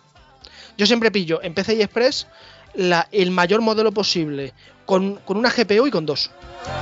Pues ahora estoy a ver si pillo la 7990 de AMD, que es cuando ya se pasa, y después tengo en vista la es, eh, 780 Ti. Bueno, yo me he puesto a ver número de unidades vendidas de esas dos y números vendidas de la 2080 Ti y de la eh, 3090 Sí. y yo, eh, ojalá me equivoque, pero yo no creo que vaya a bajar tanto de precio, salvo que la gráfica esté reventada. Y cuando digo que esté reventada es que esté quemada. Porque bueno, a mí me da igual porque yo la tengo por aquí fuera. Pero si yo un día quiero hacer un, un tester o algo, la gente como yo que, que quiera coleccionar gamas altas, vamos, vamos, vamos a rascar el suelo como una tortuga en celo, ¿eh? Bueno, eh, yo qué sé, yo como eh, no tengo dinero para coleccionarlo, que tengo, se me tiene que ir a, a la hipoteca ¿no? y a la manutención de la familia, pues entonces no tengo esas, esos problemas que tienes tú. Y yo con una 1660 Super, que he tenido que cambiar la 1050 Ti por, por esta, ya, ya, ya tengo bastante, de, de momento, de momento. Yo En si fin. todo va bien, me pillaré, o me quiero pillar, mejor dicho, la 50-70 cuando salga. Pero hostia, es que yo me pongo a pensar y digo, porque yo más o menos yo suelo contar eh, el precio en los días de curro que me cuesta. Y a ver, gastarte eh, 15 días de trabajo en una gráfica, sin ánimo de ofender, pero oye, mm, a ver, Pero la vas a disfrutar muchos más días. También tienes que pensar así. pero también me, me puedo comprar la One, perdón, la One, la serie X, que total Ah, no, para no, si te pones a- así- a 4 Call of Duty sobra. Si te pones así, eh, el precio de las gráficas hace que te tengas que comprar una consola si, si miras calidad, o sea, calidad-precio, eh, horas de diversión-precio y, y encima con el Game Pass, claro. Te tienes que mirar una, una consola directamente. Sí, sí.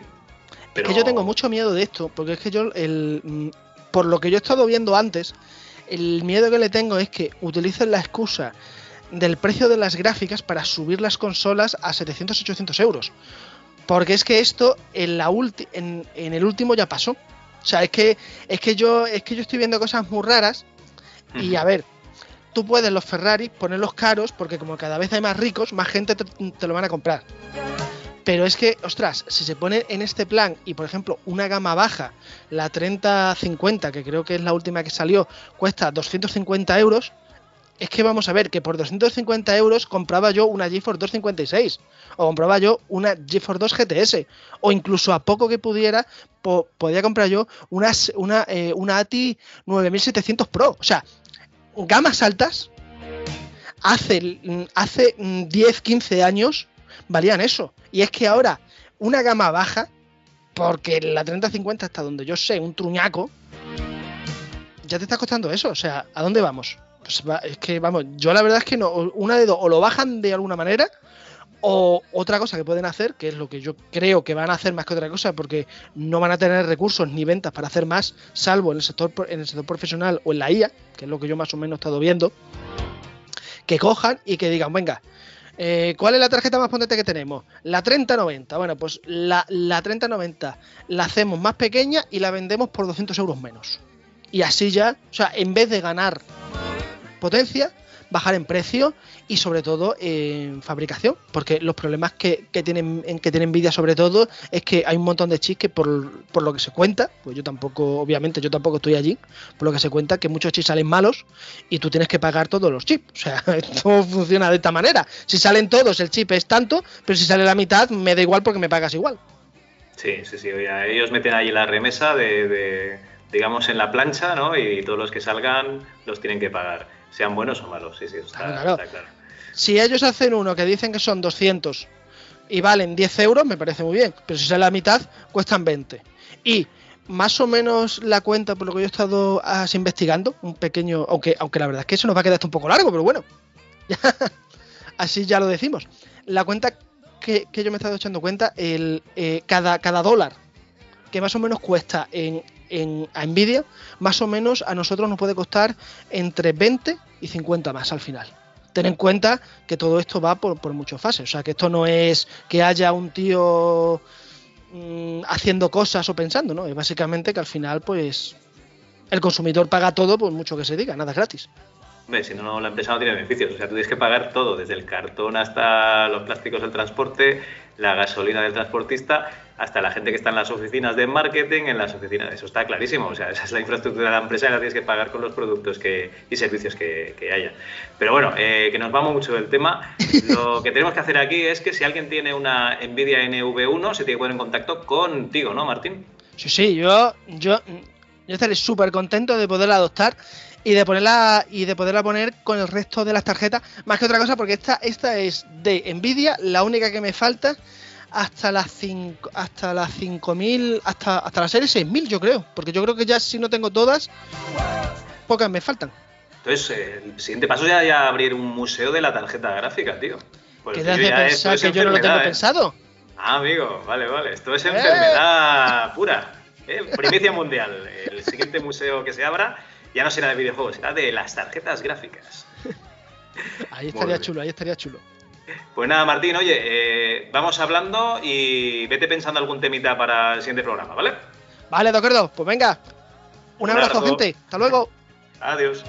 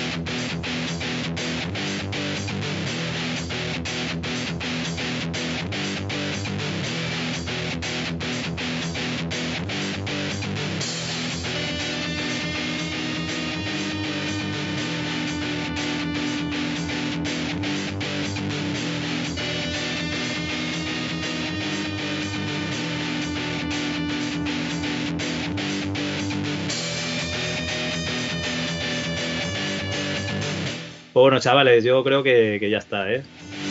¿Nos hemos dejado alguna cosita que quisieseis decir? No, ¿no? No, que va. No, que va. Yo iba a callarme con lo de Flight Simulator, pero es que al final, bueno, pues yo lo suelto y si me decís que para adelante, pues para adelante. Se ha tirado Javi, Dios, sé cuánto tiempo diciendo que larguéis lo que quisierais ya, largar en la revista. Claro, pero yo iba- iba paso a paso, no iba a decir ya la última página. Es que no, no, no quería hacer un repaso de toda la revista, o sea, había hecho una, una pequeña selección de cuatro cosas y habéis visto que cuando se me han acabado ya digo, pues, anchas Castilla, Sí, sí. aquí hablad de lo que queráis. Sí, Vale. Pues nada, me ha, me ha alegrado mucho grabar con todos vosotros otra vez, de- desde luego. Mm, Yo también.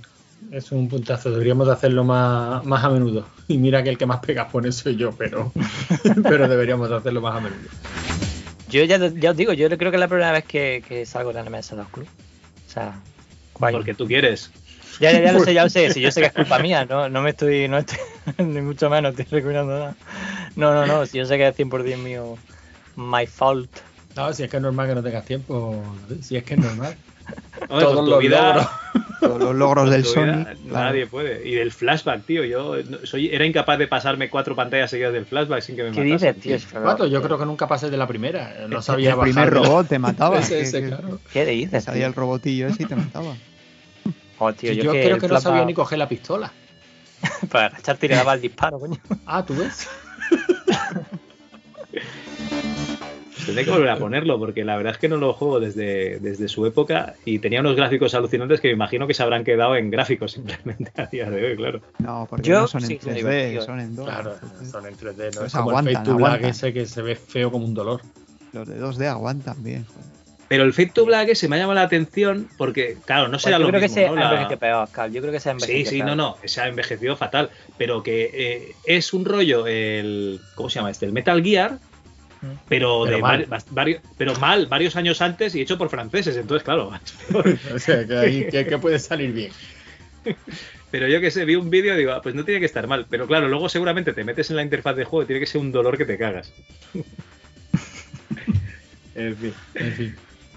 Bueno, chicos, pues eh, lo dicho, esta es vuestra casa cuando queráis. Al revés, si queréis que nosotros grabemos con vosotros otra cosa, como David, ¿no? Lo del enmazmorra, o sea que. Sí, la verdad, si te, si, si, te, si te animas a jugar al Dungeon Master y te quieres venir, pues hacemos ya la bacanal completa.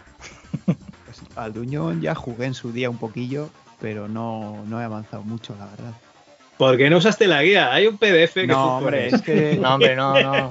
Nah, es que jugar Además- con guía no me gusta, tío. Claro, eso te iba a decir, que guía- además- Para eso me lo veo en YouTube, para, para jugar. Claro, eso con te iba a decir. No es lo, no es lo mismo. No, es lo 100%. mismo. No, Ya, no, no, es lo mismo, pero. No, pero yo sí estoy con la ERTE. Sí, además, tampoco hace falta pasárselo. Si la idea es la experiencia y tal, contar unos consejos, contar un poco cómo se juega, cómo lo habéis visto, cómo ha sido el David, encuentro con el juego David. y ya está.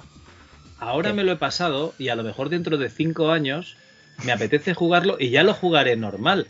Pero ahora he visto el juego, he visto eh, las cosas buenas, las cosas malas, que también tiene, que ya te, ya te Sí. comentaré, y he visto lo más importante de- del Dungeon Master, que es eh, que lo guay está en lo, que no, en lo que no se ve, en lo que no tienes ni puta idea. Eso, esos niveles que tú no ves, que son misteriosos, ¿no? Esas, ese, ese, ese daño que hacen las armas que no te lo dicen en ningún sitio, las habilidades ocultas, o sea, todo lo que no tienes ni puta idea de lo que pasa es lo que mola del Dungeon Master. Pero se aprende probando, ¿eh? Tampoco. No sé. No, no, que coño, yo soy un puto experto ahora ya de, de los niveles. Cada habilidad tiene cuatro niveles diferentes ocultos, más el nivel de verdad. Eh, que luego se suman para hacerte el nivel de ninja, de, de clérigo, de, de mago No, y de, no, y de no guerrero. deje- no dejéis nada para el enmamorrado, ¿no? Eso te iba a decir, Contadlo venga. todo ahora. Y así no hay que hacerlo, está bien. Claro, ya, no, ya, ya, lo- ya lo comentaremos, ya lo comentaremos. Pues bueno, chavalada, eh, esto supongo que sale la, la semana que viene y, y poca cosa más, yo por mi parte.